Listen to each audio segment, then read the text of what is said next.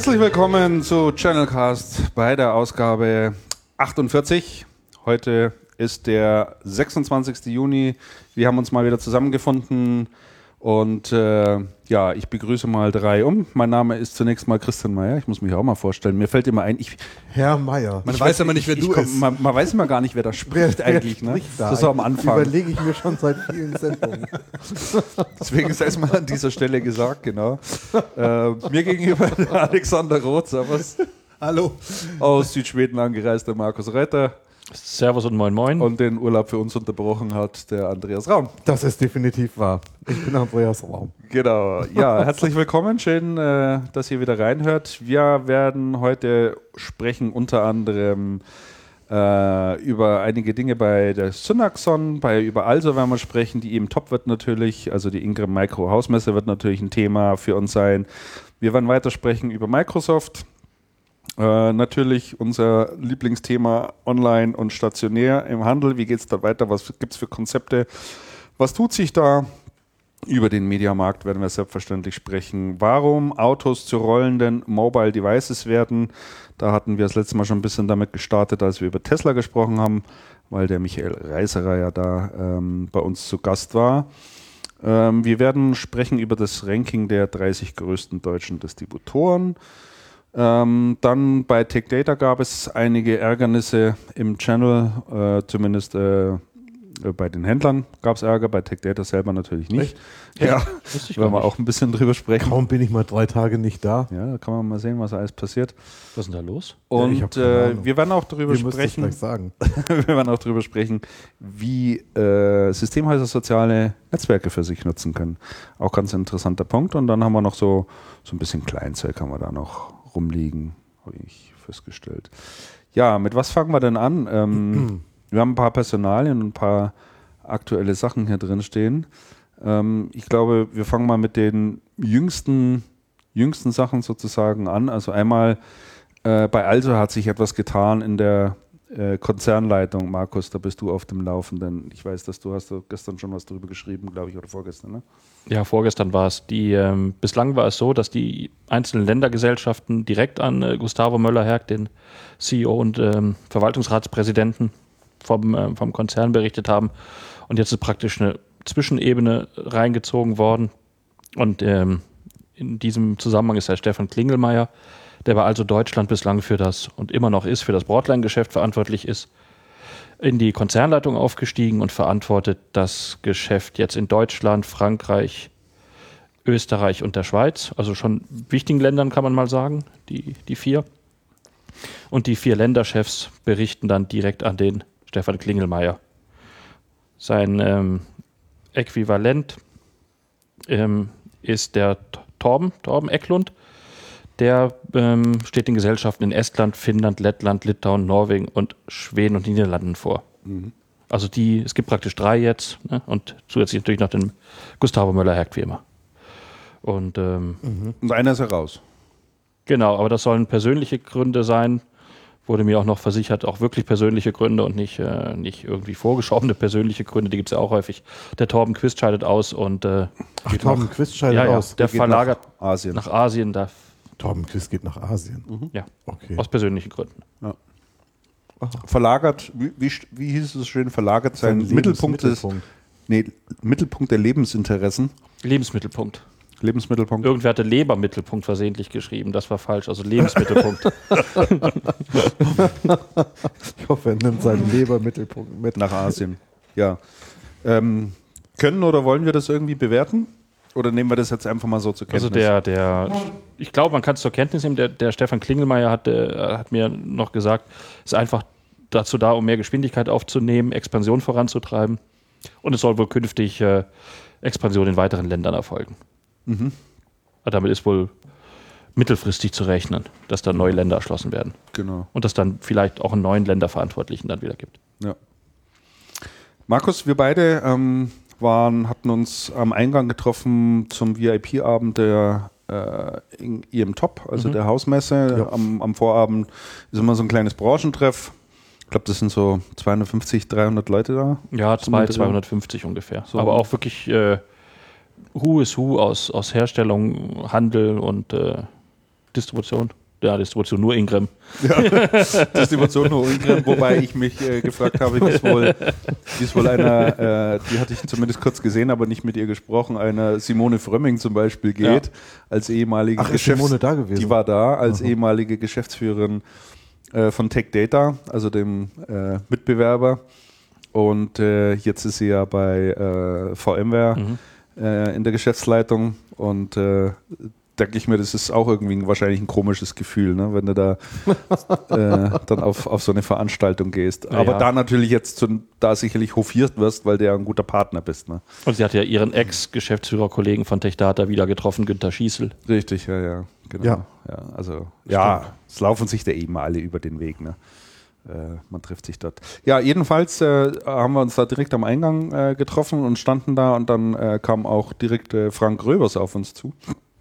Ähm, und äh, mit dem haben wir dann eine ganze Weile gesprochen. Ne? Und der hat ja ähm, ganz verschiedene Sachen gesagt. Als das erste war, ähm, dass er gesagt hat, also im letzten Channelcast hätten wir wieder den totalen Unfug erzählt. Nicht wir. Äh, nicht wir, nein, nicht wir, also nicht, nicht explizit Markus, auch nicht explizit ich, sondern es wäre im Channelcast, wir schauen jetzt auch niemand an, ähm, viel Mist erzählt worden, worauf ich natürlich in meiner in meiner Art sofort gesagt habe, ja, dafür stehen wir ja, dafür sind wir ja bekannt, dass wir immer nur Unfug, Unfug reden. Ne? Also ich habe da versucht, gleich mal ein bisschen die Luft, Luft aus den, den Wind aus den Segeln zu nehmen. Ähm, aber er hat irgendwie gesagt, es war relativ unspezifisch, aber er hat gesagt, als alles, was wir da gesagt hätten, ähm, würde so nicht stimmen und, und äh, ja, äh, käme so nicht vor. Jetzt haben wir uns vorhin getroffen. In der echten Welt. In der echten Welt, ja, aber so, so richtig weiß jetzt auch niemand, um was es genau konkret geht. Also ich weiß, alles was ich weiß, ist, dass, es wurde mir auch so zugetragen, ähm, dass wohl wir so verstanden worden wäre, dass wir gesagt hätten, dass die iTeam als Marke sich stärken müsste, um vor die Systemhäuser zu treten und äh, damit die Systemhäuser, das Endkundengeschäft zu pushen. Ähm, das ist überhaupt nicht äh, der Fall haben gewesen. Wir das gesagt? So haben wir das eben nicht gesagt, nein. Also wenn, dann wurden wir falsch verstanden. Vielleicht haben wir es irgendwie so klingen lassen. Ähm, unsere Meinung war, dass ähm, die I-Team äh, als Verband das Problem lösen sollte oder helfen zu lösen, was viele Systemhäuser haben, nämlich ihre Endkunden äh, zu erreichen. Und das, äh, ob, ob, jetzt unter dem Namen iTeam oder unter äh, einem ganz anderen Brand oder einfach nur mit Dienstleistungen, äh, steht ja jetzt im Raum. Oh, und das ist, glaube ich, eine Meinung, zu der wir stehen. Und, ähm, äh, und aus unserer Sicht ist das kein Unfug. Ich war jetzt so lange mir im Urlaub, ich müsste das wieder komplett neu ja, überdenken, ja, glaube ich. Mir, mir, mir fällt aber, mir fällt aber gerade ein, ähm, dass ich jetzt doch weiß, um welches Thema es ging. Wir kamen dann nämlich tatsächlich noch kurz drauf zu sprechen, weil Andreas, du hattest äh, den Versuch unternommen, die Pressemitteilung anlässlich der, ah. des Ausscheidens von Olaf Kaiser zu interpretieren. Das war doch aber vor zwei Sendungen, oder? Ja, das war vor zwei Sendungen. Herr Röbers, Sie hören Channelcasts einfach nicht äh, regelmäßig, scheint mir. eine also, Sendung, eine Sendung. Da hat er eine, eine, eine Sendung. Äh Die Pressemitteilung zum Ausscheiden von Olaf Kaiser, was ich zu der Pressemitteilung gesagt habe, zu dem stehe ich mit jedem einzelnen Buchstaben. Gut. Und das auch noch zur nächsten Sendung. Die Pressemitteilung war, war unüblich geschrieben. War ein, also meines Erachtens ein absolut kommunikatorisches Desaster. Und ich lege das gerne nochmal anhand des Textes auseinander. Aber das nein, nein, nein, nein, nein, das, äh, das kann man ja nachhören. Man kann das auch nachhören. Man kann das ja wirklich nachhören. Gott sei Dank kann man ja. Da sieht man, was, da sieht man, was Kommunikation wert ist in der, in der Form, dass sie viele Unternehmen, das machen sie ja auch, wenn wir als Journalisten die Unternehmen anfragen und dann wird immer, dazu nehmen wir keine Stellung, dann muss man eben auch akzeptieren, dass äh, spekuliert wird. Ne? Also ne, es ging ja gar nicht um Spekulation. Nee, die war ja sehr ausführlich. Die also Pressemitteilung war sehr ausführlich. Ja, in und zwei die Pressemitteilung war in zwei Teilen. Im ersten Teil wurde gelobt, gelobt, gelobt, bis ganz kurz vor Schluss. Und ganz kurz vor Schluss wurde gesagt, und eigentlich haben wir uns ja gestritten.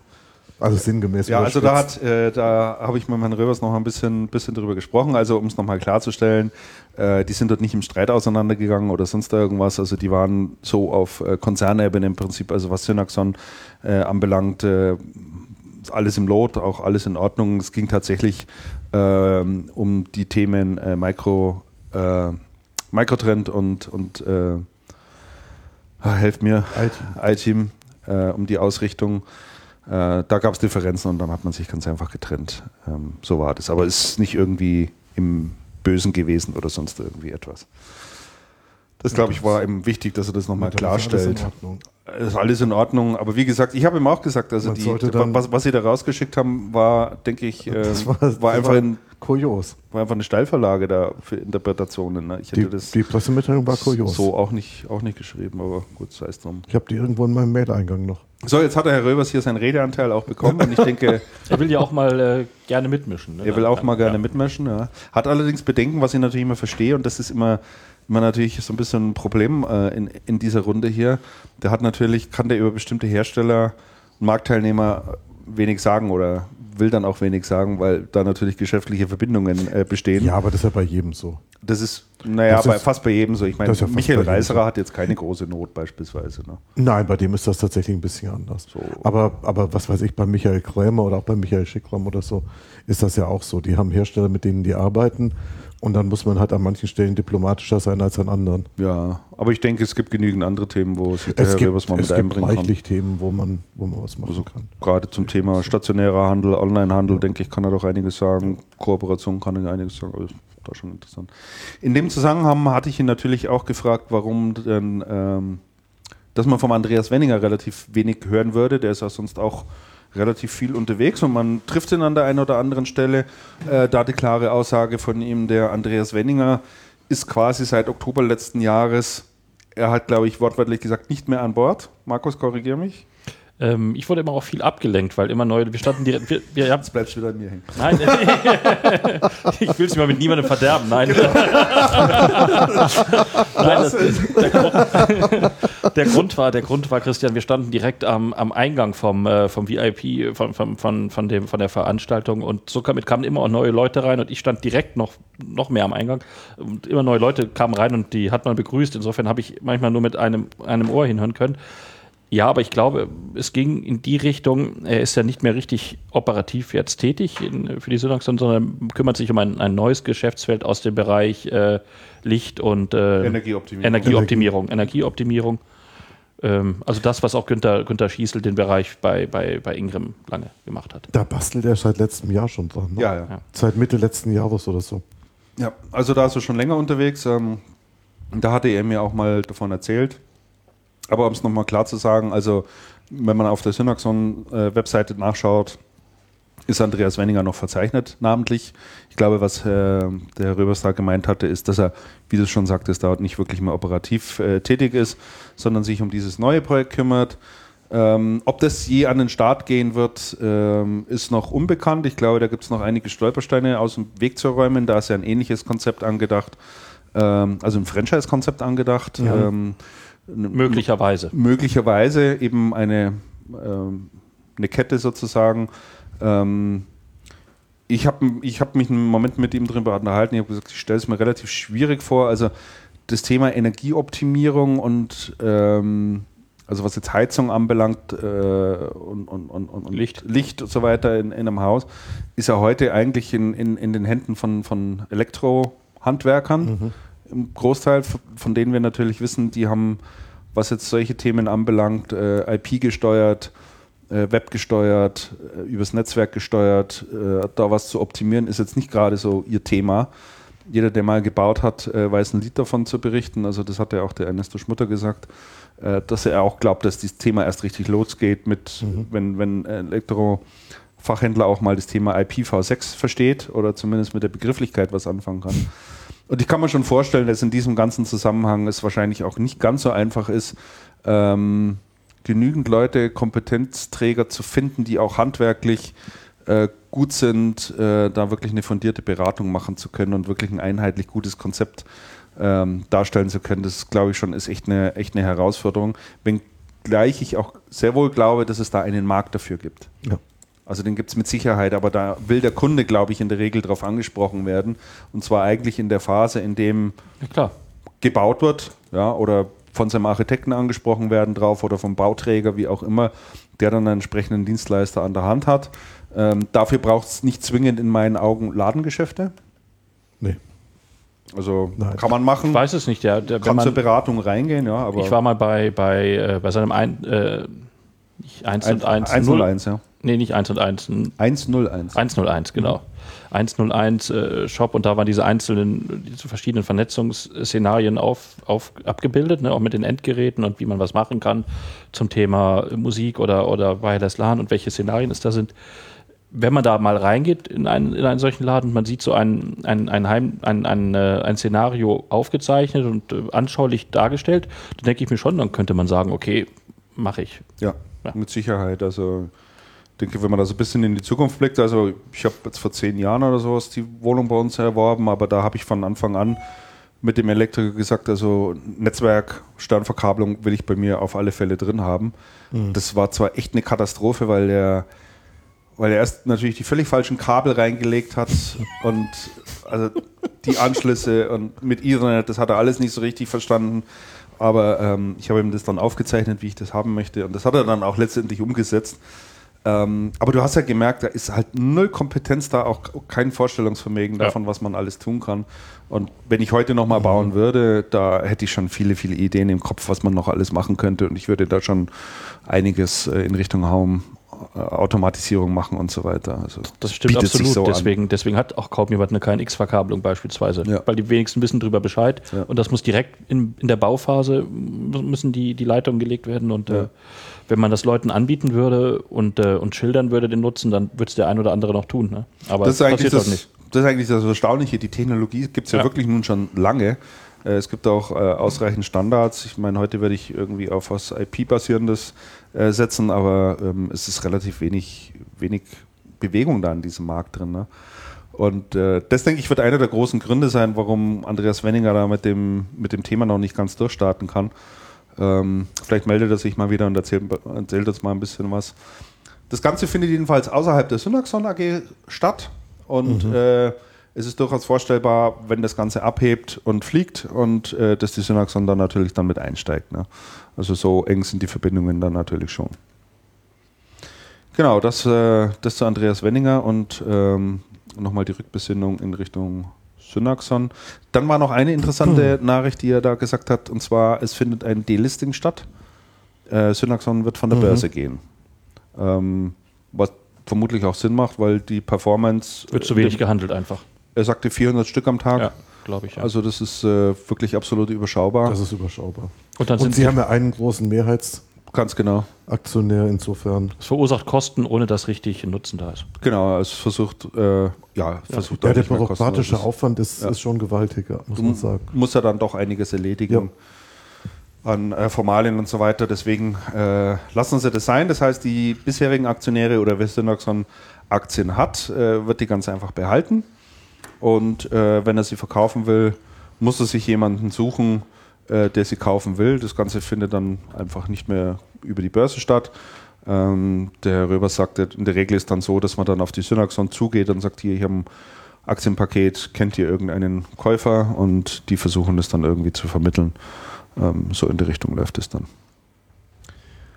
Okay, dann haben wir ähm, ein weiteres Thema aus dem Bereich Distribution. Ähm, das ist das Thema, ich sag mal, Gerhard Schulz und Berichtswesen und äh, Umstrukturierung. Da, Umstrukturierung, da gab es einiges. Ich glaube auch, Markus, da bist du am genau, besten. Ich wollte sagen, Hilfe, ich. ich. habe es nicht verstanden. Ja, ich, ich muss sagen, ich, ich würde sogar noch äh, einen draufsetzen, sagen, Hilfe, ich habe das vorherige Strukturmodell schon kaum verstanden.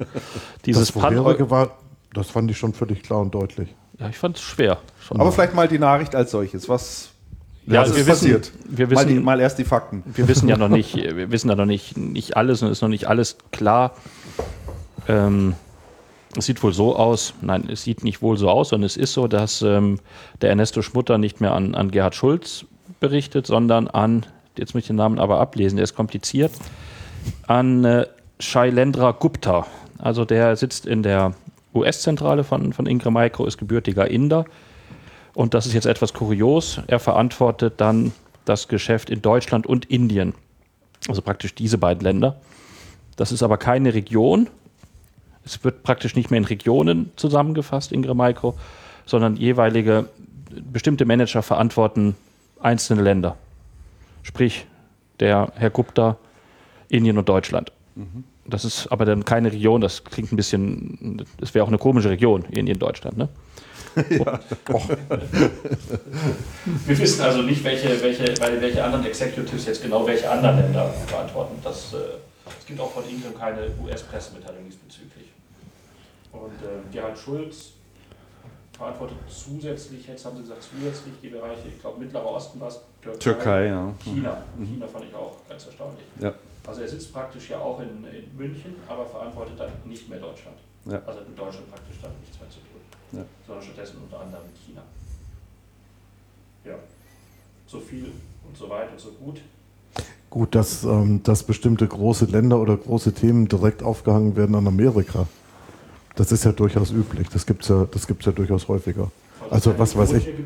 Aber die Auflösung der, der Regionalitäten und also ich verstehe es also ich weiß es nicht. War nicht äh, gerade der Ingrid Maiko, äh, ich erinnere das war mich doch noch so schön geordnet. So, so wichtig, äh, als Sie nochmal betont haben, wie wichtig diese einzelnen äh, Länder und Länderorganisationen ja. sind.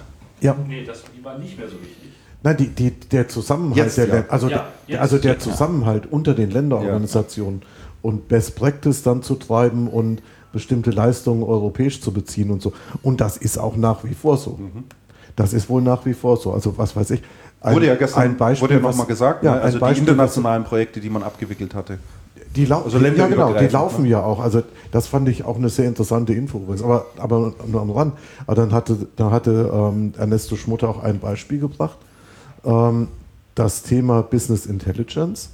Also nicht Business Verkauf von Lösungen, sondern intern Business Intelligence ist ein Thema, was europäisch aufgesetzt wird, was Sie tatsächlich von der europäischen Organisation beziehen, die das für alle machen. Und, und dann meinte er nämlich in dem Zusammenhang, in, der, in dieser europäischen Auswertung, die man dann machen kann, haben sie auch gesehen, sie haben unheimlich viele Projekte gemacht. Ich habe vergessen, wie viele das 55.000, glaube ich. Also du meinst jetzt, äh, du meinst jetzt und davon 1000, 1000 über die Grenzen international. Weil er, dann, weil, weil er dann sagt, okay, jetzt können wir überhaupt erst sehen, so, so richtig sehen, was alles, alles, international gelaufen ist und können das auch sichtbar machen. Mhm.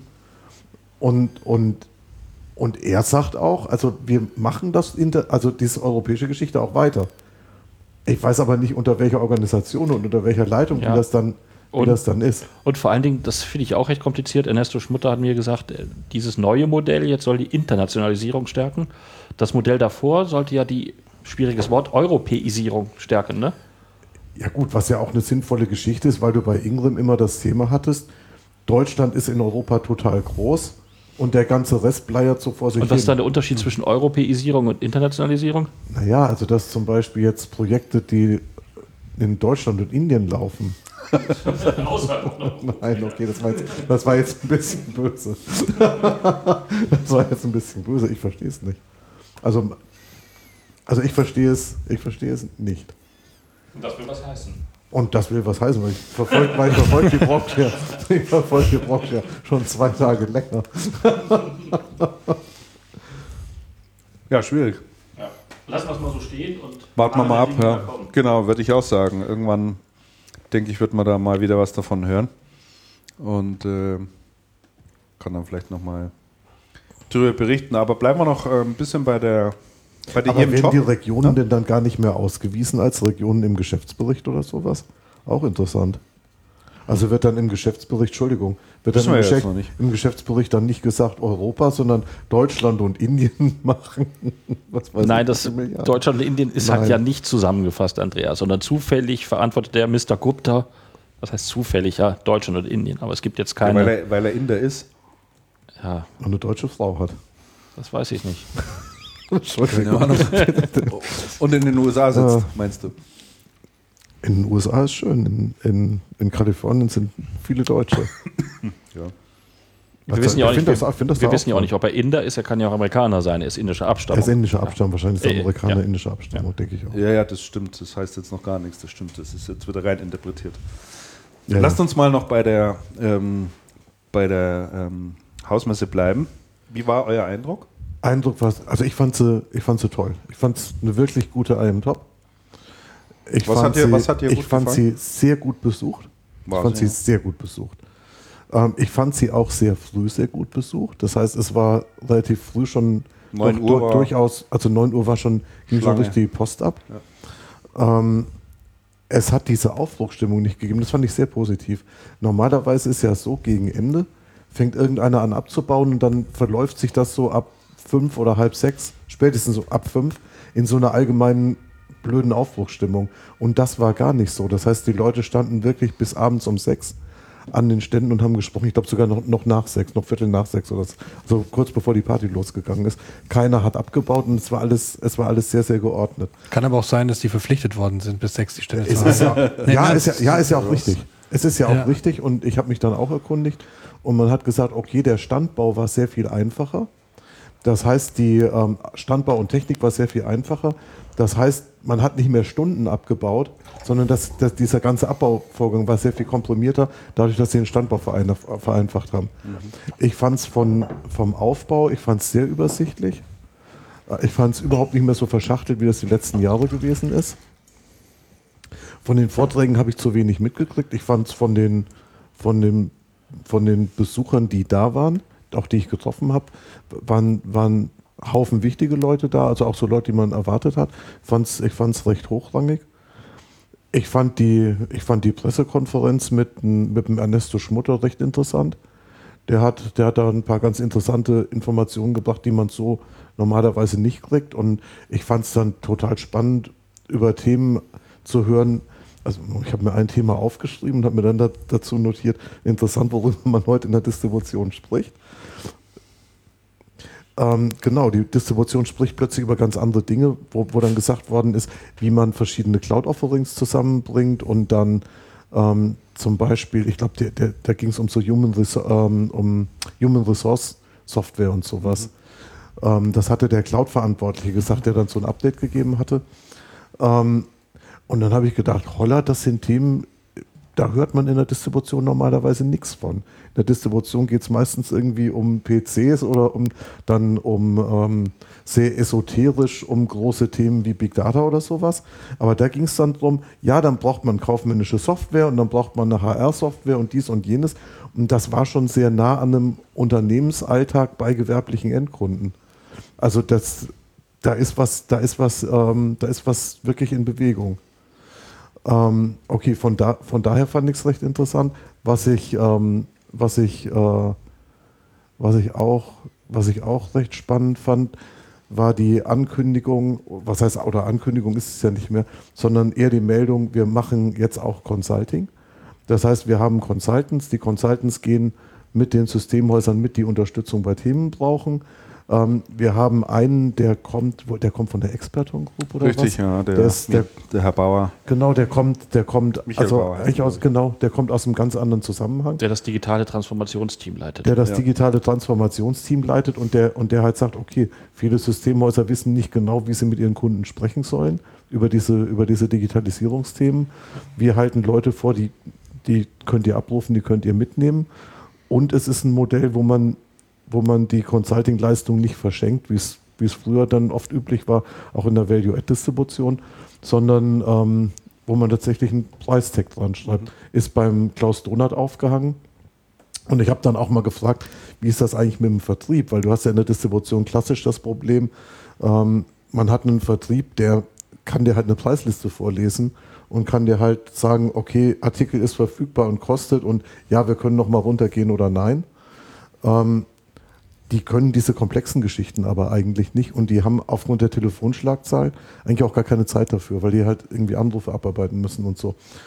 Ähm, interessant ist, es ist so organisiert, der allgemeine Vertrieb, der bei der Ingram anscheinend inzwischen auch deutlich näher an die, an die Händler ranrutscht und auch deutlich mehr Außendienstaktivitäten entwickelt, ähm, identifiziert Händler, die diesen Beratungsbedarf haben und übergibt die dann an die, an die Abteilung. Ich glaube, das kann funktionieren. Ich glaube, das kann funktionieren. Das ist aber dann ein weiter Weg, bis das richtig gut funktioniert.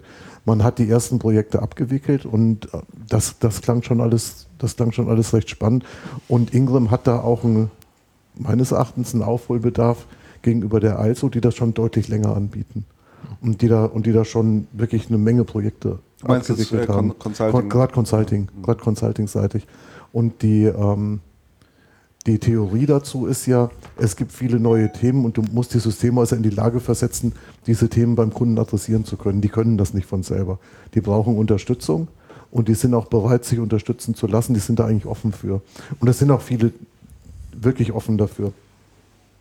Die interessante Diskussion, die dahinter steht, hinter der ganzen Geschichte, die aber noch überhaupt gar niemals irgendwo geführt worden ist, ähm, ist dann die Diskussion, ob da nicht die Systemhäuser, die gut sind, bestraft werden, weil sie was können. Und eigentlich muss man gar nichts können und kauft sich alles in der Distribution zusammen. Das ist ja auch eine interessante Diskussion, das könnte man auch so, könnte man auch so sagen. Auf der anderen Seite ist dann wiederum so, ähm, dass der deutsche Markt ja unglaublich groß und wahnsinns komplex und verschachtelt ist.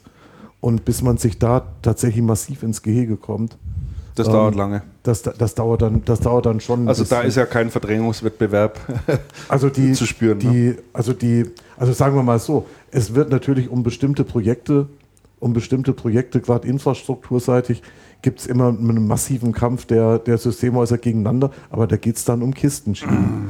Aber in diesen, in diesen Beratungsthemen, mh, hm, und da müssten eigentlich viel mehr Aktivitäten entwickelt werden, um die, um die gesamte, das, das, das gesamte, die gesamte deutsche Wirtschaft nach vorn zu bringen. Also ich glaube, die, ähm, die Ingram hat auf der Veranstaltung zumindest nach meinem Dafürhalten, eine klare, eine klare Sache signalisiert, ähm, dass es auch in der, in der Distribution einen Strategiewechsel gibt. Ein Strategiewechsel weg vom reinen Volumen, Hardwaregeschäft hin mehr zu lösungsorientierten, ja. beratungsintensiven Geschäft. Und dafür haben sie auch die richtigen Themen aufgenommen, wie ich finde. Also ja. ähm, der neue Mitarbeiter hier, ich glaube Michael Bauer heißt er, hatte ja auch einen Vortrag gehalten an dem Abend zum Thema ja, digitale Transformation, mhm. Internet of Things. Der Vortrag war, Entschuldigung, lausig, fand ich, also fanden auch viele andere. Der war, ging nicht wirklich in die Tiefe. Also äh, ich habe nur darauf gewartet, dass er mir jetzt noch erklärt, wie das Internet funktioniert. Also war sehr, sehr Echt? Low Level, ja, muss man schon, muss man schon wirklich sagen. Es waren so die, die typischen Beispiele, die auch genannt wurden, äh, so dass man Daten ansammeln muss und die muss man dann noch auswerten und aus der Auswertung heraus kann man dann neue Geschäftsprozesse formen und und und und das anhand der üblichen okay, Beispiele so. festgemacht. Also ähm, ich meine, da, das haben wir jetzt zwei, zwei, drei Jahre lang gelesen, also da hätte ich mir das schon ein bisschen konkreter vorgestellt. Aber wie auch immer, ich meine, dass das eine dass ein Boardline-Distributor solche Themen jetzt spielt ja. und sagt, wir glauben, dass das Thema digitale Transformation die nächsten Jahre in dieser Branche massiv prägen wird. Ja. Was ich im Übrigen auch glaube und sogar fest davon überzeugt bin. So und sagen, da müssen wir den Handel ganz einfach auch in die Lage versetzen, äh, den die besten, gute Produkte und gute Lösungen auch in die Hand zu geben. Da ist wahnsinnig viel Software dabei, da ist auch wahnsinnig vor allen Dingen viel Hirnschmalz dabei, ja. um solche Sachen aufzusetzen. Und äh, man braucht natürlich auch Zugang in die Fachabteilungen, ja. weil das ist natürlich auch ein Trend, der, der deutlich spürbar ist. Digitale Transformation geht in der Regel von oben aus, landet aber in der Regel in den Fachabteilungen. Es geht ums Thema Optimierung von Prozessen. Wo kann ich Workflows optimaler machen? Wie komme ich näher an den Kunden ran? Wie kann ich Daten sammeln und so weiter und so fort? Und da verlagern sich natürlich auch die Budgets. Also heute hat eben eine Marketingabteilung oder eine Vertriebsabteilung äh, deutlich mehr IT-Budget ja. äh, als früher, als, als irgendein CIO entschieden hat, was, ein, was die einzelnen Abteilungen bekommen. Und da muss man natürlich auch ganz äh, vertrieblich auch ganz anders vorgehen. Und ich denke, diesen Paradigmenwechsel, den versucht die Ingram hier ein Stück weit auch ähm, mitzugehen und äh, sich entsprechend auch aufzustellen. Ja. An Anmerkung, ich finde es, äh, ich es richtig äh, und das sind genau die richtigen Themen, die du gerade angesprochen hast. Es hält aber aus meiner Sicht nicht den Trend auf, dass sich äh, Rechenzentren, äh, zunehmend Systemhäuser weniger zur Distribution hingezogen fühlen, bis auf dort eben, wo sie es müssen, mhm. sondern was diese Themen angeht, äh, sich äh, äh, Rechenzentren zuwenden. Ähm, Guter Punkt. Ja. Ähm, Punkt. Und das Oder Rechen eigene Rechenzentren aufbauen, eigene das, Services Das kommt aufbauen. ja dazu, ja, aber ähm, dass man also sieht, dass eben die Systemhäuser da am, angehalten sind, sich genau, also theoretisch müsste ein Systemhaus auch äh, in der Lage sein, diese Themen selber anzugehen. Ne? Also wir, haben, wir sprechen ja immer wieder darüber. Natürlich ist es äh, ganz wunderbar für die, für die Systemhäuser, die nicht die Ressourcen haben und auch ähm, theoretisch hat ja auch Ingram die Kontakte, um auch ähm, Produkt, äh, sagen wir mal, Mixes zusammenzustellen für bestimmte Branchenantworten und äh, auch zu schulen. Aber in dem Bereich sehe ich jetzt noch nicht so viel. Also gerade was Business ähm, äh, Beratung, also Consulting angeht, sehe ich nicht viel Schulungsangebot bei Ingram. Ich war jetzt nicht äh, auf dem Top vor, Top vor Ort, aber das ist äh, was, was ich vermisse. Seitens der Distribution ist natürlich auch ein sehr komplexes Thema, aber Consulting-Schulungen, zum anderen wirklich Produktmixes. Also dass man sich, ähm, ich erlebe das ja äh, immer wieder bei größeren Systemhäusern, die da sitzen Business Development Manager und die gehen dann hin und suchen sich aus Apple was, äh, aus äh, Intel und so weiter und bauen dann ähm, vertikale Lösungen auf und gehen damit an die, also mit so Komplettszenarien, bauen Showrooms auf, virtuelle Showrooms und gehen damit an die Kunden ran. Und das ist ja wirklich, äh, wie man digitale Transformationen auch aufzeigen kann. Und das ähm, weiß ich jetzt nicht, wie weit Ingram Micro auch hier äh, aktiv ist. Ähm, das ist auf jeden Fall was, äh, wo meines Erachtens noch ein großes Potenzial drinsteckt. Also dieses Broking von, mhm. von Cloud-Lösungen und von Produkten. Ähm, und, ähm, und wie gesagt, äh, und dazu kommt eben noch diese Problematik, dass äh, da äh, Rechenzentren die neuen Distributoren werden zunehmend. Also da, da, da, da, da gebe ich dir schon recht. Ich glaube allerdings, dass das Thema halt dann noch bei der Ingram noch sehr in den Kinderschuhen steckt.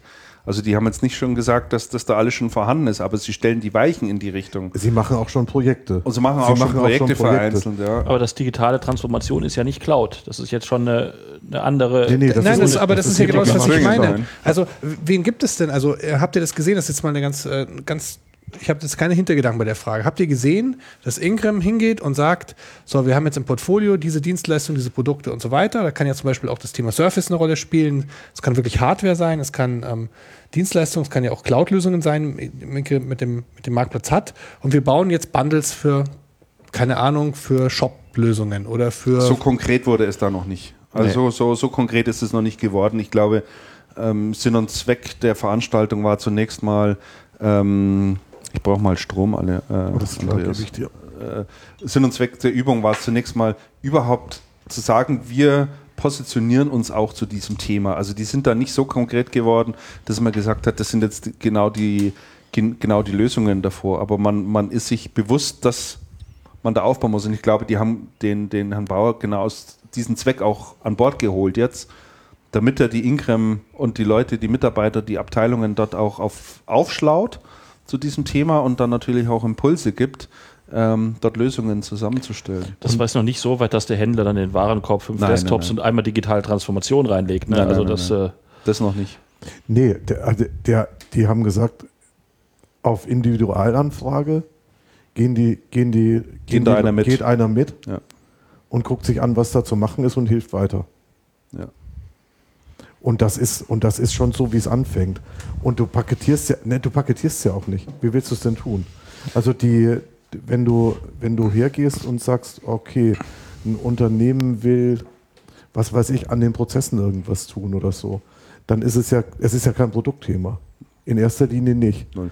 Es ist ein, es ist ein. Ähm, das sehe ich komplett anders. Es ist ein Thema, es ist ein Thema. Ein die Prozess, kommen erst am Schluss, die Produkte. Natürlich kommen Prozess, die Pro äh, Produkte erst am Schluss. Ein Prozess aber, zu entwickeln. Nein, aber wir nehmen mal das Beispiel. hinterlegen. Ich kann, ich kann ein konkretes Beispiel nennen. Nehmen wir mal Baumärkte. So, und jetzt ist es so, ähm, Baumärkte ähm, haben heute ganz andere Möglichkeiten, Beratungsprozesse mit Kunden durchzuführen. Und ähm, das heißt, ähm, es gibt ja diese digitalen Berater, da baut man dann einen Monitor auf neben den Bohrmaschinen mit zwei Experten, die wo zentral sitzen.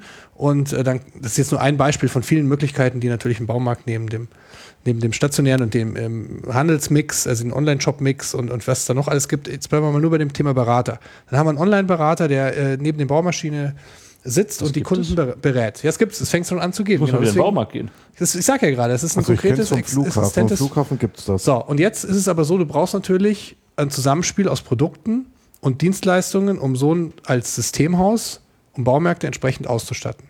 Das heißt, das sind, das sind Produkte ganz klar ähm, im, Kern mit drin. Das ist eine, dass Cloud-Lösung mit dabei ist, irgendeine, keine Ahnung, Citrix-Umgebung oder was auch immer. Dann haben wir äh, Online-Kommunikation, dann haben wir die konkreten Screens und Kameras. Und ähm, das, da werden Bundles zusammengestellt von den Systemhäusern, die gehen dann zum Baumärkten hin und sagen, das ist unser Portfolio. Wenn es das Systemhaus nicht die Ressourcen hat, solche Bundles zusammenzustellen, dann gehe ich zu Ingram und sage, habt ihr irgendeinen Showcase für Baumärkte, die ich meinen Kunden anbieten kann? Auch wenn äh, jeder ein bisschen mit Also äh, äh, da, bin ich, da bin ich überhaupt nicht deiner Meinung, Alex. Und zwar aus dem Grund, weil was, was du gerade erzählt hast, ja. hat mit dem Thema digitale Transformation überhaupt nichts zu tun. Das ist ein Projekt äh, Digital Signage von mir aus ähm, wie kann ich da digital irgendwie was machen? Aber das hat mit einer digitalen Transformation nichts zu tun. Digitale Dass die Beratung digitalisiert wird. hat nichts mit einer digitalen Transformation zu tun. Digitale Transformation sind ganz, sind ganz andere Dinge. Das, das ist mit dem ganzen Prozess Big Data, das Sammeln von Daten, dem Auswerten von Daten, dem Erkennen von bestimmten Mustern, dem Erkennen von bestimmten Abläufen, der Automatisierung, der anschließenden ja. Automatisierung und so weiter, ähm, der Workflow-Anpassung, um so insgesamt näher an den Kunden ranzukommen. Das ist was, ist was ganz was das anderes. Sehe ich zum Beispiel gar nicht. Ich du möchte kannst, dir, ich möchte du kannst diese Beratungsgespräche kannst du protokollieren, kannst sagen, in der und der Stadt wurde zu dem und dem diese Fragen gestellt, Jawohl, du sammelst die okay. Daten. Also es ist äh, okay, wenn da wenn da so eine Feedbackschleife da ist, wenn das nicht so eine Standalone-Lösung ist, natürlich diese ganzen ja, Daten Digital, Digitalisierung ist ja auch zum Beispiel Rechnungen werden automatisch rausgestellt, die Lieferkette wird automatisiert digital, dass da keine Menschen mehr eingreifen müssen. Du kannst das ja diese, ja ich habe ja ein schönes Beispiel gebracht, ja. zum Beispiel von dem Supermarkt, ähm, äh, was weiß ich, der immer den, den Telefonhörer jeden Morgen abnimmt. Äh, hier ist Rewe H, wir brauchen heute 20 Salatköpfe, ja, und am nächsten Tag braucht er 17 und so weiter dass sich das irgendwann umdreht, dass der, der Salatanbauer im Prinzip schon zum Supermarkt äh, sagt, ich bringe dir heute 18 Stück, weil du wirst genau 18 Stück brauchen, weil ich das schon vorhersagen kann, weil ich, weil ich so viele Daten analysiert habe, und auch weiß, äh, das Wetter wird sowieso und keine Ahnung, was da alles mit einfließt. Das sind ja so das ist das ist digitale Transformation. Ja, natürlich ist das digital, aber das muss ja irgendwie seinen Einstieg finden. Und Fakt ist, und ich rede jetzt bewusst Einstieg, von, okay. Ich rede, nein, aber ich rede jetzt ja bewusst von diesem Beispiel, weil das, dieses Beispiel kenne ich und ich weiß jetzt nicht nur von einem, sondern von mehreren Systemhäusern, die genau diesen Bundle gebaut haben und bei Baumärkten und auch bei ähnlichen äh, stationären Handelsketten äh, solche Dinge einführen. Und von da aus kannst du natürlich 1a diese Sachen halt Stück für Stück ausbauen. Jetzt hast du die Kunden schon, das Kundengespräch digitalisiert, jetzt kannst du dann noch eine App anbinden, du kannst äh, entsprechende Bundles, individuelle Bundles, du kannst deinen Online-Shop, kannst du dann entsprechend ähm, natürlich mandantenfähig machen, eben auf die, auf die Leute, die dich da besucht haben in jeweiligen Städten und so weiter und so fort. Äh, und das ist ein klassisches Einstiegsthema. Und aus, also wie gesagt, aus meiner Sicht können wir jetzt darüber streiten, wie, wo dann die digitale Transformation beginnt und wo das Produktgeschäft noch stattfindet. Aber Fakt ist aus meiner Sicht, ähm, diese Bundles zu erstellen, da tun sich Systemhäuser schwer. Und das würde, das wäre eine klassische Angebot, was ich von der Distribution erwarten Aber das würde. Bundle ist doch nicht das Problem. Wenn Standardangebote gibt, ja. Das Bundle, Ja. ist doch, das Bundle ist doch nicht das Problem. Das, äh, das Problem ist doch, dass du zu deinem Kunden gehst und sagst, Seine Prozesse pass mal musst. auf, pass mal auf, lieber Kunde. Ich habe mir deinen Markt mal angeschaut. Mach doch mal digitale Beratung. Dann sagt er, was ist das für ein Scheiß? Genau. Und dann und Sagst dann du, ich habe hier ein Komplettszenario und dann, für dich. nein, du sagst Ich nicht, habe du eine Architektur, die ich dir. Die nein, ich dir der will keine Architektur. Du musst dem sagen, warum das, warum das kein kompletter Scheiß ist und was er davon hat und warum es funktioniert Ja, und warum es er- anders ja, und dass er warum es sein CRM funktioniert. umstellen muss, seine Mitarbeiter ist, umstellen die, Der muss. hat kein Er will CRM. entweder Kosten einsparen und mehr verkaufen. Der hat, der hat kein CRM. Dinge, ich, bin, ich bin jetzt im Urlaub gewesen, schiebe ich gerade mal ein, weil ich war ein bisschen, weil ich war ein bisschen total schockiert. Ich bin jetzt im Urlaub gewesen in der Pfalz. Das ist hinter Karlsruhe, Pfälzer Wald, da ist irgendwie Lands End. Das, da geht es dann ins Saarland zum, zum Krämer rüber und das ist, das ist irgendwie schon, ähm, sind wir im Supermarkt gewesen, kaufst du irgendwie Obst. Und dann packst du was zusammen und dann stehst du an der Kasse und dann sagt der Kassierer, habe ich zweimal erlebt, ja, Sie haben es ja gar nicht gewogen. Und du sagst, äh, was?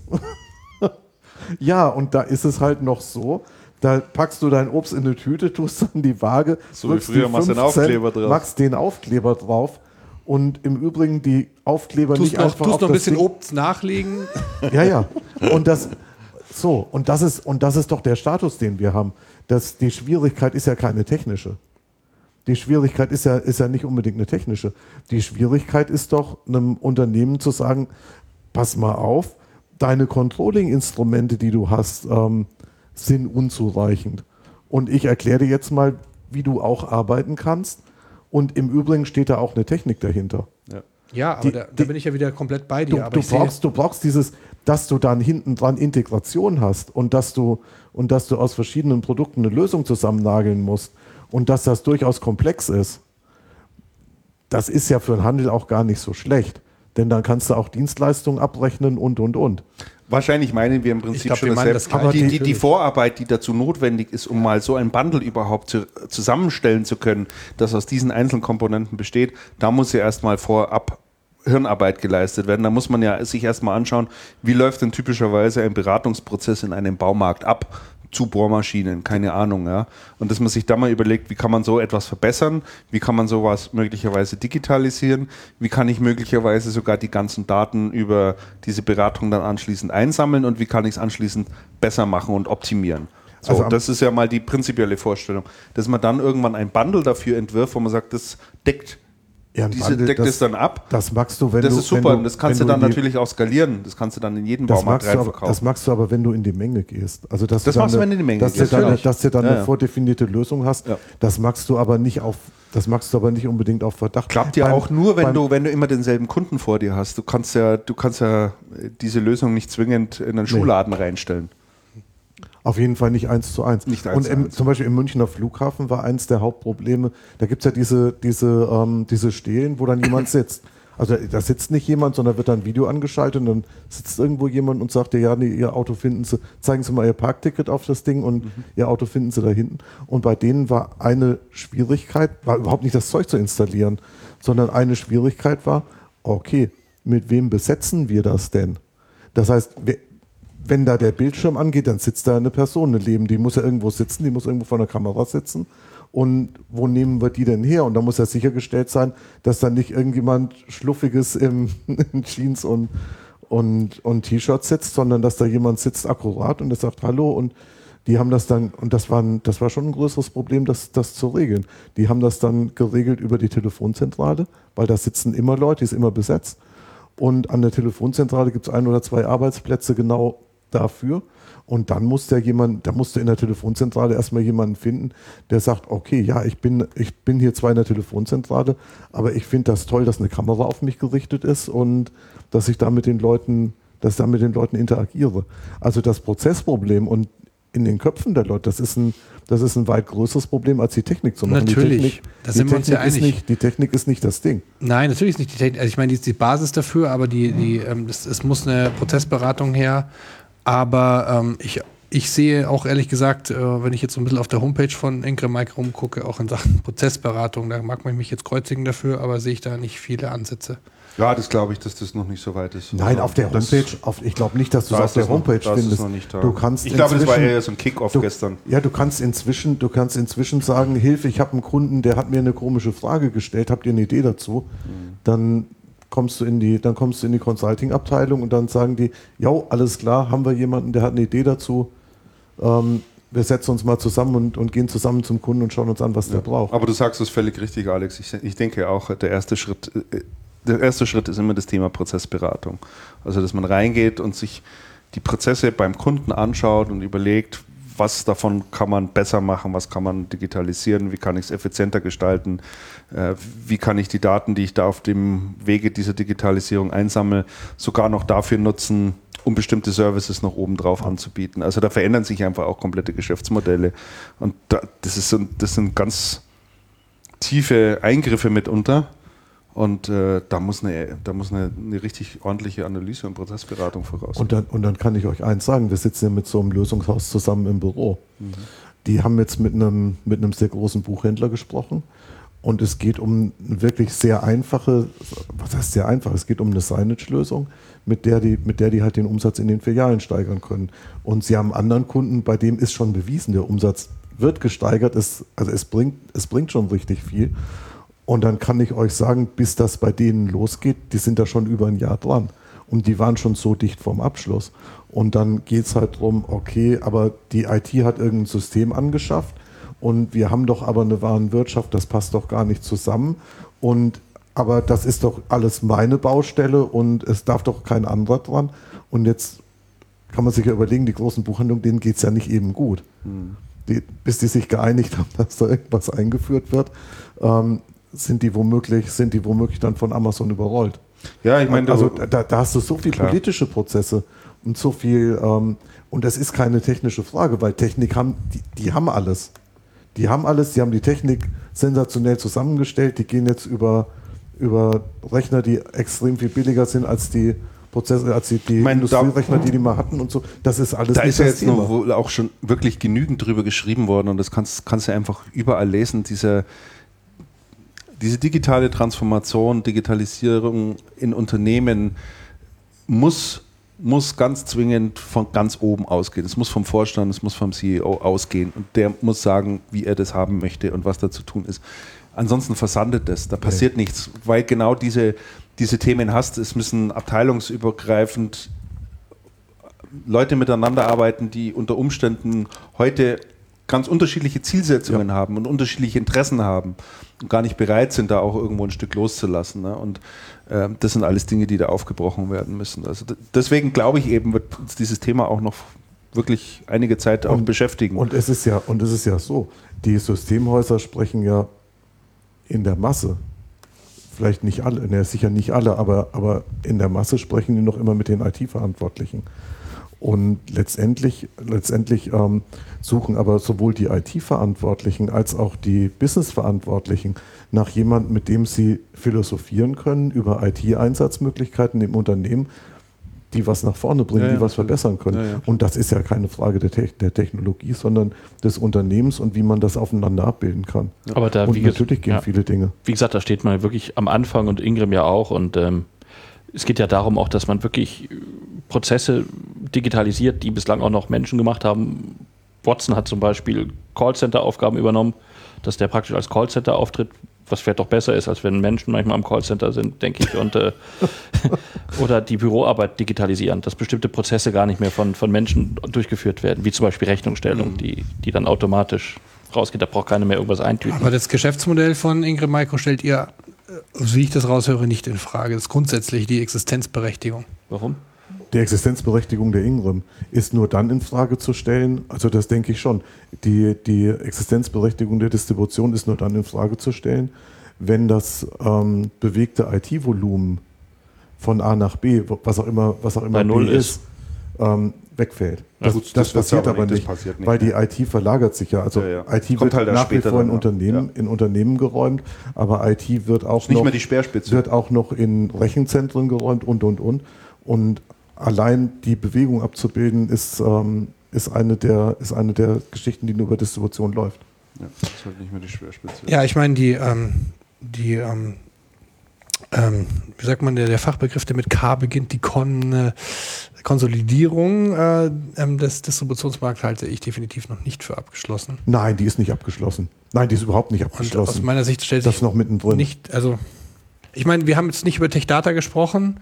Ihr habt vorher im Vorgespräch gesagt, äh, in die Richtung hört man von den Kollegen herzlich wenig von Techdata. Das würde ja im Rückkehrschluss äh, bedeuten, dass möglicherweise die ähm, Existenzberechtigung von Techdata, wenn man annimmt, dass die in diese Richtung sich nicht so bewegen, was ich nicht glaube, sind sie ja, vielleicht nicht so laut. Bewegt sich, Techdata bewegt sich auch in die Richtung, die ja. bewegen sich halt anders. Ja, man hört, man hört sehr viel von Techdata in diesem Punkt. Hören tut man sehr viel. Ich meine, der vorige Kongress, der hat sich nur ja, gedreht um die Themen digitale Transformation, Big Data und Cloud Computing. Also, die, äh, also hören tut man da schon, schon sehr viel. Ich weiß jetzt nicht, wie weit. Ich kann mich aber erinnern, dass wir, wir haben ja auch im, im, im Channelcast darüber gesprochen. Da war auf jeden Fall unser Feedback, äh, auf jeden Fall das Resümee, dass wir gesagt haben, die das war so sehr, zu un, sehr, sehr un, unkonkret, also noch viel unkonkreter. Das war völlig abstrakt. Ja, ja äh, als jetzt bei, bei Ingram. Das, da kann ich mich noch dran erinnern. Ja, das, das, Problem bei, das Problem bei diesen Themen, und dann gerade wenn du so ein Thema hast wie Big Data oder wie Analytics, es gibt ganz wenig Häuser, die das können. Es gibt in Deutschland total wenig Häuser, die das können. Es gibt spezialisierte Häuser und die Spezialisierung hängt oft bei den Häusern an einem einzigen ähm, Analytics-Spezialisten, den die haben. Wenn der dann Komasaufen macht oder mal in den Urlaub geht oder so, dann, dann wird das halt dünn. Und es ist für ein System aus auch nicht ganz einfach, das aufzubauen. Es ist für ein System aus vielleicht deutlich einfacher zu sagen, ich habe, ich kenne einen, der hat so, der hat so einen Menschen, den kann ich mir ausleihen, wenn mein Kunde was braucht. Ja, oder du, ja genau, meine, da kann man ja mit, mit Dienstleistungen wiederum zusammenarbeiten. Also, das, ist, das, das ist ja eigentlich die Idee bei einer, bei einer Ingram und auch bei einer, und bei einer Also und bei einer Techdata, ich glaube international schon ja auch, auch, Es wird ja auch nicht jetzt von, von heute auf morgen alles ausschließlich digital transformiert. Es gibt ja auch noch kleine Kunden, die man auch nicht vergessen darf, oder mittlere Kunden, Rechtsanwaltskanzleien, die zehn PCs brauchen, die ins Internet gehen und die Software brauchen, um, um äh, und da nicht äh, jetzt die großen Cloud, Digital etc. Prozesse. Das Natürlich. Geschäft ist ja auch noch da. Dass, äh also ich fand es auf jeden Fall trotzdem Andreas Aussage ähm, überraschend, dass du das so ganz oder dass ihr beide oder vielleicht auch ihr drei das als so selbstverständlich hinstellt, dass natürlich die Daseinsberechtigung der Distribution sich in keiner Weise verändert hat. Nee, die Ähm, Daseinsberechtigung das hat sich, ich nein, ein die. Daseinsberechtigung hat sich natürlich verändert und das Distributionsgeschäft verändert sich ja auch. Aber die, aber diese Verteilfunktion, diese, diese Verteilfunktion von IT, von Produktion nach, ähm, nach Einsatzort, wie soll es denn funktionieren? Also ich sehe, ich sehe ähm, Cloud-Marktplätze, also diese App-Stores, solche Sachen sehe ich absolut im Kommen. Also ähm, Ja, das ist auch in im Kombination Kommen. mit Rechenzentren. Ist, das ist schon im Das Kommen. sie eine- auch auf, Ja, ja. aber ein Notebook, Notebook brauchen wir ja trotzdem noch. Ja, du aber ob das unbedingt, ob wir Notebook, da per se dann eben einen, einen Konzern brauchen in der Dimension mit so viel aufgestellten Services und sonst wie, äh, ich, ich sehe das eben ein bisschen anders. Also Was ja, heißt das ja, was heißt brauchen wir brauchen? Sag mal, natürlich. sag mal ein bisschen mehr dazu. Ich finde das, ich find das ganz spannend. Ich verstehe es bloß noch Ich nicht so sehe, richtig. also ich, ich kann so ganz deutlich sagen, also vieles von dem, was, was Ingram ähm, anbietet, äh, sind äh, Strohhelme aus meiner Sicht, an die sie sich jetzt klammern, weil sie eben, weil ihnen an vielen Stellen das Sag Geschäft Beispiel. wegbricht. Ähm, ja, wir haben ja drüber gesprochen. Also ich meine, ähm, diese ganzen Dinge. Also fangen wir an mit dem Cloud-Marktplatz, den sie jetzt aufmachen. Wir haben jetzt gerade zwar, ich habe zwar, würde ich mich selber widersprechen, weil ich gerade gesagt habe, dass, ähm, aber dann sie sollten halt aus meiner Sicht hätten sich frühzeitig ein eigenes großes Rechenzentrum-Hosting-Modell aufbauen können, aufbauen sollen im Stile von Amazon Web Services. Äh, da wurde ja auch früher viel drüber spekuliert. Äh, dann in, in vielen Bereichen, in die sie jetzt gehen, also gerade ähm, äh, in dem Bereich, äh, wo ihr jetzt gesagt habt, ähm, also Beratung rund um, um, um Business-Themen, um Prozessmanagement. Ich meine, warum soll sich da ein, äh, ein Systemhaus nicht direkt beim Hersteller schulen können oder sich selber diese, dieses Know-how zulegen? Ja Klar aber, was glaub, ja, aber was glaubst Natürlich du, wie viele Leute der Hersteller vorhält, um die Systemhäuser zu schulen? Der Hersteller schult seine Top-Systemhäuser. Das macht er mehr oder weniger gut, je nachdem, wie er aufgestellt ist. Die, meisten, die meisten Hersteller bieten irgendwelche Webinare an, die mehr oder weniger gut sind. Und, und da hat der Spaß doch schon ein Loch. Es gibt in Deutschland wie viele Systemhäuser? 20.000, sagen wir 25.000. Und dann gibt es noch einen ganzen Arsch voll Händler, die irgendwo hinten dran nicht Systemhaus sind, sondern kleiner. Wie, wie soll es denn gehen? Das skaliert doch überhaupt nicht. Ja, ich denke auch, es geht da eher um die große Masse. Also ich denke nicht, dass man jetzt von Und- großen, großen das- professionellen, das wäre jetzt, das wäre jetzt unverschämt zu sagen professionell, aber von großen Systemen, also die können das aus eigener Nein, Kraft nein, nein, in das, ist auch, nee, auch das, auch das ist nicht unbedingt so. Ah. Weil's- weil's Wir sehen doch, wie die Hausmessen tatsächlich- der großen Hersteller funktionieren. Die sind Also- ja witzigerweise, interessanterweise boomen die ja wie niemals zuvor. Äh, und die werden ja auch besucht äh, von, von kleineren Häusern inzwischen tu, zunehmend, speziell wenn ich jetzt, lernen. Genau. Ähm, und äh, wenn ich mir jetzt das Produkt Office 365 anschaue, wo brauche ich da bitte eine Distribution? Also mal ist jetzt Ja, da brauchst du natürlich keine mehr, das ist schon richtig. Das ist schon völlig richtig. Ich denke auch, das ist natürlich schon, die solche sehe ich- Angebote das- sind natürlich schon auf eine bestimmte Klientel. Ähm, Nein, das, das Auch da kann man besser auf, das- skalieren über die Distribution. Ja, und ich sehe Ja. das, und ich sehe das, und ich sehe das, ich seh, jetzt habe ich vergessen, welchen Punkt ich nicht so sehe. Ich sehe das ich sehe das überhaupt Alle Punkte. du machst jetzt mal, du machst jetzt mal fast alle. Pause.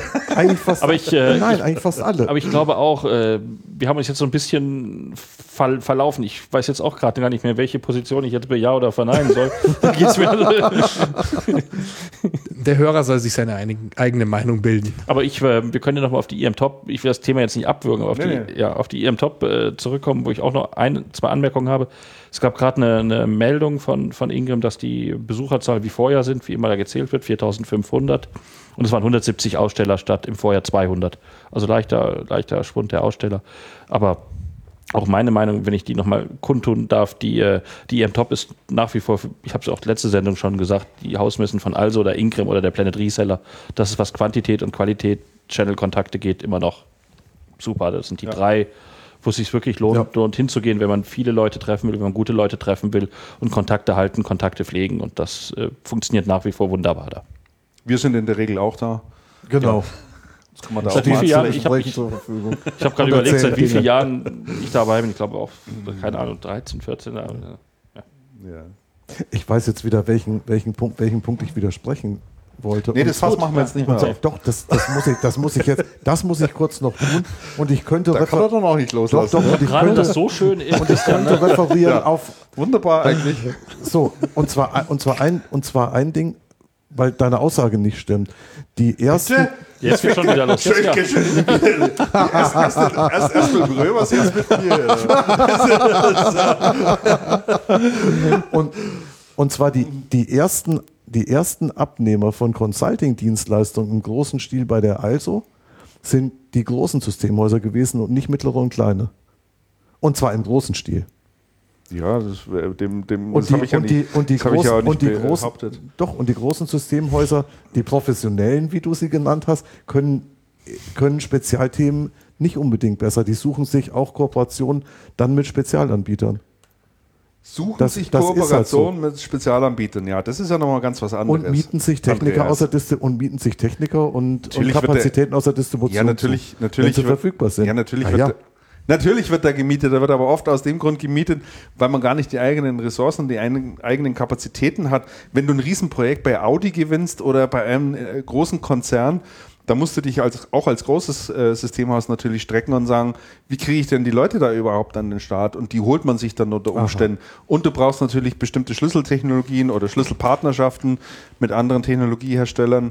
Natürlich greifen die da auf Distribution Jetzt zurück. liegen wir wieder auf Jawohl! Wollen wir nicht mal ein Thema aufgreifen? wir darüber gesprochen haben. wollen, wir nicht mal, wollen wir nicht mal ein Thema aufgreifen, wo wir alle wieder schön einer Meinung sind und uns vertragen? Ja, jetzt warte mal. Äh, haben wir das? denn die, die, die EM Top als, Haben wir als die, äh, von der IM Top schon alles gesagt? haben wir die so abgeschlossen? Ihr habt dann noch gefeiert Man und hat, das war's man, hat, man hat diverse Geschichten gehört. Es gab ja.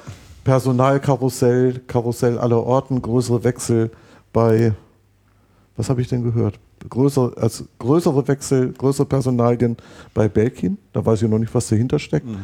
Ähm, einen, einen relativ prominenten Wechsel im, ähm, im Distributionsvertrieb bei Western Digital. Da sind langjährige Mitarbeiter raus. Ähm, was habe ich noch gehört? Ich hatte noch, ich hatte noch ein paar. Ich hatte noch ein paar. Ein bisschen, ein bisschen chaotische Umstrukturierung bei der Ingram. Und was ich noch gehört habe, so, was ich noch gehört habe, und das ist die Personalie, die mir heute Morgen nicht eingefallen ist. Ähm, ich habe, ich habe, ich habe gehört, dass die Gabriele Sobota Fischer, die ja bei der Ingram äh, den Systemausvertrieb gemacht hat und die dann den Systemausvertrieb bei der Techdata? Techdata leitet, seit kurzem nicht mehr bei Techdata ist. Ach Quatsch. Aha. Ohne Scheiß. Und das war eine Personalie, die Das ist ja wir. noch nicht so lange her, ne? Die, nein, das hatten wir vorm, das hatten wir letztes Jahr im, im Channelcast, ich weiß aber nicht, welche, welche Nummer. Das hatten wir im, im Channelcast und das war eine sehr kurzlebige. Ähm, Ging das über die Beziehung. Probezeit dann überhaupt hinaus? Wahrscheinlich nicht mal, ne? Ich denke schon. Ich Könnte man jetzt nachschauen, aber wie auch immer. Naja, gut. Also, dann schließen wir mal das Kapitel ihrem Top. Auf jeden Fall hat man wieder viel gehört und gesehen. Lohnt nett. sich, lohnt sich Ich auf alle Fälle hinzukommen, ja. Äh, das, zu guter Letzt auch noch ein, ein, ein Lob an unseren äh, Ex-Kollegen, ich hätte jetzt beinahe gesagt, aber Mitpodcaster, den Damian. Äh, Damian äh, Sicking, der hat ja gestern äh, zwei Podiumsdiskussionen auch geleitet. Ähm, nicht nur, dass er es sehr gut gemacht hat, der hatte ja auch noch ein, wie ich finde, relativ schwieriges Thema, äh, nämlich Digital Signage. Ach, der Damian hat über Digital Ja, Signage über und Cloud Digital Computing. Signage und dann Und später noch über. Cloud Computing, wo er da gesagt hat, ähm, also er wird die Podiumsdiskussion äh, zum Thema Cloud Computing damit eröffnen, indem er sagt, herzlich willkommen zur 800. Diskussion zum Thema Cloud. Ja, gesagt, ja, genau das Maße. Nein, äh, aber was, was sie richtig gemacht haben äh, bei dem Thema Digital Signage, die haben tatsächlich drei Händler oben gehabt, die tief in dem Geschäft mit Digital Signage drin sind Okay. und drei Herstellervertreter. Und insofern war das eine äh, sehr kurzweilige, äh, sehr kurzweilige Diskussion. Damian hat auch sehr gute Fragen gestellt, wie ich finde. Und äh, dem konnte man eigentlich tatsächlich mal richtig zu, äh, zuhören. Weil ansonsten solche Diskussionen ja eher in die Richtung gehen, ja, als also Digital Signage steht jetzt unmittelbar vom Marktdurchbruch seit, also seit 15 Jahren oder so, es wird immer selber erzählt. Aber das war wirklich ganz gut. Was, Also haben sie denn, was haben Sie denn erzählt?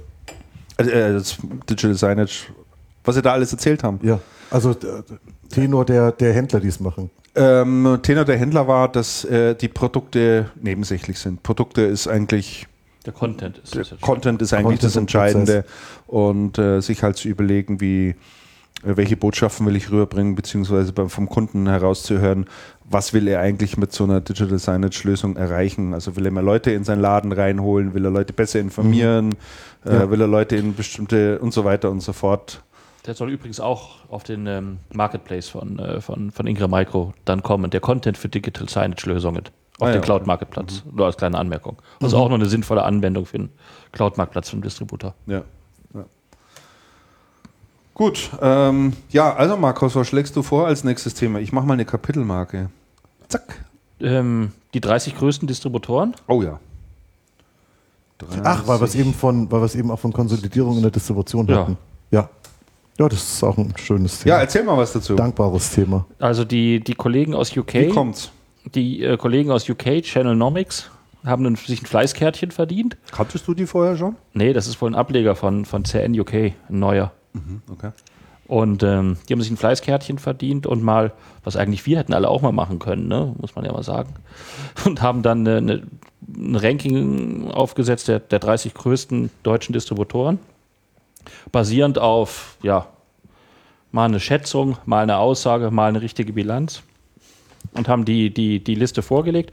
Ich fand es eigentlich, ich weiß nicht, wie es euch geht, ähm, fand ich die, äh, die, äh, die Top 3 gerade besonders äh, spannend. Da geht es ja immer darum, wer, wer, wer ist in Deutschland vorne. Dass Ingram Micro dann vorne lag, keine große Überraschung. Aber es war gar nicht so lange her. Da hat zum Beispiel Michael Dressen vor ein paar Jahren gesagt, die liegen alle mehr oder weniger gleich auf. Ne? Das war vor, Ja, aber das war schon eine geschönte Aussage. ja, die war aber vor, vor, vor Das ist Die, die, die Ingram und die Tech Was steht denn bei der die Ingram eigentlich einen Umsatz drin bei geschätzt? der Ingram stand geschätzt, Das muss man Fünf nicht schätzen, Milliarden das kann man- das Euro? man ist nachschauen. zu hoch. Der ist zu hoch. Das das, zu hoch. das hat auch, äh, das haben auch andere Leute aus der Distribution gesagt, der, der sei ein bisschen zu hoch. Ingram hat durch die, die Übernahme von Brightpoint einen starken Sprung gemacht, was, was die Erlöse angeht, aber der sei auch nicht so stark. Vier Milliarden, dass glaube ich, ja. eher. Ne? Äh, also 3,64, das ist wohl relativ realistisch. Und äh, Techdata 2,2 Milliarden. Da gab es dann auch keinen großen Widerspruch. Also das Ranking würde auch stimmen, haben mir Leute erzählt. Die, die, ähm, die Positionierung, die Reihenfolge an der Spitze würde stimmen. Haben die betroffenen Broadliner auch zugegeben. Hat niemand gesagt, wir sind aber vorne. Und es wurde nur mal geraunt, der, der, der Ingram-Umsatz sei ein bisschen zu hoch geschätzt. Ja, glaube ich auch. Ja. Das habe ich auch ähm, dem Ernesto Schmutter gesagt, aber das hat er natürlich nicht kommentiert. Er hat gesagt, ja, die anderen müssen ja sagen, dass unser Umsatz zu hoch geschätzt sei, aber äh, ja, die, äh, die, die Reihenfolge stimmt und äh, man hat, glaube ich, einen ganz, gutes, ganz guten Eindruck über die, die, die deutsche Distribution, vielleicht auch wenn ein oder der andere mal fehlt. Aber es gibt einen ganz, ganz guten Überblick. Erstaunlich fand Fehlen ich, aber schon einige, ne? es fehlen ein paar Action-IT oder sowas, aber wie gesagt, im, im ähm, ähm, ach ja, Afnet auf 4 fand ich noch sehr spannend. Ne? Afnet ist ja auch eine, eine Firma, Ja, wo man nicht äh, jetzt erzähl doch mal die Top 10. Okay. Erzähl es mal runter. Ist doch nicht uninteressant. äh, 10 Arrow, 9 Herweg, 317 Das ist Millionen. auch interessant. Da müssen wir gleich mal stehen bleiben. Neun Herweg. Herweg. Herweg, Herweg ist, TK-Distributor. ist interessant. Ja, die absolut. 300, Ja. ähm, die, die ist der höchste TK-Distributor, muss sagen, mit 300 Millionen, da liegt die Gruppe auch relativ eng beieinander. ne? Es gibt viele in der, in der Umsatzbreite 200 bis 300 Millionen. Ja. Und wenn du dann 30 Millionen mal mehr machst im Jahr oder 20, katapultierst du dich gleich 5, 6 Plätze äh, nach vorne. Ne? 8 Komsa, gut, doch der stärkste. Auch TK, einer, ja. 465, 7 Sievert und Kau, 490. Wave 573, wobei da auch andere Gesellschaften mit, mit reinfließen. ja gut, Wave ist ja, ist Ja, ja, ein auch, Konglomerat ähm, mit, mit Herstellung und allem. Das haben sie auch Ja. mit, das haben sie auch gesagt, das ist äh, ja nicht ganz sauber auseinander dividiert. ich glaub, 5 Spritzen API, auseinander. 629. Das ist auch das, was man das API sich da als, als starke Größe hinter den, hinter den Boardlinern äh, positioniert. Das ist eigentlich das auch, was man, was man so mitkriegt. Und wie gesagt, 4 Afnet fand ich dann erstaunlich. Afnet ist ja so eine Firma, die, ähm, ja, über die man nicht immer spricht, immer was hört. Wir reden ja auch immer über Ja. Ingram, Tech Data, aber wann, wann haben wir immer über Afnet äh, gesprochen? Ich glaube eigentlich nie, oder? Über Afnet sprechen wir hin und wieder, aber wenn sie halt was übernehmen, wo sie Magirus übernommen Ja, haben. aber oder ich, gut, Ja. aber wir reden nicht dauernd über Ab- Afnet. nein. Aber die haben, werden hier mit 700 geschätzten 700 Millionen aufgeführt. Afnet ist groß. Und Die das machen zeigt- großes HP-Geschäft, großes IBM-Geschäft. Das zeigt ja, das zeigt, das zeigt, welche, welche Geschäfte die tätigen, was da für Umsatzgrößen äh, sind. Ich glaube, mit so einem Unternehmen wie Afnet könnte man sich mal gut unterhalten über das Thema digitale Transformation, Beispiel, ja. weil die, glaube ich, da noch ein gutes Stück weiter Ich sind. krieg's jetzt auch nicht mehr zusammen. Da gab's mal, da gab's mal, Nein, das kann, nein, sind da gab's eine Der widerspricht heute. Also, Ich würde ihn raussetzen. Jetzt. dreh jetzt hier mal den Regler runter. Also geht das ja nicht. Nein, was, ich, äh, was mir gerade beim Thema, was mir gerade beim Thema Afnet einfällt, es gibt eine interessante Studie, ich krieg's jetzt aber nicht mehr zusammen, welcher Bundesstaat das war. Da gab es eine Studie, welche die größten IT-Firmen im, äh, in dem US-Bundesstaat sind, die umsatzstärksten. Und da war Afnet auch in einem US-Bundesstaat der, der umsatzstärkste äh, IT-Hersteller, IT-Anbieter, muss man sagen, keine Hersteller, vor, vor Apple zum Beispiel. Also die haben in dem Bundesstaat mehr Umsatz als so Großkonzerne wie, wie Microsoft oder, oder ähm, Apple gemacht. Wenn du Afnet alles zusammennimmst, du musst ja ja auch Afnet Arrow, die, auseinanderziehen. das Distributionsgeschäft, das wenn du, wenn Elektronikgeschäft. du dieses ja. Elektronikgeschäft und alles zusammennimmst, dann sind die ja ein Riesenkonzern. Ja. Äh, ganz kurz Zahl nach, also ich kann die Zahl ja gleich sagen, wenn du bei, beim, bei, bei Ingram bist. Ingram ähm, Umsatzgeschäftsjahr 2013 waren 4,7 Milliarden in Deutschland. Okay, Wo hast du das jetzt auf die Schnelle her? Ähm, Bundesanzeiger.de. du bist ja ein Fuchs. Ja, das könnt ihr wissen. Sie sind bloß der, der vom Geschäftsabschluss vom letzten sind sie befreit. Den haben sie nicht veröffentlicht. Warum? Weiß ich nicht. Wie vom letzten. HGB vom letzten Geschäftsjahr. Also Nee, im Bundesanzeiger findest du doch immer nur ein Jahr alte. Nein. Fast immer, doch. Nein, nein, nein, nein, nein. Du musst. ähm, 4,7, das erscheint mir aber sehr 4, hoch. Ja, das dann war das Geschäftsjahr vom, Milliarden doch, doch, vom nicht 1.1.2013 bis 31.12.2013. Ist immer beim Bundesanzeiger, bei aller Liebe. Ich finde immer nur die alten. Ja, du musst ja, du, du, du Das wollen wir nicht ja wegen die Bundesanzeiger streiten. Also wie, wie viel, zurück. Nee, du musst, du, nein, du, du legst ja nie die, du bist ja nicht Ich weiß, schon, ich weiß schon, wie wir die Sendung nennen. Die Sendung voller Harmonie oder irgendwie sowas. Harmonischer geht's kaum. Oder?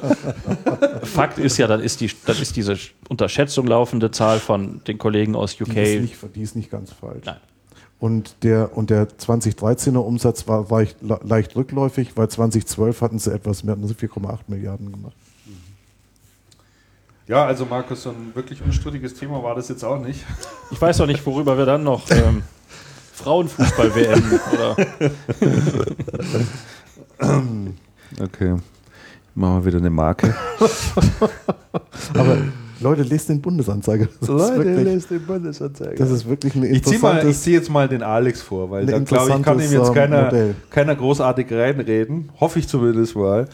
Alex, äh, ein Thema, mit dem äh, ihr euch, beziehungsweise auch ein Kollege, der einen Beitrag dazu geschrieben hat, der Kollege Emmer etwas gemacht hat, der Umgang mit sozialen Medien, Doppelpunkt, wie Systemhäuser von Social Media profitieren. Lead-Konzept für Systemhäuser. Ähm, magst du da mal ein bisschen drüber was erzählen? Ja, sehr gern. Also ähm, grundsätzlich ist es so, dass die ähm, Kommunikation von Systemhäusern sich insofern vor neuen Herausforderungen steht, ähm, da man auch, ähm, viele Systemhäuser sind ja sehr traditionell eingestellt und sagen, ja, ich will mit bestimmten Themen nichts zu tun haben. Ähm, zum Beispiel dem Bereich Social, aber auch ähm, ja, ich, äh, ich bin halt persönlich so stark äh, präsent, jetzt als Geschäftsführer auch mit meinen Kunden. Ähm, oder ich habe sehr, sehr gute Key-Accounter. Äh, da müssen wir uns um solche Themen wie Social oder auch äh, entsprechende ähm, Online-Auftritt nicht so bemühen. Und äh, das stimmt auch, insofern, dass ja viele Systemhäuser wahnsinnig gutes Geschäft machen. Und äh, insofern diese ähm, Den Druck gar nicht haben. den Druck gar nicht haben. Und äh, das möchte ich jetzt auch gar nicht ähm, in dem Falle äh, bezweifeln. Ähm, es geht aber um was anderes. Es geht darum, ähm, dass wir, dass man das als Systemhaus natürlich mit verschiedenen Zielgruppen und mit verschiedenen Herausforderungen zu tun hat. Und ich möchte jetzt auch nicht zu lange darüber philosophieren. Es gibt ganz konkrete Herausforderungen. Zum einen ist es so, dass es nicht aufzuhalten ist, ähm, dass ein Systemhaus natürlich zunehmend auch ähm, durch diverse äh, Lösungen, die sie ja anbieten, immer mehr in den Vergleich geraten äh, und äh, die einfach passiv gesucht wird aus, äh, auf mehreren Ebenen. Zum einen, ähm, was Kunden angeht, zum anderen aber auch in dem Bereich Recruitment.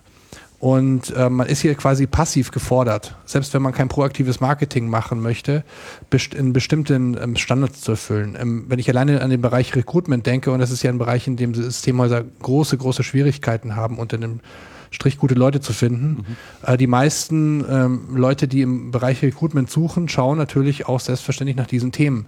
Ähm, also auf der Homepage eines Systemhauses, wie ist der Eindruck, äh, wie ähm, viele, ich kenne Leute tatsächlich, äh, die unter 20 sind, die unter 25 sind, die Facebook nutzen, um, um Unternehmen einzuschätzen. Also sprich, ähm, wie ist der Auftritt, ist es da überhaupt vorhanden, ähm, äh, was sind dort äh, für Posts, wie ist quasi der, ähm, der Shitstorm ähm, auf dem Unternehmen und diese ganzen Fragen. Und ähm, alleine steht man ja hier quasi passiv ähm, unter dem Druck äh, zu handeln und ähm, allein im Bereich Recruitment sich hier bis zu einem gewissen Grade äh, ähm, aufzustellen. Äh, das ist ja sowas, wo Systemhäuser definitiv ähm, Nachholbedarf haben. Ähm, ich kenne jetzt leider die Zahlen nicht direkt, wie viel Prozent äh, der Systemhäuser auch im speziellen Bereich Recruitment auch in Social unterwegs sind. Man schätzt so ungefähr, ähm, das ist das, was ich immer wieder höre, wenn man das ähm, allgemein auf, auf, auf B2B-Unternehmen in der Größenordnung bezieht, dass 30 bis 40 Prozent aller Unternehmen überhaupt in die Richtung aktiv sind. Äh, speziell im Bereich Recruitment, da könnte, das könnte man auch lösen mit einer eigenen Lösung, mit einem eigenen Auftritt dafür, äh, sind enorme Schwächen vorhanden. Also generell grundsätzlich übrigens auch auf den Online-Auftritten der Unternehmen. Das heißt, äh, hier wird die Chance Social Media auch komplett vertan. Ähm, das heißt auch nicht, dass man hier gleich große Kampagnen und Aktionen starten muss. Heutzutage ist es sowieso, wer Facebook ein bisschen kennt, weiß, dass man durch, wenn man da nicht proaktiv noch ein bisschen Geld reinpumpt, sowieso keine große Aufmerksamkeit ähm, erregt. Viele sagen, ja, das brauche ich nicht, da ich, ich finde darüber sowieso keine Kunden. Wie gesagt, äh, so einen grundsätzlichen Nutzerfluss ähm, und, und, und Feedfluss äh, dort stattfinden zu lassen, ist definitiv was, was allein, alleine im Bereich äh, Recruitment äh, sehr, sehr erforderlich ist und eben auch nicht viel, auf, äh, nicht viel ähm, Bedarf erfordert. Ähm, damit es einfach mal grundlegend läuft. Ähm, man kann durch Konnektoren, wie du uns ja auch immer wieder mal vorgestellt hast, ähm, Christian, äh, du bist ja schon sehr lange dabei, was das Thema angeht, natürlich auch äh, verschiedene ähm, Social-Media-Auftritte äh, verbinden miteinander, dass die automatisch befüllt werden. Äh, wenn ich also in, in einen äh, Social-Kanal was äh, stelle, äh, kann ich das automatisch auch in anderen Social-Kanälen ähm, erscheinen lassen. Ich kann dort die ganzen Möglichkeiten nutzen, ähm, auf Feedback einzugehen und äh, eben auch äh, bestimmte Kampagnen zu fahren. Ähm, das, der zweite Punkt ist, dass ähm, ich habe vorher diese Vergleichbarkeit angesprochen, auch für Endkunden. Und wir stellen immer mehr fest, dass ähm, B2B-Entscheidungen im Web ähm, natürlich nicht vollständig getroffen werden, aber vorbereitet werden. Das ist das, was ich vorher gesagt habe. Ähm, ich schaue auch mal auf der Ingram-Seite nach. Natürlich äh, bieten die was an in dem, dem Bereich, wo ich mich äh, vielleicht auch orientieren möchte. Natürlich äh, ist dann das persönliche Gespräch oder vielleicht auch mal eine tiefere Information oder ein Besuch vor Ort ähm, dann die zweite, der, der zweite Punkt. Und ähm, hier haben die meisten Unternehmen das Problem, dass sie nicht erkennen, dass sie äh, mit ihren grundsätzlich aufgestellten Content ähm, sehr, sehr statisch sind. Das heißt, sie können nicht reagieren auf die Bewegungen und Interessensgebiete des Marktes, die sich, ähm, so eine Branche, die atmet ja auch mit bestimmten Themen ähm, und die meisten Homepages und auch ähm, Social stellt ja eine Möglichkeit, bedeuten, wenn man sie modern aufstellt, eine Chance da, dass man reagieren kann auf Wie hattest du das gerade genannt, dass die meisten Webauftritte zu statisch sind? Statisch oder? sind. Also wir nehmen jetzt also, mal. Also ich finde ja, ich finde ja statisch noch sehr wohlwollend äh, ausgedrückt, ehrlich gesagt. Also wenn man sich äh, den Großteil der oder viele Websites anschaut von äh, von so manchen Händlern und Systemhäusern, was weiß ich, man erfährt da mal irgendeinen Namen über irgendein Systemhaus, dann googelst du mal danach, dann bist du schon froh, wenn die eine eigene URL haben, also eine eigene Domain haben, einen eigenen Auftritt haben und dann, wenn du manchmal drauf schaust, dann meine, ja, trifft dich der Schlag also das ist dann irgendwie so eins und eins Visitenkarte, äh, seit 1989 live geschaltet, äh, null gepflegt, gar nichts, äh, vielleicht mal eine Telefonnummer noch angegeben. Aber Freiraum beispielsweise ja. ist ja auch sowas. Also das ist, das finde ich, das find ich in einem, in, in, im, können. Das finde ich, wir haben eine sensationelle Visitenkarte online. Das finde ich halt im, im, im Website-Alter, ehrlich gesagt, finde ich das ja, ja also, schon sehr bedenklich. ja gut, aber das Gegenargument, wenn, wenn, wenn es jemand sagen würde, das Systemhauschef, das hört man dann im Website-Alter, ja, das gilt eben für mein Geschäft nicht. Das ist dann ja, ja, das genau. ist so die Standardantwort. Äh, braucht es auch nicht, weil ich habe ich hab ja genügend. Aber Kunden. der Punkt ist doch der, äh, ähm, äh, die Entscheidergruppen wandeln sich. Wir reden von, wir reden von Fachabteilungen, mit denen man spricht. Äh, wir reden von der neuen Generation, mit der man spricht. Und ich will da jetzt auch gar nicht so tief in diese Philosophie einsteigen. Wo, wo, mir geht es wirklich ganz konkret um den Punkt, dass man ähm, einfach als Systemhaus, so wie man in der Regel ähm, aufgestellt ist, so wie du es gerade beschrieben hast, mit so einer klassischen ähm, statischen Seite oder auch nicht so hübschen Seite, diese komplette Chance verpasst, ähm, in irgendeiner Form B2B-Kaufentscheidungen vorzubereiten. Ähm, äh, und die finden halt heute so statt. Und vor allem ähm, überraschenderweise sind unglaublich viele Geschäftsführer auf dem iPad und auf dem Handy unterwegs mhm. und besuchen solche Seiten auch mhm. und äh, sehen dann eben, dass das eben, man steht ja für IT und moderne IT und das dann schon von vorne bis hin an der Webseite äh, hakt. Zum einen, und was ich auch noch mit meine mit statisch, wir haben jetzt die ISDN-Abschaltung, die irgendwann kommen wird, äh, war ich große Chancen für Voice over IP, für äh, also Cloud-Telefonie für äh, Systemhäuser Systemhäusergeschäft zu machen. Wir haben ähm, ähm, jetzt zum Beispiel die Mindestlohneinführung, äh, unglaublich viel äh, Fragen, was Projektmanagement, Zeiterfassung angeht in den, in den Firmen, äh, wie man das abbilden kann, weil ja die ganzen Beschäftigten, die nahe Mindestlohn verdienen, müssen ja irgendwie ihre Zeit erfassen. Das heißt, da müssen wir großes Geschäftspotenzial für Systemhäuser. Und ähm, diese, man kann auf diese Themen überhaupt nicht reagieren. Ähm, ähm, und ähm, das Ganze geht so weit, dass Systemhäuser, die da findig sind, äh, das so weit, man muss es ja nicht mal auf die Spitze treiben, man kann es aber auf die Spitze treiben. Wenn man da gute Konzepte fährt, äh, kann man sich Leads abholen, ähm, indem man eben entsprechend sich aufstellt zu diesen Themen und äh, entsprechendes Futter hinwirft. Also nicht Gut, gleich. dafür brauchst du natürlich Content. Dafür brauchst du Content und Ähm, du brauchst ähm, Conversion-Konzepte, das geht dann ins Online-Marketing rein. Ich spreche aber auch, wir wollten ja auch über Social Media sprechen, von der Möglichkeit, wir haben ja angesprochen, ähm, ähm, ähm, sich Traffic und Interesse einzukaufen heutzutage. Und zwar über Content und nicht mehr nur über ähm, Google AdWords, äh, woran ja viele Systemhäuser auch regelmäßig scheitern. Ähm, weil man eben über einen guten Ratgeber oder über eine gute Success Story, wenn man schon mal einen Kunden ausgestattet hat in dem Bereich, ähm, natürlich sehr, sehr viel Aufmerksamkeit Da heutzutage können wir doch gleich mal lobend erwähnen, ähm, einen, der hier schon zweimal zu Gast war, nämlich den Michael Krämer. Michael Krämer macht relativ viel in Facebook, also ist dort äh, zumindest bei mir in der Timeline, wird er da immer wieder durchgespült. Ähm, und der macht das, der macht das richtig gut, finde ich. Also der kommt wirklich als ein sympathisches Unternehmen rüber. Du lernst dort verschiedene Leute kennen, du weißt, was die feiern, du weißt, was die machen, was die für Aktionen tun.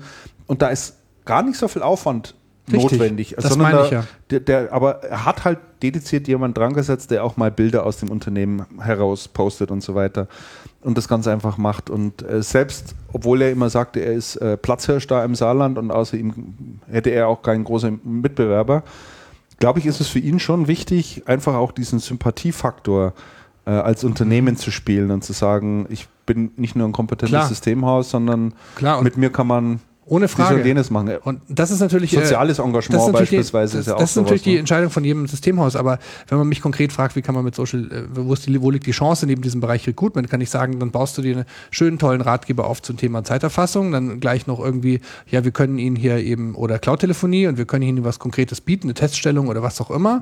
20 Minuten äh, oder eine halbe Stunde individuelle Beratung, hab eine schöne, so eine Seite mit ein paar Kundenprojekten noch drauf und dann kann ich die auch bei Social Media einstellen, wenn ich denn eine grundsätzliche Seite habe, die sonst auch gut ausschaut und äh, da mal Werbung draufsetzen. Ich kann ja meine Zielgruppe genau definieren und kann diesen Post einfach mal veröffentlichen. Und dann, ähm, man wird überrascht sein, du hast Wettbewerb auch angesprochen, nachdem äh, in dem Umfeld ähm, ähm, noch nicht so viel gemacht wird, auch von Seiten ähm, anderer Systemhäuser, können gerade die Systemhäuser, die da eben was tun, ähm, ähm, noch zu einem guten Preis da punkten.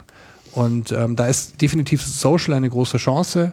Und äh, Fakt ist auf jeden Fall, dass ähm, das, was ich, was ich deine Realität äh, draußen erlebe, ähm, eben, du hast ja auch vorher angesprochen, vollkommen, also wirklich unter dem Strich. Eigentlich könnte man da ja mal einen Mehrteiler draus machen, Alex. Ja. Ich finde es ein hochinteressantes und sehr spannendes Thema. Ähm, ich glaube, die Frage, die jetzt für viele äh, offen bleibt und die wir jetzt, denke ich, heute auch gar nicht erschöpfend äh, beantworten können, wo wir aber einen super Cliffhanger draus machen können, äh, damit die Leute das nächste Mal auch wieder einschalten, wäre ja natürlich jetzt die Frage, die sich viele stellen. A, was kostet es an Aufwand und möglicherweise an Geld, um in so einem Bereich tätig zu werden? Und B, was sich natürlich viele auch fragen, ähm, wir tun uns das sehr leicht damit, aber das ist für die oft sehr schwierig zu fragen, wo kriege ich denn den Content her? Ja, und wie bereite ich den auf und wie muss der, wie muss der gestrickt sein, damit ich da auch die, entsprechend die Leute äh, ansprechen kann. Das erfahren Sie in der Ausgabe, in der Folge 49 von Channelcast. Da werden wir dann mal weitermachen. Jetzt tut mir alle mal einen Gefallen und ähm, öffnet mal in eurem Browser ähm, die Website oder die URL iotpod, also iotpod.info. Alle mal schön eintippen. So, seid ihr da alle drauf? Überschrift Internet of Things, Wearables, Smart Home, Machine-to-Machine-Kommunikation und dann jede Menge englische Nachrichten drunter, immer nur ein kurzer Abriss und dann die Quelle unten genannt. Und wenn man da auf eine der Überschriften klickt, äh, weil einem das Thema weiter interessiert, landet man auch dann bei der eigentlichen Quelle, die dort unten genannt ist. Ähm ich bin bei Werbung gelandet erstmal. Gut. Werbung? Wo ist Werbung? Wo ist Werbung? Bei Apple Watch ging erstmal Werbung auf. Jetzt habe ich den Artikel, ja. Wo bist du? Bist du, auf, du bist, glaube ich, ganz woanders. Nein, gerade. nein, nein, nee. nein, nein, nein, nein, nein, nein. Es, nein, es hat sich noch zusätzlich ein, ja. ein weiteres Fenster geöffnet mit Werbung. Ehrlich? Ja, hier, das Ah, das ist ja Ja, die interessant. können ja auch Werbung Ah, ja, verkaufen. Aber jetzt bist du ja ganz woanders, oder? Ach so, das ist aber jetzt. Äh, ach so, du hast jetzt auf einen Artikel geklickt, da, da, da schon. Ah ja, okay, alles klar. Aber jetzt, wenn er mal auf die eigentliche Seite geht, ähm, da werden pro Tag etwa zwischen 30 und 40 Meldungen ausschließlich zum Thema Internet of Things, Wearables, Smart Home und Machine-to-Machine-Kommunikation veröffentlicht. Und ähm, diese Seite hat mittlerweile 2161 Fans, ähm, die sich rekrutieren, einmal als Follower aus Twitter heraus, Leute, die den RSS-Feed hier abonniert haben und äh, dann noch ein paar Likes äh, aus, aus der Facebook-Fanpage, die es noch dazu gibt. Ähm, jetzt verrate ich euch kurz ein Geheimnis. Hinter diesem Blog stehe ich. Da steht im Impressum. Steht auch im Impressum unten drin, wenn man ganz runterblättert. Und jetzt kommt das Beste daran, ich habe dieses Teil vor vier Monaten ungefähr aufgesetzt. Das war so um, um äh, ja, kurz nach Weihnachten, im Januar oder sowas war es. Und es ist ein reiner Selbstläufer. An diese Webseite lege ich Tag und Nacht keine Hand an. Ist voll automatisiert. Äh, da läuft im Hintergrund äh, sogenannte Konnektoren, wie du immer so schön sagst, Alex. Also die, die hier genannten Webseiten, das sind ungefähr 50, 55 Quellen, die ich hier habe, alles US-amerikanische, ähm, die RSS-Feeds rauslesen, danach bestimmten Keywords suchen, die hier drin vorkommen und dann Abstract posten und reinbringen, das anschließend automatisch vertwittern. Da gibt es einen Twitter-Feed auch dazu und ich meine, man sieht äh, 1500 Follower, ohne irgendwie etwas dazu getan zu haben. Vollautomatisiertes Blog. Das mal nur als Beispiel, nicht weil ich mir Ich jetzt selber... bin, äh, ich, bin, ich bin wirklich beeindruckt. Das Nicht ist ja schon ein Beispiel digitale Transformation. das Ne? ist digit- ja, das ist, Ja, das ist digital. Also nicht, nicht, dass ich mir jetzt hier selber auf die Schulter klopfen will. Ich will nur mal zeigen und, und Aber ich so, trotzdem. So, so, so, genau, so ein bisschen den Beweis antreten, dass wenn man, wenn man, äh, dass es technisch überhaupt kein Problem ist, ähm, das kannst du dir zusammenklicken. das Hast du ist selber, hast WordPress. du's, äh, du hast das selber ja, zusammen- natürlich. Ja, ja. Das ist WordPress. Es sind drei, vier Plugins, Spezial-Plugins, die es dafür gibt. Ich glaube, für eins habe ich sogar 20 Euro bezahlen müssen. Ähm, ich versuche jetzt gerade hier noch einen äh, E-Mail-Newsletter-Stamm aufzubauen. Deswegen jetzt hier oben prominent der, der gelbe Balken äh, mit drin, wo du einfach mal deine E-Mail-Adresse reinschmeißen kannst und dir das auch als Newsletter bestellen kannst. Die ersten Anmeldungen kommt rein. Ich mache nichts. Und ähm, das vielleicht mal ein bisschen in Hinblick auf das Thema Content. Wie kriegt man auch Content in sein, auf seinen Internetauftritt rein? Äh, können ja hier auch ganz andere Themen sein. Man kann mich natürlich buchen. Quatsch. jetzt, okay, jetzt wird's, jetzt wird's albern. Okay, ähm, nee, aber kann man, kann man sich ja mal, äh, kann man sich ja mal anschauen und wer da ein bisschen näher drüber wissen will, wie man sowas macht, der verrate ich das natürlich jetzt auch. Ist kein, kein großes Betriebsgeheimnis und ähm, gespendet hat übrigens noch niemand. Ich habe so einen PayPal-Button reingebaut, aber hat noch niemand gespendet. Wie auch immer.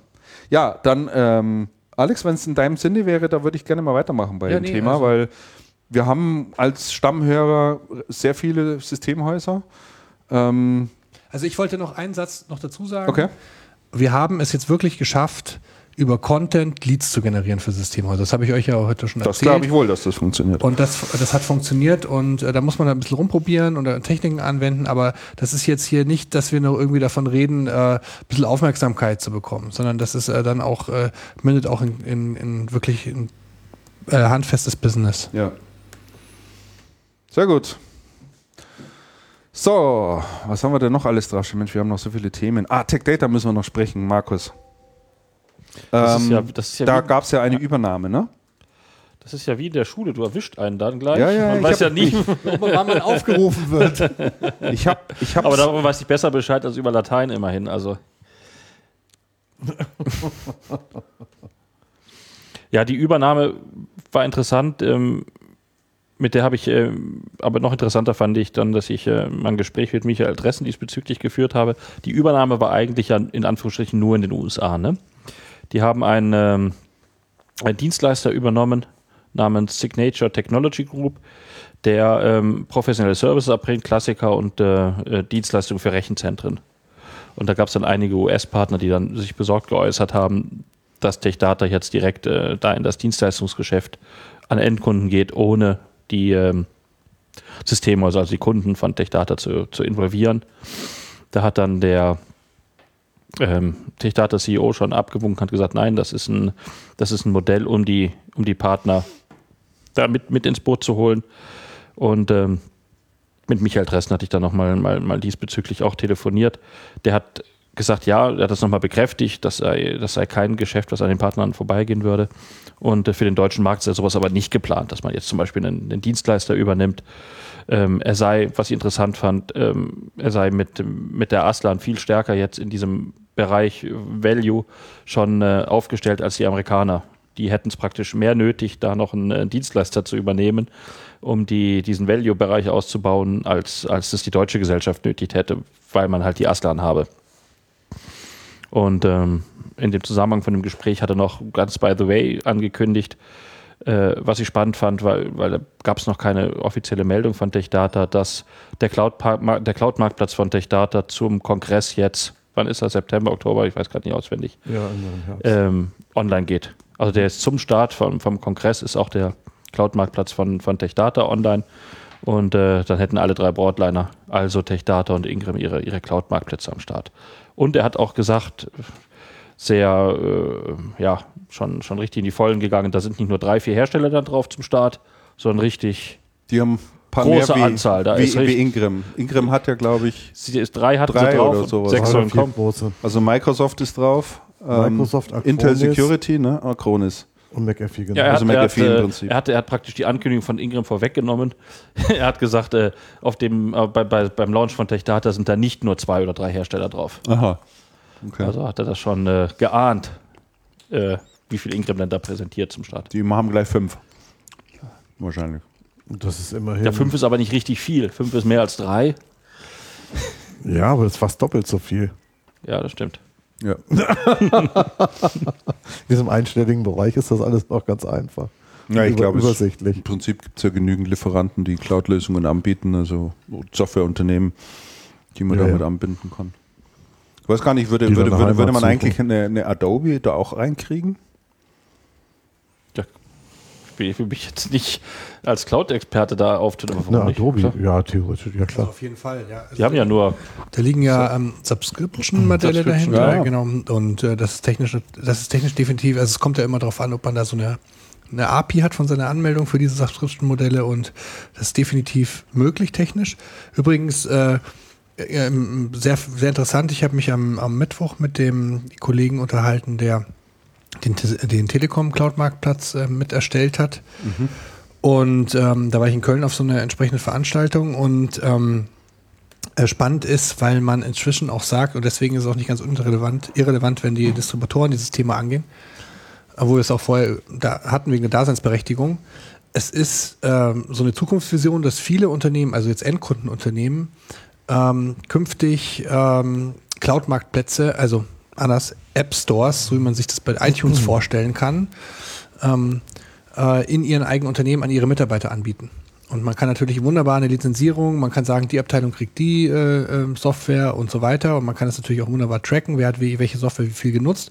Und jeder, man kann sich dann aus so einem Portfolio ähm, seine, Mita seine Softwareverteilung, Distribution zusammenstellen, auch als Mitarbeiter. Na, hast du digitale Transformation. Und ähm, Schönes Beispiel. das ist natürlich auch ein wunderschönes äh, Geschäftsmodell für die für alle Beteiligten, weil die Systemhäuser respektive, also da kann man ja beliebig viele Tiers dazwischen schalten, weil natürlich für jedes Unternehmen ist es natürlich relevant, weil man plötzlich dadurch, wenn man in diesen ähm, App Stores auftaucht, ähm, ist man auch zu Margen ähm, ein einbußen bereit, weil man ja natürlich ähm, plötzlich ganz neue Distributionskanäle ähm, als Anbieter, als SAS-Anbieter hat. Und ähm, ja, damit kann halt jeder im, Kuchen mitverdienen und die Unternehmen profitieren natürlich davon, weil sie sich nicht mehr komplex äh, Software zusammenkaufen müssen und einen Lizenzwerfer haben. Und das ist so eine Zukunftsvision, die also nicht nur Vision ist, mittelmeer auch schon ist. Ja, aber, Aber, du hattest, äh, Christian, gerade gesagt, ob dann auch Adobe geht oder ähm, was wohl nicht so einfach ist, ist die ganzen Hersteller auf diesen Distributionsmarktplatz, auf den Cloud-Marktplatz draufzuschalten. Das war keine triviale Aufgabe, hat Dressen auch gesagt. Und die IT-Systeme mit denen der Hersteller vollautomatisch zu harmonisieren. Also Es ist jetzt nicht so, dass, dass die jetzt hören, okay, Ingram hat drei vorgestellt, machen wir mal 30 und platschen die drauf. Also das ist wohl sehr, ähm, sehr, sehr komplex. Das glaube ich, Das, also- das erklärt auch darum, äh, dass die Distributoren jetzt da nicht gleich 300 zum Start drauf haben. Ne? Und es kommt ja noch ein Punkt dazu, Markus. Ähm, der ist ja auch äh, vom Ernesto Schmutter genannt worden. Ähm, für die Händler, die darüber äh, die Cloud-Dienste einkaufen, um sie anschließend weiterzuverkaufen, ähm, ist ja auch ganz wichtig, dass sie in ihrem Account auch drin sehen, wie viele Accounts hat X Unternehmen XY äh, und, und, und äh, wie schaut die gesamte Rechnung aus und so weiter. Die also das, ist, ist ganz das musst du ja, das musst du ja auch nochmal extra ja. rausziehen, diese ganzen Daten. Ne? Also die Metadaten dann nochmal ja. zu strukturieren und darzustellen, ist ja auch nochmal eine Mehrwertleistung, die du da bringen musst. Aber kann man durchaus vorstellen. Ja, aber ich finde es nur interessant, weil Adobe ähm, hatte der wahrscheinlich die, Cloud, die ganzen Geschichten. Hatte der wahrscheinlich die letzten Geschäftszahlen von denen gesehen, die sind ja exorbitant gut. Und äh, den, ihr Cloud-Geschäft geht ja richtig, mhm. richtig, Aber das, das richtig Cloud, ab. Ne? Das Cloud-Geschäft, also das Geschäft von den Distributoren, die Adobe machen, ging stark zurück. Ja, also auch von denen, die, Klar. Äh, das sind 40 Prozent oder sowas, ja. sind, die, sind die Erlöse, 40, 50 Prozent von den Distis, die, die Adobe machen, runtergegangen. Ne? Ja, ich glaube, wir hatten vor zwei Jahren, als sie dort äh, mehr oder minder eingestiegen sind, ja auch äh, äh ziemlich stark darüber diskutiert. Es aber habe ich auch, auch gesagt, das ist ganz klar, die werden das Direktgeschäft machen. Also es war auch sehr rumpelig. Keine notwendig die mehr. Die ne? Umstellung war auch sehr rumpelig.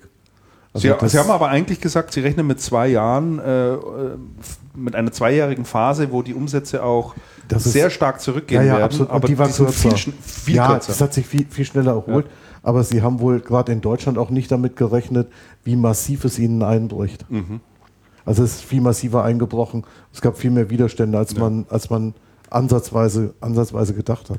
Jetzt hätte ich noch eine, jetzt hätte ich noch eine Rückfrage zu Alex diese, ähm, diese Cloud-Marktplätze, diese internen Cloud-Marktplätze bei Unternehmen, also inter, wie unterscheidet sich dann, vom Prinzip unterscheidet sich das doch nicht von Beschaffungsplattformen, die in Unternehmen heute schon total gang und gäbe sind. Es wird halt dann erweitert Richtung, du kannst heute ja, du kannst heute bei, bei, bei großen Unternehmen, gibt es ja Beschaffungs- oder bei selbst bei großen Mittelständlern gibt es ja schon Beschaffungsplattformen, wo du eigentlich alles kaufen kannst. Du kannst ja keine Cloud-Dienstleistung Ja, aber kaufen. das ist ja reine, reine Transaktion. Also du legst dir einen PC und ein iPad in den Warenkorb. Ja, du hast ein und dann kommt ja, fällt, fällt in der IT-Abteilung ja, kommt dann hier geht's ja, Hier geht es ja um diese sogenannten Delivery-Modelle. Also sprich, wo steht der, wo steht das Rechenzentrum, wer macht die Wartung, wer macht das Lizenzmanagement dahinter ähm, und, und Ja, aber das ist, aber es ist ja eine Erweiterung, eigentlich ist es eine Erweiterung der existierenden Beschaffungsplattform. Richtig, ja natürlich. Ja, aber wir reden ja da über elektronische Software-Distribution. Ja, ja, klar. Und, und, und. Ne? Ja, aber klar, aber es ist eine Erweiterung, ja, vollkommen richtig. Und die, und die, was, was ich nämlich in dem Zusammenhang ganz interessant finde, ist, dass die, dass die Beschaffungsplattformen viele Unternehmen tatsächlich von Systemhäusern betrieben werden.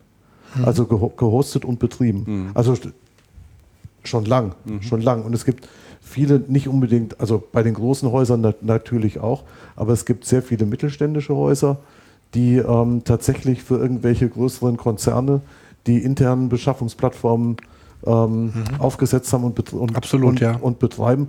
Und es ist ein, ähm, das ist ein weit verbreitetes, weit verbreitetes Geschäft. Ähm, Absolut, ganz ja. interessant übrigens in dem Zusammenhang, dass es auch immer mehr Systemhäuser gibt, die in der Lage sind, dank Citrix-Umgebungen individuelle Applikationen in die Cloud zu hieven und äh, die im, über ein Private-Modell ähm, auszuliefern. Das lohnt sich aber in der Regel immer erst über, äh, für große Unternehmen und größere Unternehmen, also so ab 250, 300, 400 Mitarbeitern, ist aber technisch möglich. Also quasi dann auf jedem beliebigen Endgerät, Citrix macht es möglich, äh, jede Art von ähm, äh, von Anwendung zu nutzen, sofern die halt auf dem Gerät überhaupt Sinn macht. Aber ähm, das ist auf jeden Fall äh, ganz interessant, dass es immer mehr Systemhäuser anbieten. Und ähm, das ist dann äh, Citrix im Zusammenspiel eben mit Microsoft HP mit noch einer Plattform drunter. Und äh, äh, es zeigt aber, wo die Richtung hingeht. Also Klaus Weimann äh, von Cancom äh, hat mir mal gesagt, dass er davon ausgeht, dass in ein paar Jahren ähm, mit Unternehmen bis mit 250 bis zu 250 Mitarbeitern ähm, eine absolute Standardisierung in, in Software stattfinden wird. Also heutzutage gibt es noch unendlich viele Insellösungen ja, und ja.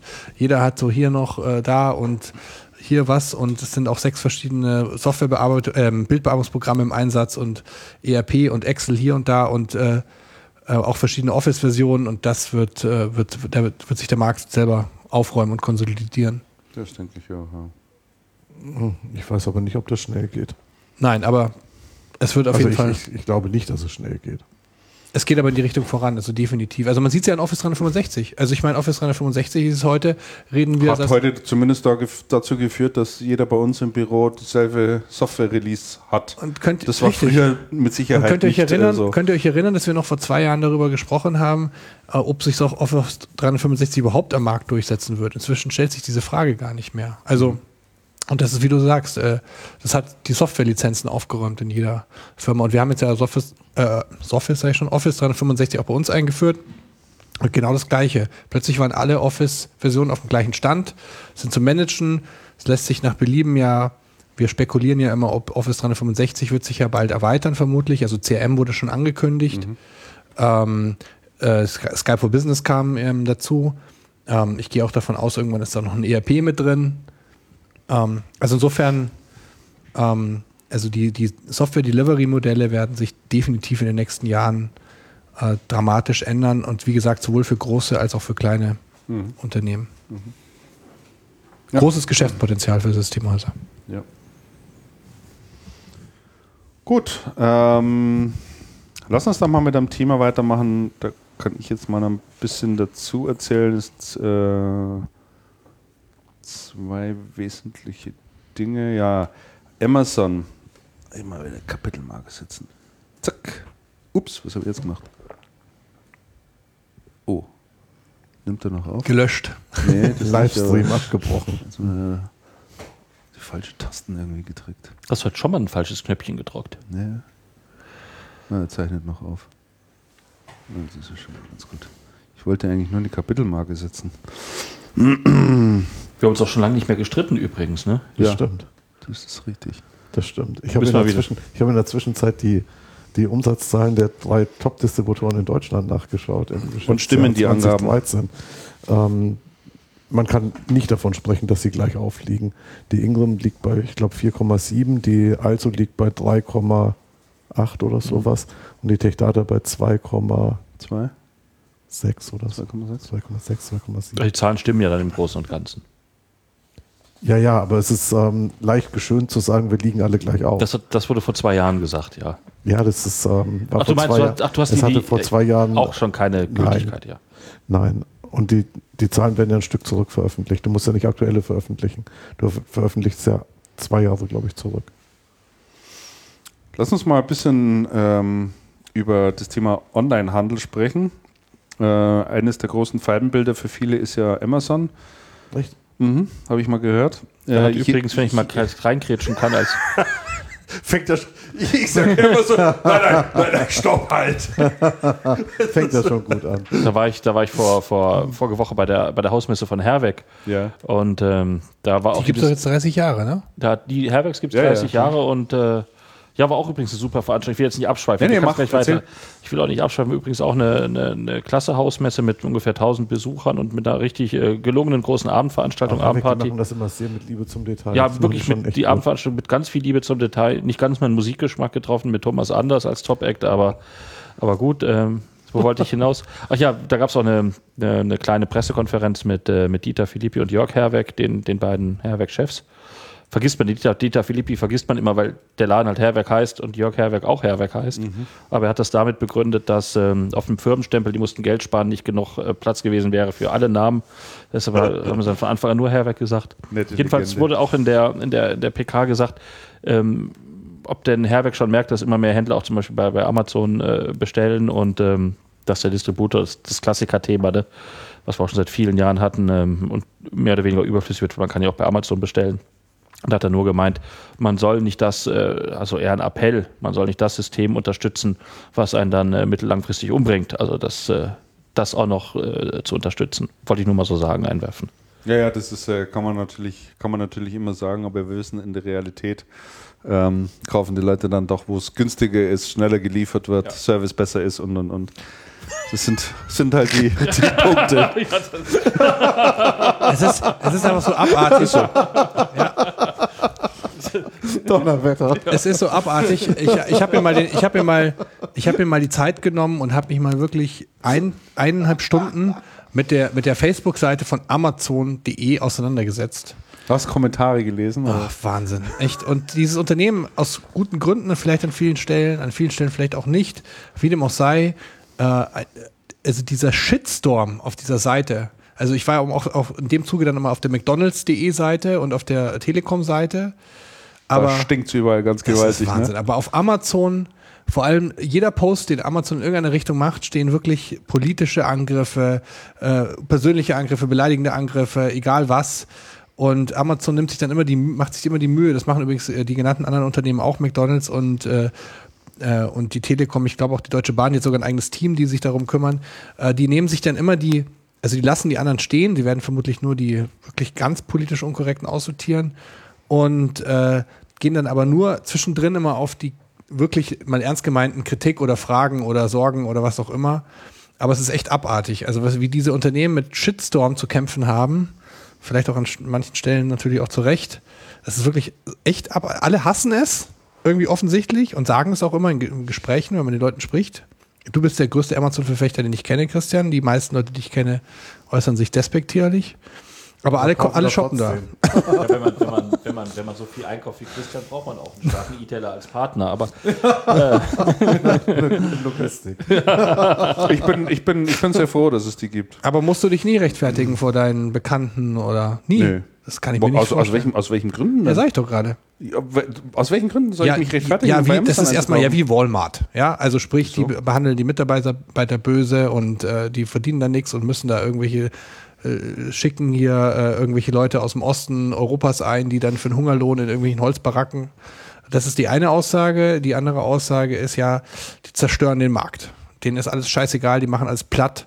Die interessieren sie, haben kein Herz, äh, keine Seele. Denen ist auch egal, ob die Produkte von Kindermündern in Bangladesch genäht worden sind. Äh, die machen alles platt. ja, äh, im Ernst, das ist die andere Aussage. Also, äh, dann, dann dürften wir mit Sicherheit auch keine Apple-Produkte beispielsweise benutzen. Also auch die werden in China gefertigt und und und. Ich glaube, dass, äh, das, das Amazon. Aber in Amerika entworfen. entworfen. Ja, gut. Äh, die Technologien von Amazon waren auch in, in den USA entworfen. Hast du, hast du auch das Gleiche. Ich glaube halt, dass sich da vieles auf, auf Amazon äh, eingeschossen hat, zu sagen, und die halt ein Stück weit auch, auch symbolisch dafür darstellen. Könnt ihr euch zum Beispiel daran erinnern, ich weiß nicht, das ist bestimmt schon 10, 15 Jahre her, da gab es auf einem der Privatsender eine Sendung, äh, die war, glaube ich, eine halbe oder dreiviertel Stunde, da ging es nur um Problemfälle bei der Telekom. Wie hieß denn die Telekom hilft oder Telekom? Ach, das würde mich ja gar nicht wundern. Was weiß ich. Ähm, war irgend, war irgend so ein Typ und da haben die nur Beschwerdebriefe vorgelesen, eine Dreiviertelstunde lang. Sensationell was wieder beim Anschluss schiefgegangen ist und was weiß ich. Ne? Also ich glaube, man braucht schon auch immer natürlich solche großen Unternehmen, äh, wo man wo man sich dann auch dann reiben Obwohl kann. bei ne? der Telekom wahrscheinlich mehr schief geht als bei Amazon. Ne? Amazon wird aus ethischen Gründen äh, kritisiert. Ich kaufe nicht so viel ein wie du, aber wenn ich da mal ein Päckerchen kam von, von Amazon und hat man das bestellt und das war am nächsten Tag oder zwei Tage später was da. Also, und das war das drin, was man bestellt hat so soll es ja. ja, so ja auch sein. Ne? Also ich wüsste jetzt nicht, wo da die Schwierigkeiten im, im Ablauf auftauchen. Ich meine, der Rest ist jetzt natürlich äh, Sozialkritik, der gemacht wird, Arbeitsbedingungen und und und. Ich denke, da ist äh, Amazon sicherlich nicht alleine. Klar, natürlich kann da viele Dinge besser laufen, überhaupt keine Frage. Die tricksen dort alle. Ich weiß nicht, wer die letzte Sendung gesehen hat, die Anstalt. Unbedingt, unbedingt mal anschauen.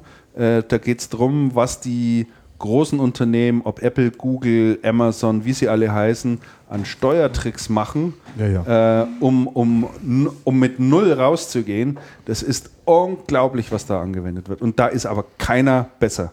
Das machen Nein, alle. Das machen alle. Alle, alle. Durch die Bank machen sie es.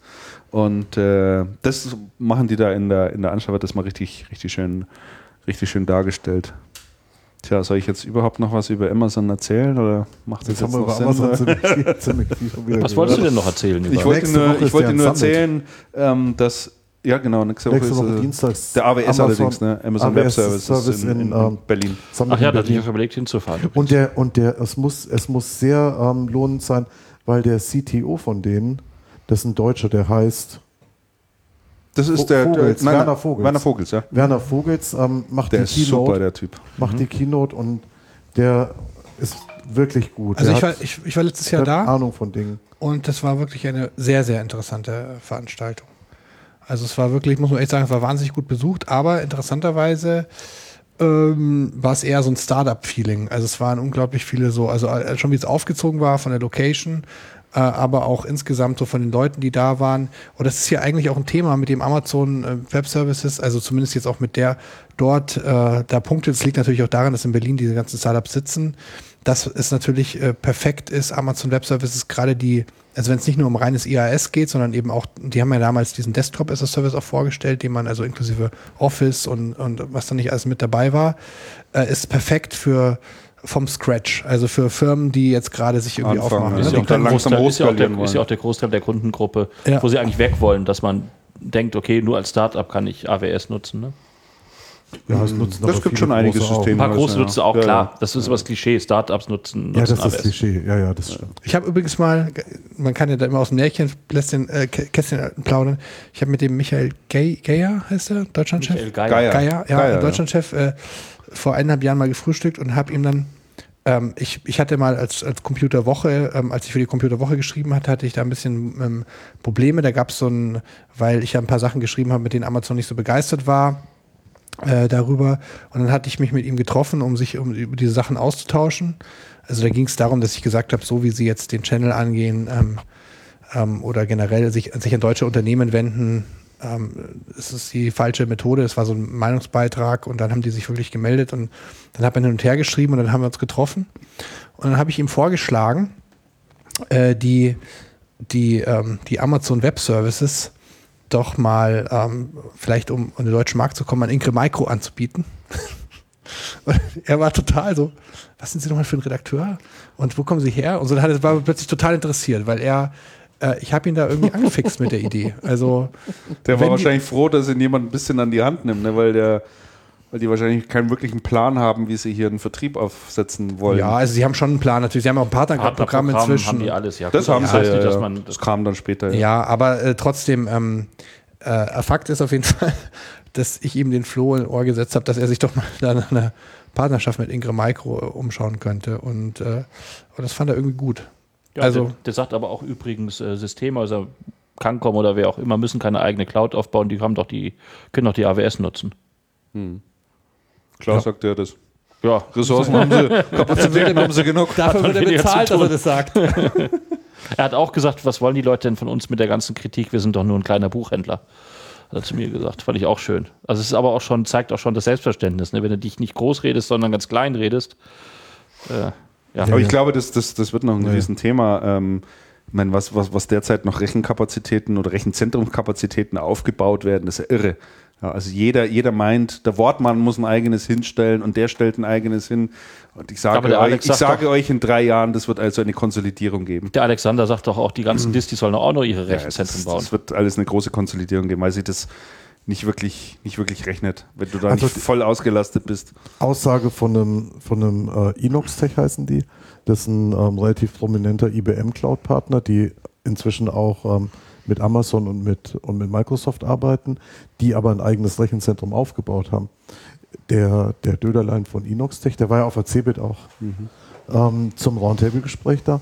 Ähm, der sagt, also ich muss kein eigenes Rechenzentrum machen. Ich bin froh, wenn's, wenn ich Rechenzentrum woanders zukaufen muss, ich selber betreiben. Meine Kernkompetenz ist Beratung Ja. und Integration. Wa- Warum, warum soll ich ein eigenes Rechenzentrum Acmeo machen? ist, äh, ist Geht mir nur auf den Distributor, äh, Cloud-Distributor ohne ein eigenes äh, ähm, Rechenzentrum. Ja. Aber es ist ein Cloud-Distributor. Ja, warum nicht? Ja, eben. Das ist ja wirklich eine, man- eine kann man- Leistung von der Stange sozusagen, die du wirklich überall Ja, klar, einkaufen kann man schon kannst. machen. ne? Also auch, auch wechseln kannst, wenn es woanders ist billiger wird. auch die, auch die, ähm, auch die Also hat ja Rechenzentrum zugekauft, die machen es ja nicht selber. Okay, ich glaube, wir haben genug gesprochen über Amazon. Äh, Und das ist übrigens, Was wolltest du denn eigentlich Ja, sagen? wir warten die ganze Zeit drauf. Das ist übrigens, aber das ist übrigens ein Thema. Äh, wir haben jetzt ja auch ein Unternehmen begleitet, was ein Rechenzentrum aufgebaut hat, so jetzt ein zweites, ähm, die Hartl Group aus, äh, aus Bayern. Und darüber werde ich in den nächsten Wochen ähm, berichten, also in den nächsten Ausgaben, weil die jetzt das finalisieren, was es mal für ein Aufwand ist. Also das, äh, äh, da machen wir mit, mit dem Kollegen Platten jetzt ein Interview von IT Business äh, Mitte, Mitte Ja, dann, Juli. wirst, dann wirst du das hier auf gar keinen Fall erzählen. Ja.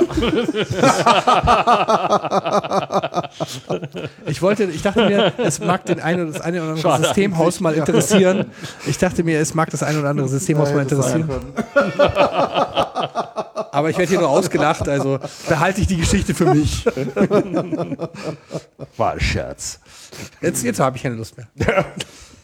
Ich meine, ich nehme auch schon meinen fünften Anlauf hier jetzt mit dem Thema. Ich habe auch keine Lust mehr. Lass den Christian wirklich mal aus, sonst streiten wir gleich wieder. Nee, ist eigentlich nur, nur nebenher. Ich habe mal ähm, ein Interview äh, gelesen und es ist ja selten, dass man so einen Amazon-Manager mal im, im, Interview irgendwie hört und äh, äh, der da mal ein bisschen auch was dazu äußert. Und zwar der Jochen Schwablis, kennt wahrscheinlich auch niemand. Mhm. Äh, der ist Head of Kindle Offline Retail. Ach, das ist der, der in Mediamarkt jetzt die Kindles verkaufen soll. Ganz genau, ja. Und äh, der hat er mal so ein bisschen erzählt, warum er glaubt, dass es für äh, stationäre Händler durchaus Sinn macht, ähm, Amazon in den Laden zu lassen, sozusagen. Also denen sichtbare Fläche zu geben, die Produkte auszustellen, Beratung zu leisten. Ähm, das ist ganz interessant und äh, er sagt vor allen Dingen, also es lohnt sich aus vielerlei Gründen.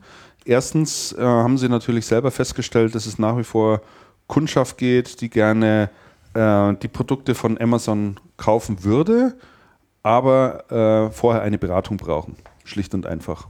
Gibt es ganz einfach. Ja.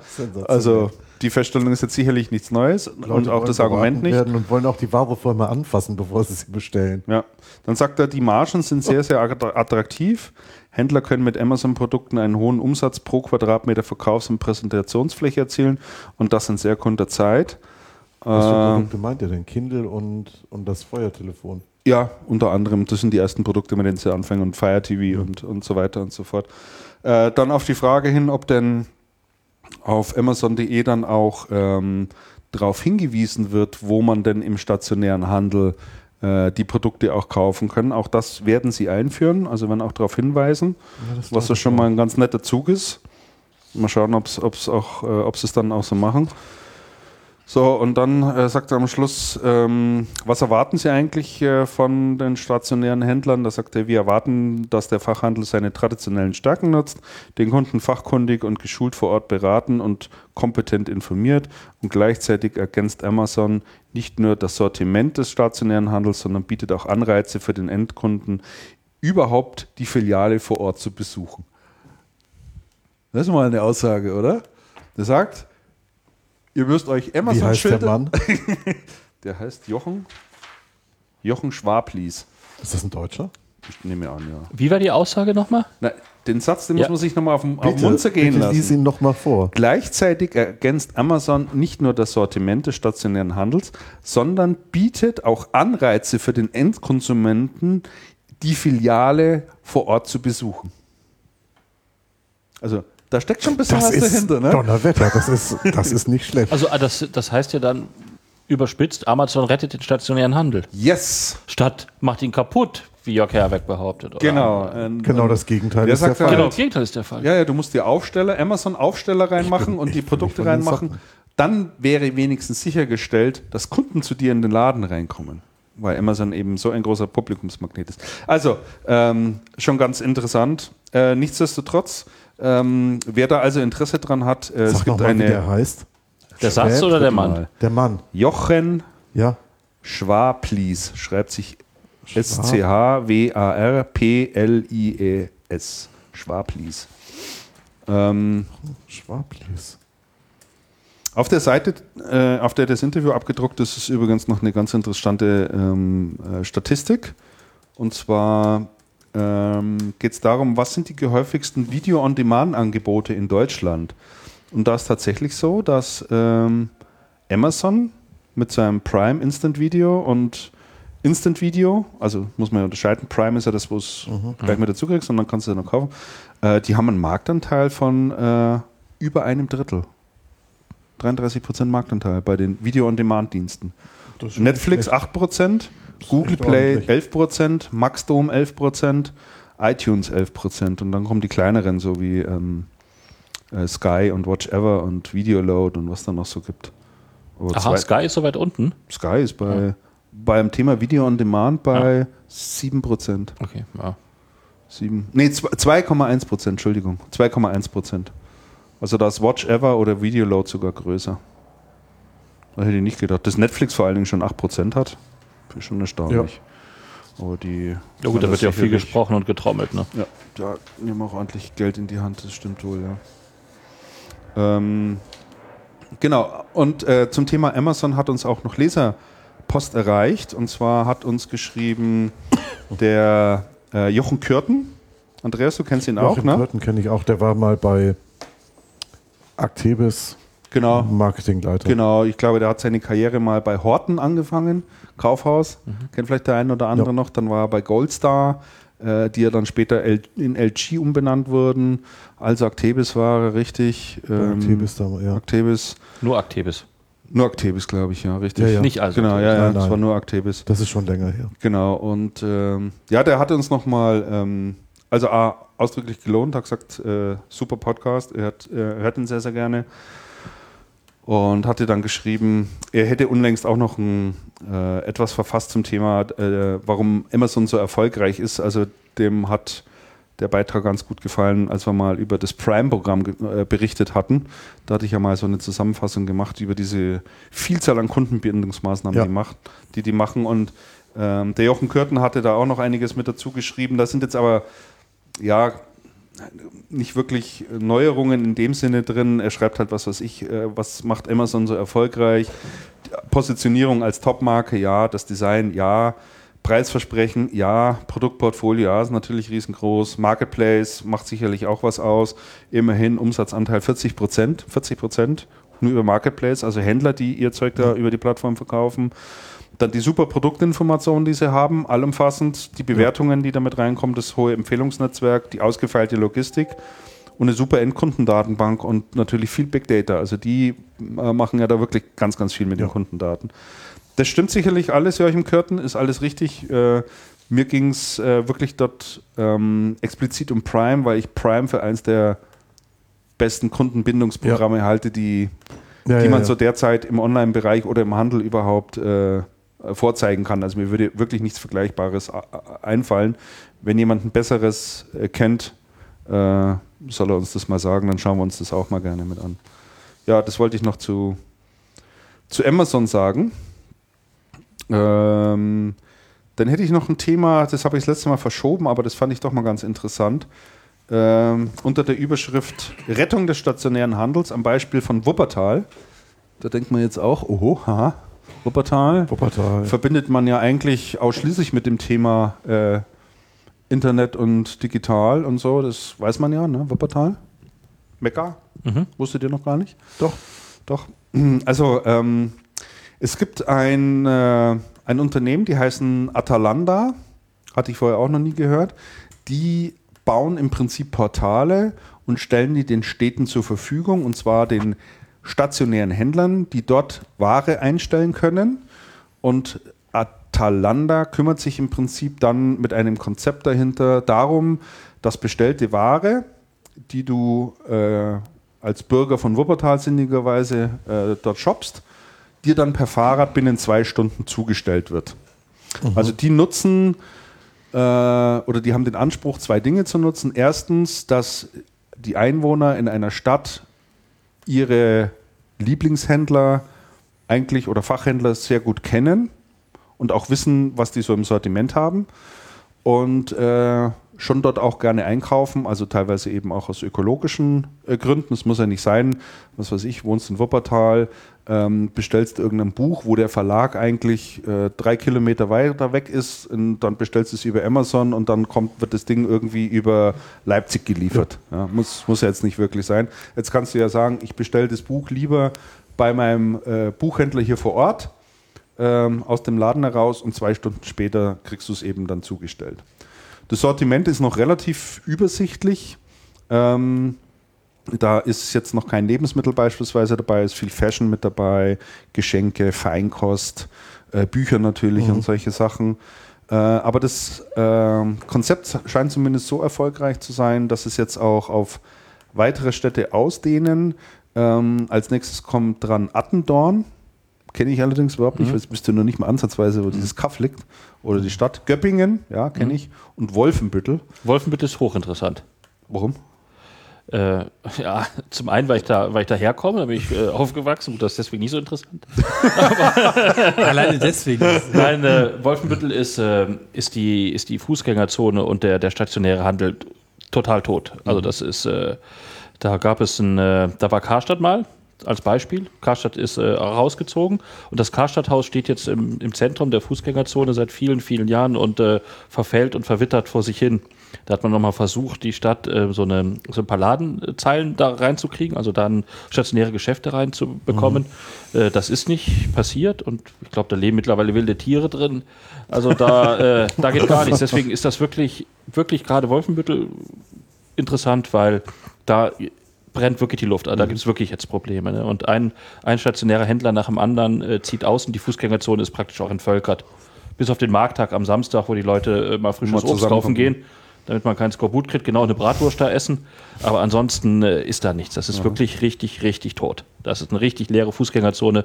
Und ähm, kurz vor Geschäftsschluss, so kurz vor 18 Uhr oder sowas, da hängen da vielleicht noch zwei Leute tot über dem Zaun, aber da ist sonst nichts mehr, nichts mehr los. Also insofern sehr interessant. Also dass es ausgerechnet dort äh, angesetzt wird.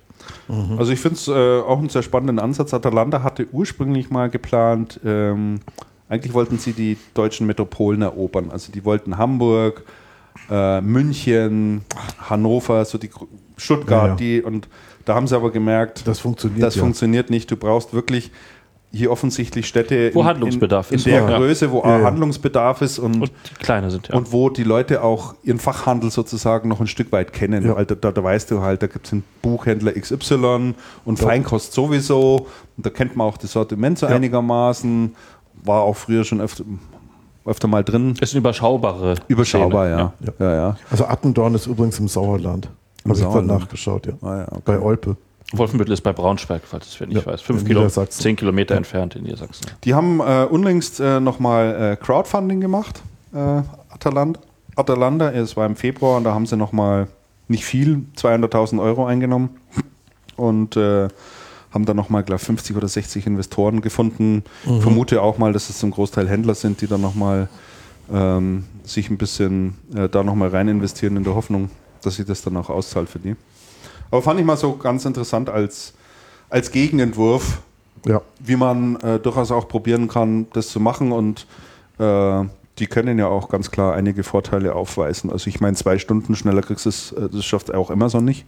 Nein, und das schaffst du auch selber nicht, wenn du einkaufen gehst. Und äh, du hast ja durchaus äh, auch ein bisschen tatsächlich dann ein reines Gewissen, wenn du sagst, okay, das habe ich jetzt hier äh, um die Ecke bei dem gekauft und wird mit dem Fahrrad dann ja. auch geliefert. Und es gibt sicherlich viele Gegenstände des ähm, alltäglichen Lebens, wo man das ja auch problemlos macht. Witziges Konzept eigentlich. Ja, ganz, fand ich auch mal ganz interessant.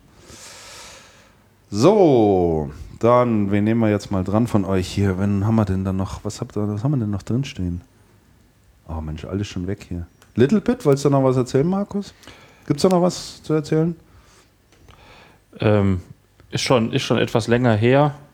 Deswegen gibt es auch nicht mehr viel zu erzählen. Denn der Wolfgang Kühn hatte für, für Channel Observer nach den ähm, Ausscheiden von ähm, Nathalie Krämer und, ähm, und Andreas Arndt ähm, nochmal ein Interview geführt mit dem, mit dem Konzernchef Patrick Matzinger, der das wesentlich erfolgreichere Geschäft in der Schweiz verantwortet und natürlich des Gesamtkonzerns. Und ähm, dort waren noch ein paar ganz interessante Statements er hat nochmal bestätigt, es gab da einen, ähm, schon, schon unterschiedliche Auffassungen über die, die Ausrichtung und es hätte dann nach der, nach der, nach der CeBIT hätte es dann richtig, äh, ja, schon noch weiter gebrodelt. Insofern hätte man sich getrennt, obwohl man sich als Menschen geschätzt hat. Und ganz interessant, er übernimmt jetzt ja auch das operative Geschäft in Deutschland, obwohl er lange nicht mehr so stark im operativen Geschäft drin sei und hat er gemeint, dann müsste er manchmal auch, äh, wüsste er gar nicht so richtig, was er, was er da machen soll, weil es so lange her ist, dass er da richtig im, im Management vorne ist. Und das Umsatzniveau von, von Deutschland soll halt stark nach oben kommen, weil es ungleich kleiner ist als der Schweizer Anteil. Mhm. Er macht das wohl noch bis zum Jahresende oder ich kann sich nicht vorstellen, bis zum Jahresende, dass da schon ein neuer gefunden ist. Also im Zeitrahmen, er macht es noch ein paar Monate und dann gibt es auch wieder einen Geschäftsführer für, für Deutschland. Mhm. Okay. Also falls dann noch vakante Stellen sind. Es sind ja noch ein paar draußen, die. Markus Ade. Da dachte ich, denken alle immer dran. Nein, aber aber, die, aber nach, nachdem die nicht in München sitzen, meinst du, geht nach ist, schon mal, ist schon mal, nee, mit Sicherheit nicht. Er ist auch mal nach Mal gegangen. Ja, ja, aber, aber nicht allzu lange. Auch nicht von Dauer. Und Nein, zwar nicht von Dauer. Dauer. Das, war, das ging überhaupt nicht gut bei Max Tata. Das stimmt, ja. Ähm, ich hatte euch heute früh noch kurz ein, äh, oder gegen Mittag war es, zwei Links rumgeschickt, ähm, wo ich gesagt habe, mhm. solltet ihr euch mal noch durchlesen. Starten wir vielleicht mal mit dem einen Thema, und zwar Microsoft. Microsoft ja. äh, da gab es ja äh, eine E-Mail von Nadella an die komplette Belegschaft. Ähm, und diese E-Mail ist natürlich wie immer geleakt, wie sich das so gehört. Und einige US-Medien haben das dann auch aufgegriffen und natürlich auch gleich veröffentlicht. Und es gab auch einige Journalisten und Analysten, die sich das dann durchgelesen haben und da jetzt ein Stück weit mit rein interpretieren. Aber ähm, Andreas, wärst du in der Lage, mal eine kurze Zusammenfassung nee. zu machen? Das ist ja Schön. Das ist, also ich, äh, Alex, ich bin, ich bin nicht, ich habe es ja. auf dem Weg, ich hab's, ja, also ich, ich auf dem Weg hier gelesen. Ihr habt immer Ausreden, das also ich gut. Nicht zu tief Aber das, äh, dass Andreas da verweigert, habe ich auch nee. selten erlebt. Nein, ich habe es mir, ich habe mir natürlich durchgelesen, als du es geschickt hast, Christian. den, Link, den Link hast mal kurz die Seite aufgerufen. Aber ich fand die, äh, was ich, was ich am, am auffälligsten fand oder am, am bezeichnendsten war es ist ja, es ist ja sehr, es bleibt ja sehr viel in der Schwebe. Ne? Es ist ja es ist, wird ja nicht viel, viel, viel richtig Konkretes genannt, aber dass er sagt an einer, in einer E-Mail an die gesamte Belegschaft, dass wir harte Entscheidungen treffen äh, werden in Bereichen, äh, die nicht funktionieren. Das erstmal so ohne die Bereiche jetzt konkret zu nennen, finde ich schon bezeichnend für einen Führungsstil. Aber das ist schon, schon deutlich, wenn ich mir jetzt vorstelle, man ist Microsoft-Mitarbeiter und kriegt dann, äh, kriegt dann eine E-Mail, ja, es wird also, harte Entscheidungen geben ja. in den Bereichen, die nicht funktionieren. Und dann, äh, wie gesagt, das lässt ja viel, viel Raum für Spekulation. Meint er jetzt das Hardware-Geschäft? Äh, meint er jetzt die, die, die, die von Nokia übernommenen äh, Smartphones? Er sagt da sogar noch, man muss sich sogar teilweise gegen die getroffenen Pläne richten. Also es ist so, er, ja. es ist ja so, die, also zum einen haben sie ja letzte, äh, angekündigt letzte Woche, ähm, dass sie 18.000 Stellen, sie haben momentan 118.000 Beschäftigte, das heißt auf 100.000 runterziehen. Ähm, zum anderen ähm, haben sie ja jetzt kürzlich auch ähm, wieder unter Beweis gestellt. Das ist zwar nur eine ganz kleine, ganz kleine Sache, aber es gibt, ähm, ähm, es gibt jetzt auf Android gibt es jetzt auch äh, Office, was aber auch zeigt, wo, wo die Microsoft-Reise hingeht. Man hat ja die interne Konzern, äh, Konzernstruktur auch so umgearbeitet, dass es weniger Competition zwischen den einzelnen Bereichen gibt, als dass, äh, dass da jetzt mehr so ein, so ein Vibe entsteht in der Firma. Und ähm, in dem Zuge war natürlich ein Großteil seiner Ankündigungen ähm, so ein Apple nachgeeifere. Also sprich, es soll ein Lifestyle sein und soll ein tolles Gefühl sein, uns zu nutzen, egal, ähm, also ob es jetzt Hardware oder Software ist, das Zusammenspiel. Das war der eine Teil und der zweite Teil ist genau das, was ihr gerade gesagt habt. Ähm, jetzt habe ich auch äh, diese ganzen Spekulationen auch schon länger ähm, gelesen, ähm, weil natürlich gemutmaßt wird, es gibt natürlich zwei, sage ich mal, problematische Geschäftsbereiche äh, bei Microsoft. Äh, ähm, nämlich vor allem das Mobile-Business äh, mit äh, Nokia natürlich, Lumia jetzt und äh, zum anderen Surface, wo man sich mit allen ähm, OEM-Partnern äh, angelegt hat. Und ähm, dann hat er auch noch so ein bisschen philosophisch gesagt, äh, äh, ja, also man möchte auch gerade im Bereich ähm, Arbeiten noch mehr ähm, Effizienz schaffen, also ein Zusammenspiel aus Arbeit und ähm, Arbeit und, und Freizeit. Und also ich habe ich kann mir bei besten Willen nicht vorstellen, dass man sich äh, tatsächlich vom Surface-Geschäft trennt, da man so viel Energie und Zeit und Geld für die Entwicklung von einem Produkt gesteckt hat, was ja wirklich ganz hervorragend ist. Man kann jetzt darüber diskutieren, ob Surface Pro, Surface Pro 3 oder Surface 3, wie auch immer, da gibt es bestimmt, aber das ist ein marktreifes Produkt und sich viele Hersteller ja auch die Hände danach reiben. Und ähm, jetzt hat man diese Energie reingesteckt. Das heißt, es ist äh, automatisch schwenkt der Blick entweder auf die äh, weiteren ähm, Business-Produkte, die man hat im Dynamics-Umfeld und diese ganzen Themen, oder natürlich äh, auf, auf das Mobile, auf den Mobile-Bereich. Jetzt hat man aber da in letzter Zeit Wachstum. Ähm, jetzt habe ich immer wieder gehört, ähm, auch von vielen Leuten aus der Branche, dass es halt trotzdem lächerlich sei, auch wenn man sogar angeblich 10% Marktanteil inzwischen an manchen Stellen hat und das haben sie. Wo, in welch? Äh in Europa. Bei was? Windows Phone oder was? Ja. Lumia hat 10% inzwischen erreicht. Also ich kenne die letzten Zahlen, die ich kenne, waren 2,1 Prozent. Nee, sie haben jetzt, äh, in, ich war vielleicht nicht überall in Europa, ich bin mir hundertprozentig sicher. Vatikanstadt. Vatikanstadt haben sie 10 Prozent. ähm, ich google das gerade mal gerade parallel nochmal. Ich wusste gleich, dass das Thema Microsoft Ich habe jetzt vor- wieder was, Streitpotenzial was, wir hier, wird. was, Nein, nein, nein, nein. was, was ich jetzt eingegeben habe, ich habe gerade Vatikan eingegeben. ähm, Das wolltest du ja eigentlich nicht. ja, aber könnt, äh, ihr beiden anderen, könnt ihr euch vorstellen, dass äh, Microsoft sich von dem Hardware-Geschäft wieder, wieder löst? Ich sag mal noch in dem Zusammenhang, es gab ja vor einigen, war es letzte Woche ja auch noch ordentlich Wechsel an, bei den Top-Managern, also Elop und einige Elop andere. Ja, einige andere hochrangige Ja. Manager sind ja, sind ja auch rausgegangen. Ähm, dann gab es halt die Ankündigung von Nokia, die ja gesagt haben, sie könnten sich gut vorstellen, im nächsten Jahr wieder ins Smartphone-Geschäft einzusteigen. Voraussetzung dafür wäre, dass sie Lizenz bekommen von Kannst du Microsoft. zurückkaufen? Ja, eine Lizenz bekommen von Microsoft. ähm, Ah, das werfe ich da nochmal mit in die Runde und dann eben auch noch die Überlegung, die, die, die Alex gesagt hat. Ich glaube nach wie vor, dass äh, viele OEM-Hersteller nicht sehr glücklich darüber sind, dass ähm, Microsoft da so Gas gibt im Hardware-Geschäft. Ja, aber ich, also ich denke, sehe sehr, wenn das ein Argument ist, was, was, was stichhaltig ist, aber die, es sehe schon komisch aus, wenn Microsoft Surface jetzt sich wieder von trennt. Also halte ich erstmal für unwahrscheinlich.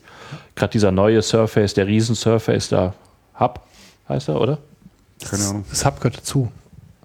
Ja, Also, ja. Das genau. dieser, dieser extra groß für Digital Signage zum Ja, genau, Beispiel. genau. Der wird ja jetzt gerade mit, mit großem Tamtam äh, eingeführt. Nächste Woche ist hier noch eine, eine, große Veranstaltung mit, mit Vertriebspartnern und den, äh, den äh, Leuten, die einem die zeigen, wie, wie, wie, äh, wie äh, der Hub vertrieben und eingerichtet wird. Also da geben sie schon richtig Gas. Also im Gegensatz vielleicht zu dem, zu dem Lumia-Geschäft, dem übernommenen, merkt man da richtig, dass da schon, schon ein Engagement dahinter ist. Also das sehe schon, schon hart aus. Und ob man sich davon trennt, nur wegen den Bedenken der, der Hardwarehersteller. Ja. Also ähm, ein Punkt ist, ich habe hier gerade gelesen, es ist tatsächlich richtig, wie ich es gesagt habe. Äh, hier steht gute Nachrichten bezüglich Windows Phone gefällig, Fragezeichen, bitteschön. Hier sind sie, ähm, also es ist jetzt zwei Monate alt, der Marktanteil in Europa, zumindest in den fünf größten Märkten, ist wieder zweistellig. Das war zuletzt 2013 der Fall. Ähm, der aktuelle Report weist zwischen Dezember und Februar einen Anteil von 10,1 Prozent aus. Maßgeblich dazu beigetragen hat Frankreich. Hier konnte sich Windows Phone ähm, auf 14,2 Prozent von 8 äh, steigern. In Deutschland fehlt noch etwas zur Zweistelligkeit, 8,5 Prozent. In den USA liegt man bei 4 Prozent. Ähm, Ich- aber nur, also da es ist ja jetzt noch auf eine, jeden da Fall. gibt es im Übrigen aber noch eine zweite Geschichte dazu, die, die Ja. kam dann ein bisschen später, nämlich dass Microsoft äh, ähm, über Wochen hinweg äh, die Lager auch dermaßen voll gepumpt hatte, um Stückzahlen zu machen. Also weltweit Also ist der Marktanteil Zum weltweit. Großteil alle nicht verkauft Das worden. kann gut sein. Ja, aber die, so muss man den, Surface. Die Surface? Nee, nee, die, die äh, Lumias. Ach, die Lumias. die, ja. Da man muss ja ja, generell bei allen Zahlen, die Also, Microsoft Surface betreffen, diesbezüglich immer sehr, sehr vorsichtig sein. Also die kaufen sich ja auch oft Marktanteile und solche Sachen, die gar aber nicht 5,4 sind sie weltweit jetzt. Immerhin gestiegen Ja. von, von 3,2 auf 5,4. Ja, ja. Aber gut, es ist 5,4 ist nur 5,4 nach so vielen Jahren. Also auf der anderen Seite, jetzt ist man drin, jetzt wird Windows, äh, ich, ist es schon so weit, dass Windows Phone im Prinzip äh, fast 100 nee, ich will nicht sagen, aber sehr, sehr weitgehend kompatibel ist zu den, äh, zu generell, zu, ähm, zum sonstigen Windows, was man inzwischen hat. Mit Windows 10. Mit Windows 10 Ja. sollte es ja dann alles Ja. mal Ja, zusammenlaufen, denke Ja. ich. Man ist da Windows kurz 10, davor. Das ist doch jetzt irgendwann. Windows Ja. 10 kommt Ende Juli. Schon Ja. das Ende Juli, davor, ja. aber, Das aber, kurz aber, davor, das ist- aber fürs, fürs Windows Phone kommt es deutlich später, da haben sie ja noch keinen Termin genannt. Also aber ich wen denke sollten, mal Sie, frühestens wen sollten. Sie denn dann beliefern mit Windows Phone im OEM-Bereich? Das war ja, denke ich, eines der großen Probleme, dass sich ja damals keiner bereit erklärt hat, äh, Windows drauf zu machen. Da hat ja jeder gesagt, nee, wenn, wenn dann machen wir Android drauf. Der letzte, der Windows drauf hatte, war Samsung.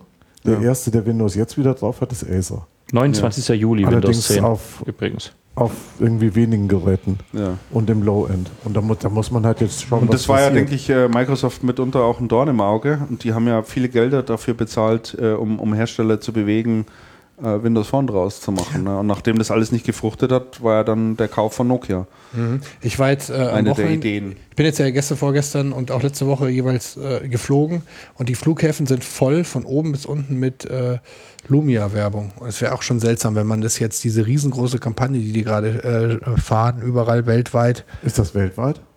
also zumindest in Deutschland. deutschlandweit?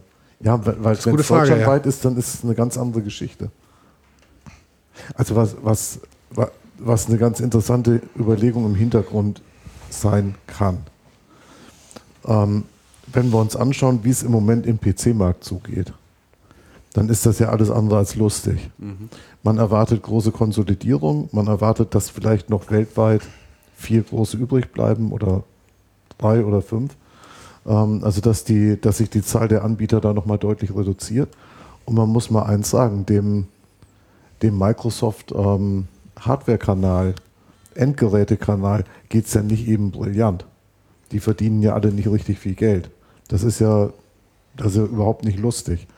Ähm, die Kategorie, die Gerätekategorie, die, die wirklich im Moment gut geht, die, ähm, die wächst, sind diese 2 in 1 Geräte, also so, ja, sowas ähnliches wie Surface auch ist. Also so ein Tablet mit Convertibles, Convertibles oder, oder zwei, oder wo du das Tablet halt ablösen kannst oder was.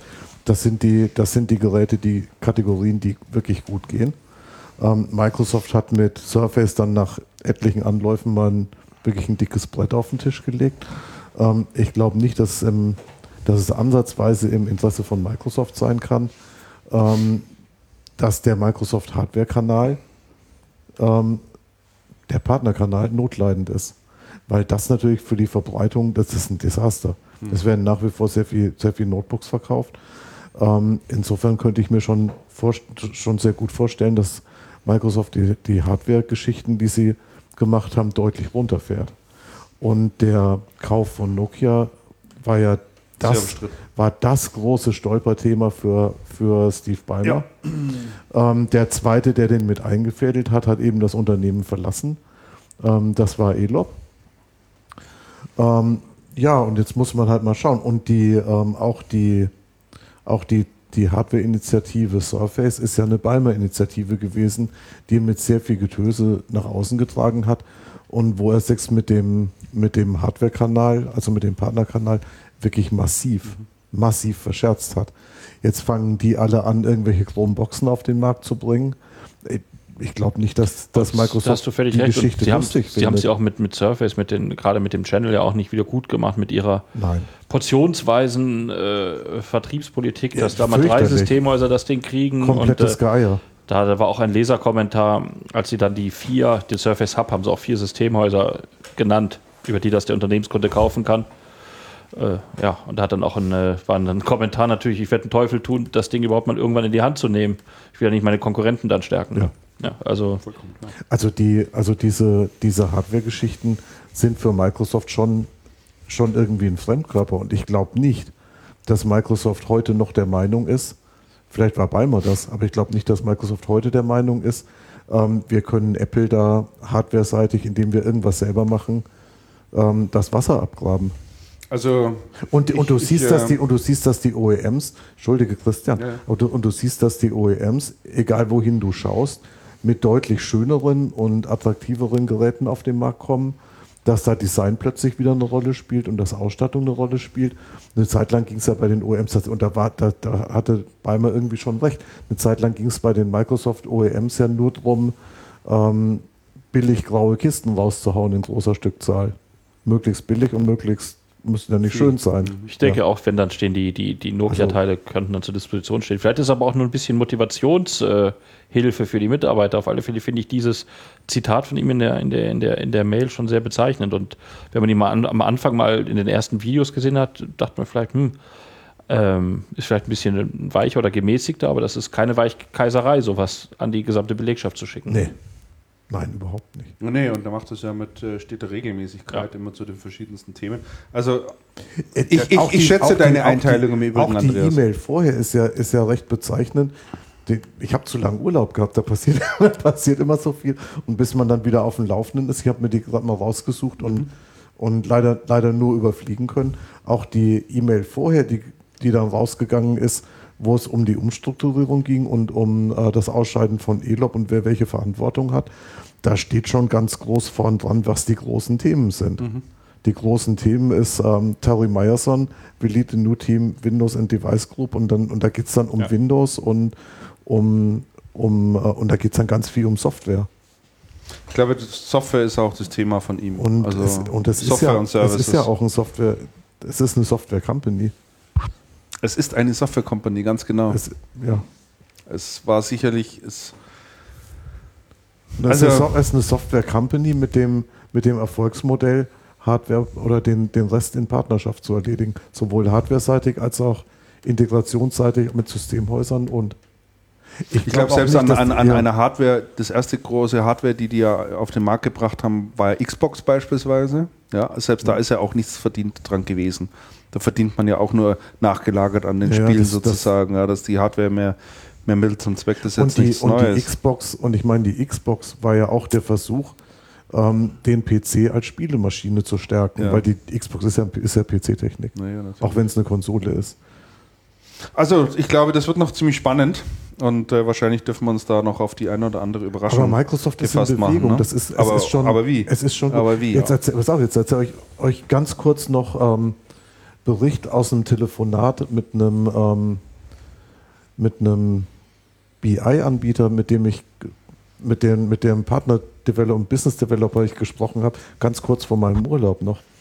Ähm, ist, ein, ist eine Firma, die eigentlich kaufmännische Software macht, sehr spezialisiert, mit eigener BI, mit eigener BI-Entwicklung dabei.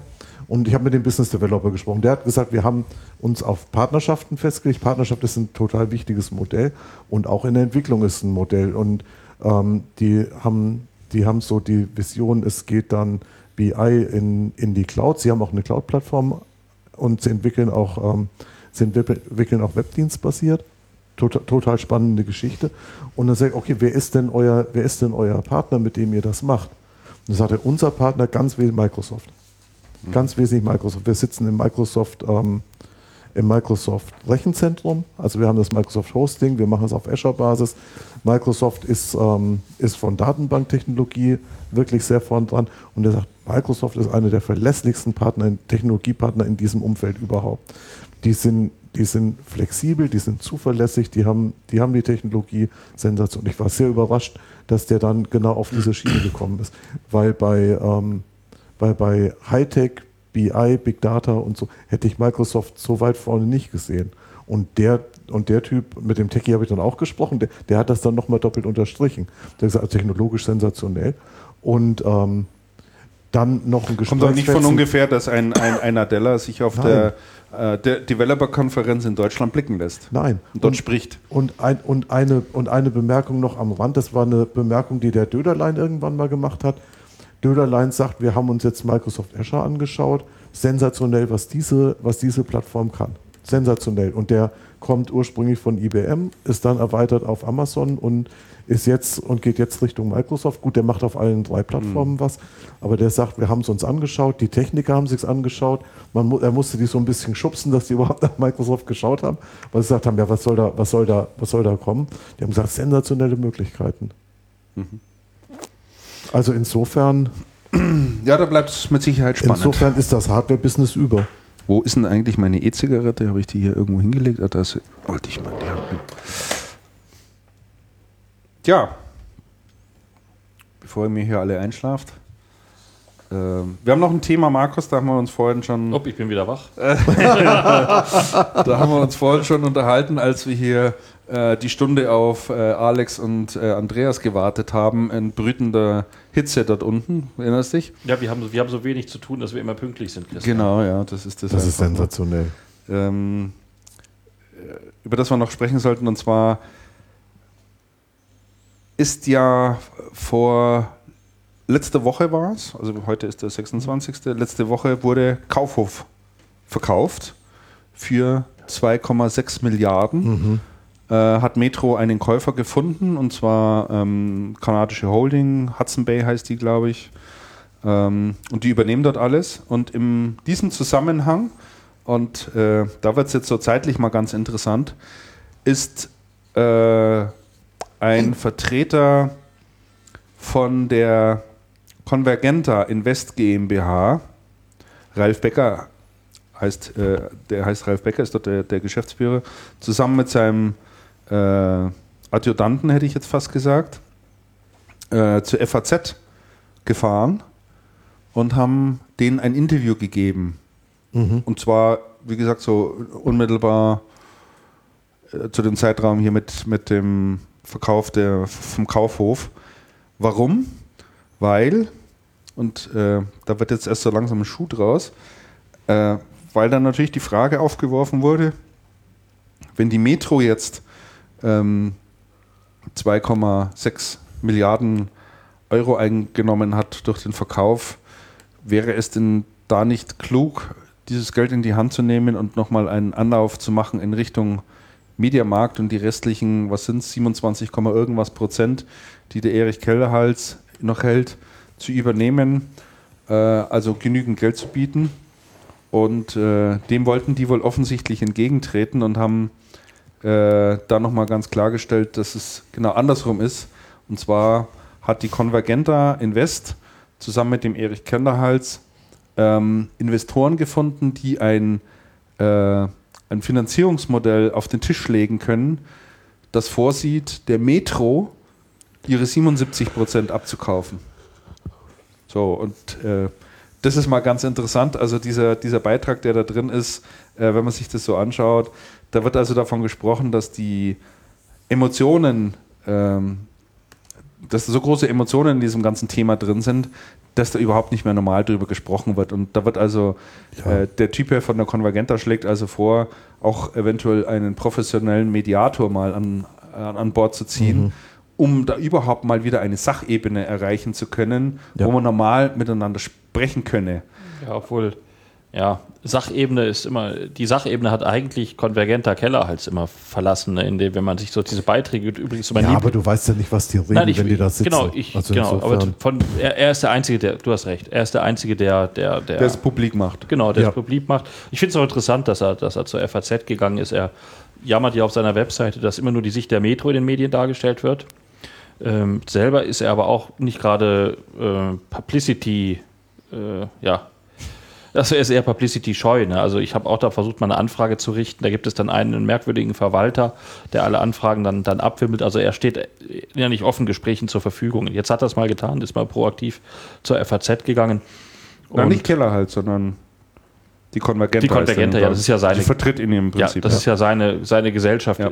Die Webseite, die auch zu meinen Lieblingswebseiten gehört, kellerhals.de in ihrer Unprofessionalität kaum zu überbieten, äh, hat auch kein Impressum. Insofern kann man nicht wissen, jetzt geht aus der Seite nicht hervor, dass, dass die Konvergenta seine Gesellschaft ist. Er hat auch viele Immobiliengeschäfte auch in mhm. Deutschland und Österreich laufen, mit denen die, mit denen die Umsatz machen.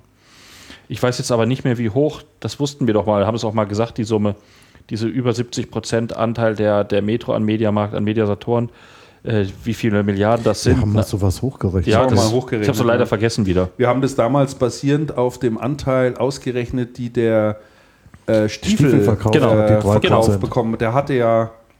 Das, das weiß ich auch nicht mehr. Ja. Ich glaube, drei, drei hatte der zum Schluss noch. Irgendwie sowas, ja ähm, durch den Verkauf bekommen hat. Das war schon eine Unsumme und dann haben wir das mal hochgerechnet und da kam ja ein Betrag raus, der war ja jenseits von Gut und Böse. Na gut, die, die Summe, die der Stiefel damals gekriegt hat, die hätte er heute auch nicht mehr gekriegt, aber trotzdem war es eine, ist eine Unsumme und wird es immer noch sein. Wird wahrscheinlich, also was machen die, was macht äh, Mediasaturn Umsatz? Ich glaube, stand hier irgendwo drin, 21 Milliarden Euro Umsatz in 15 europäischen Ländern, 65.000 Mitarbeitern. Vermutlich kann da ein, ein, ein, Experte mal rausrechnen, was man für so ein Unternehmen dann typischerweise bezahlen müsste. Ich meine, das ist jetzt mal eine Umsatzzahl, die da drin steht. Äh, heißt ja jetzt noch nichts über, über Gewinn. Äh, aber das ist, denke ich mal, so eine, so eine Kennzahl und da gibt es sicherlich auch noch eine Reihe anderer, wo man mal so ungefähr eine Hausnummer aufrufen könnte, was denn diese 77 Prozent tatsächlich wert wären. Ja, und äh, das haben die Konvergenter-Leute auch offensichtlich gemacht, weil sie Investoren gefunden haben, die dieses Geld auf den Tisch legen würden. Also ähm, man ist da jedenfalls äh, nach wie vor um eine Lösung, wie auch immer, bemüht. Also man, man, äh, äh man äh, geht sogar so weit, dass man sagt, es könnte sogar sein, dass äh, Media Saturn geteilt wird. Also irgendwie aufgeteilt wird in irgendeiner Form, aber es muss irgendwie weitergehen, weil es ist halt einfach die totale Blockade. Und mhm. äh, nach dem Weggang erst von Cordes, dann ist er der Norberg anschließend weggegangen, ja. der bis heute nicht ersetzt wurde. Da kam ja nur der, interimsmäßig der Peter Haas, Peter Haas genau. äh, rein. Ähm, da ist ja Kellerhals gerichtlich dagegen vorgegangen, gegen diese ähm, gegen die Personalie, das wurde ja aber von Gerichten ja abgelehnt. Die haben gesagt, nee, also äh, das hat schon seine Richtigkeit, man hat hier keine keine schwerwiegenden Fehler begangen. Äh, aber ähm, so richtig weiter geht es ja überhaupt nicht. Also man steht sich ja total gegenüber. Ja? Also die Metro äh, sehr darum bemüht, mehr zu, mehr zu zentralisieren, wie es halt dieser große Konzern oder die Metro Group im Allgemeinen macht. Und Kellerhals ist halt der an völlige, dem alten dezentralen Modell fest. Ne? völlig, Ja. völlig Ich Unternehmertum. Jeder soll machen, was er will. Wer ist denn gut im Kopf rechnen? Andreas? Wir haben zumindest irgendwo einen Taschenrechner. Die 2, ach ja, der ist ja auch sogar im, im, äh, im Rechner drin. Ne? Da wäre ja. auch noch einer, ja. 2,97 Prozent hat der Stiefel damals gehalten und hat die wohl, das munkelt man, das war kein offiziell, 230 Millionen dafür gekriegt. Jetzt kann man, äh, jetzt kann man einen Dreisatz machen. Brauchen wir Zettel und Papier. Ich hatte eine 5 in Mathe. Äh, Zettel, Warte, Zettel und drei, Bleistift. drei Prozent hat er Dann sagen wir mal 3 Hat wie Prozent, viel? 230 Millionen. Also da müsstest du Ein jetzt Prozent rechnen. von 230 70. Millionen sind, Ja, das ist auch gut, 70. der Weg, ja. ja, und dann mal drei. Also ein Prozent von Warum mal 230 drei? Millionen. Neun- 90? Ja, weil es drei Prozent sind. Nein, 3 Prozent wissen wir, dass 230 sind. Achso, und wie viel ist? Du musst Wir wollen jetzt wissen, wie viel, sieben ist wie viel 230, 70 sind. 230 durch 3 mal 77. Ja. So, das kann man ja mal schnell ausrechnen. Ist jetzt nicht so schwierig. Ich mal mein Handy, da habe ich doch hier so einen tollen Taschenrechner drin. 200. Also. Ich brauche unbedingt mal ein neues Handy. Das ist so langsam mittlerweile. Ist es das 4S? Ja, ja, ich habe noch das. Das habe ich auch noch, ja. Jetzt äh, muss ich, jetzt geht's nicht mehr. Aber im Oktober, denke ich, kommt das dann das 6 ist, dann werde ich mal zuschlagen. So, Sechs- was wollten wir jetzt rechnen? Milliarden. Wir wollten 6 rechnen. Milliarden sind es. 230 geteilt. 5,9. Hast du im Kopf gemacht, schnell geht schneller, ne? Ja. Ja. 77 ist nicht. Michael kannst du Auf was wie viel im kommst Kopf du? rechnen. Michael Frei kannst du Auf was im sechs, Kopf rechnen. Ähm, Moment. 5,9. Ja, 5,9. Hier ausrechnet. Also 5,9 5,9 Milliarden. Also, zumindest wäre die Metro jederzeit in der Lage, mit den 2,4 Milliarden die Anteile vom Kellerhals zu bekommen, wenn ihr denn wollte. Das Geld, glaube ich, würde da reichen dafür. Aber es geht wohl offensichtlich genau andersrum. Ja, dem geht es auch nicht um Geld, sondern Mhm. um Prinzip. Glaube auch. Ja, also äh, das mal in dem Zusammenhang. Noch zum Mediamarkt. So, was haben wir denn noch alles draufstehen? Kinders, wie lange wollt ihr eigentlich noch? Nicht, dass ich euch hier Wir können langweile. in den äh, Biergarten gehen, oder? Man kann auch noch einen Biergarten gehen, man kann alles Mögliche machen heute. Biergarten sind immer super. Andreas geht jetzt erstmal Nasepudern. geht erstmal Nase pudern. Ach ja, äh, wie fandet ihr das eigentlich, die Ankündigung, dass Gigaset ins, äh, äh, ins, ins Handy-Smartphone-Geschäft einsteigen will? Wir haben doch schon genug Smartphone-Hersteller, oder? Das habe ich mir Ja, auch gut, gedacht. das ist immer kein Argument. Also das fand ich irgendwie total absurd. Ich Also ich habe mit Gigasets nur katastrophale Erfahrungen gemacht. Ich habe jetzt das von meinen Eltern auch wieder gekriegt, wenn mein altes Telefon kaputt gegangen ist und ich ärgere mich nur unendlich über diese blöde Gigasets. Ja, Gigaset ist ja auch nicht mehr Gigaset, ist ja auch nur noch die Marke, die da im Prinzip besteht. Ich weiß nicht, wem gehört ein Gigaset zur Seite Boah, eigentlich? eigentlich. fragen. Die hatte doch mal die Arkes. Die haben das doch dann weiterverkauft an irgendeinen chinesischen Investor. Ich weiß es nicht mehr, wer die gerade inne hat. Aber ich denke mal halt, es gibt, es gibt genau zwei Hersteller in Ist ein diesem Münchner Anbieter jetzt wieder Gigaset, also. Münchner? Ja. Okay. Das ist doch die alte, die war, das will ich nichts Dummes sagen, ich gehe mit diesem Endgeräte TK jetzt, war doch mal Siemens auch, ne? Früher, ja, Ja, ja. klar. Ja, ja, die haben das ja damals dann an Und, die, äh, an die Arkes ja. verkauft. Meine ich, oder? Gigaset Communications GmbH. Giga.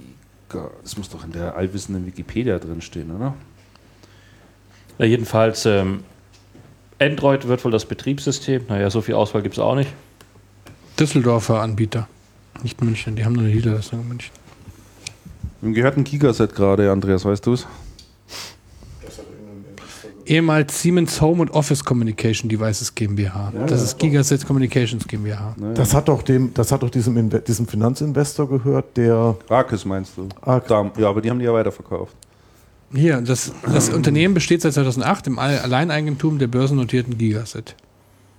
Ich finde es auch spannend, dass der Unternehmenschef Charles Frenkel die Strategie mit der Gigaset äh, während eines Pferderennens erzählt hat, by the way. Ähm, gibt es eigentlich von Gigaset auch zeitgemäße Produkte? Ja, das habe ich mich auch gefragt. Also ich habe ein Gigaset, ich habe ein Gigaset ähm, Telefon in der Arbeit. Das ist aber mit dem, was so moderne Telekommunikation ist, hat das irgendwie nicht viel zu tun und es hat einen Schönheitsfehler. Sobald man den, ähm, sobald man das Headset angesteckt hat, kann man das Teil nicht mehr in die Ladeschale stellen. Also, der also hier vor zu tief 22 ist. Stunden Nee, gab es die- eine Ad-Hoc-Meldung von Gigaset. Ach, da haben die an die Börse gebracht. Gigaset-Gruppe ordnet Marken und Domain- und Domain-Portfolio neu. Das ist aber interessant. Vorstand und Aufsichtsrat der Gigaset AG haben durch Beschlüsse vom heutigen Tage zugestimmt, dass die Gigaset Communications GmbH, eine indirekt 100%ige Tochtergesellschaft der Gigaset AG, ihr Markenportfolio umfassend neu ordnet. Im Rahmen der heutigen unterzeichneten Transaktion verkauft die Gigaset Communications GmbH unter anderem die Wort- und Wortbildmarke Gigaset an die Golden Brand Limited, eine Unterne ein Tochterunternehmen der Golden hm, sowieso. Die Gigaset? Gigaset Communications GmbH behält jedoch die Nutzungsrechte an den Marken, soweit sie sich auf das existierende Geschäft der Gigaset Communications GmbH und der da und der mit ihr verbundenen Unternehmen beziehen. Diese Nutzungsrechte stehen weiterhin dauerhaft, kostenfrei und weitgehend exklusiv der Gigaset Communications GmbH und deren verbundenen Unternehmen zu. Insbesondere steht der Name Gigaset in den Geschäftsfeldern schnurlose Telefone, Gigaset Pro und das ist meins, glaube ich.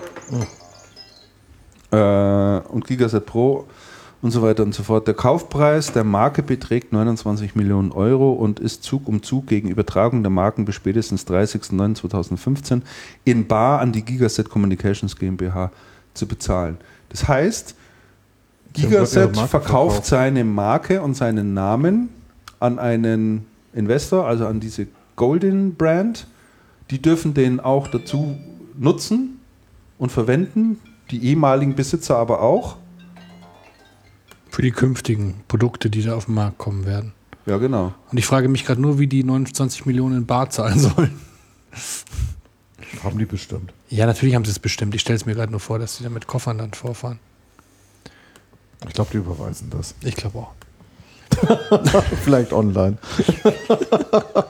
Nein, aber die haben auch schon viele Details zu den, äh, zu den Produkten, beim, äh, zu den künftigen Smartphones gesagt. Es gibt hochklassige Technik und deutsches Design. Okay. Also die Ja. haben jetzt jedenfalls einen Partner an Bord genommen, der äh, die Marke auch verwenden darf, damit die das wahrscheinlich mehr internationalisieren können oder den, die Verbreitung der Marke irgendwie vergrößern können, weil sie es wahrscheinlich aus eigener Kraft nicht schaffen würden. Ja, es ist ein chinesischer, ich bin gerade auf Golden Group drauf, Golden Real Estate Financial Holdings Limited und alles Chinese, ist der dann chinesisch. die, die, die Smartphones baut wahrscheinlich. Yes. Ne? Mhm. Ja, dann macht das natürlich schon alles. Golden Group ist weiß an international conglomerate operating in Hong Kong, China, the USA and Europe. Also die Domains haben sie dann jedenfalls auch gleich verkauft. Gigaset.com ist verkauft worden. Kaufpreis für diese Domain ist 6 Millionen Euro. Meine Herren. Meine Herren. Ja, also ich da verstehe nicht, was Gigaset macht. Ja, die wollen jetzt Telefone- machen, Telefone, Telefone, machen Die die. meinen halt, dass die so einen tollen Namen haben in den deutschen, äh, weil die mal diese Partnerschaft hatten mit Telekom. Und dann haben halt, sind halt ganz viele in Deutschland mit Gigasets aufgewachsen und glücklich. Und jetzt wollen sie diesen Namen, der in Deutschland so gut verbreitet ist, ich, Spekulationen, entsprechend äh, nutzen und äh, den Leuten sagen, jetzt gibt es Genau. die nächste Ja, aber- Rentegeneration, ja. genau aus dem Grunde, den Ja, aber du die gerade angesprochen hast. schon. Das Warum ist eben verkaufen sie Aber dann? du hast, du hast ja nicht verstanden, was die machen. Das hat Christian ja eigentlich korrekt beantwortet. Telefone. Ich meine, es gibt Ja, hab schwierige schon Geschäftsmodelle. verstanden. ja, aber alle Leute fragen sich ja immer, es, ga- es gibt Ich habe ja auch, ich habe ja ein Also ich fand deine. Frage, Ja. ja, aber ich finde deine Frage sehr berechtigt, weil Ja. äh, ähm, wir haben, mussten uns jetzt wegen meinem Vater immer wieder auch äh, um neue Telefone bemühen, der umgezogen ist und äh, natürlich, mein Vater ist dann auch jemand, ja, der ist das Gerät gewohnt, dann haben wir geschaut, ob wir nochmal so eins auftreiben können und es gibt keine neuen, also modernen Gigasets in dem Sinne. Insofern Nein, war deine ich, auch, ich auch nichts gefunden. Frage berechtigt und die sehen halt dieses Marktpotenzial in Verbund, verbinden mit dem, Verbindung mit dem Namen, den es gibt. Und wollen jetzt quasi Genau. diese Lücke nutzen. Genau. Ja, warum haben die den Namen schnell wieder verkauft? Weil sie es also äh, alleine nicht schaffen.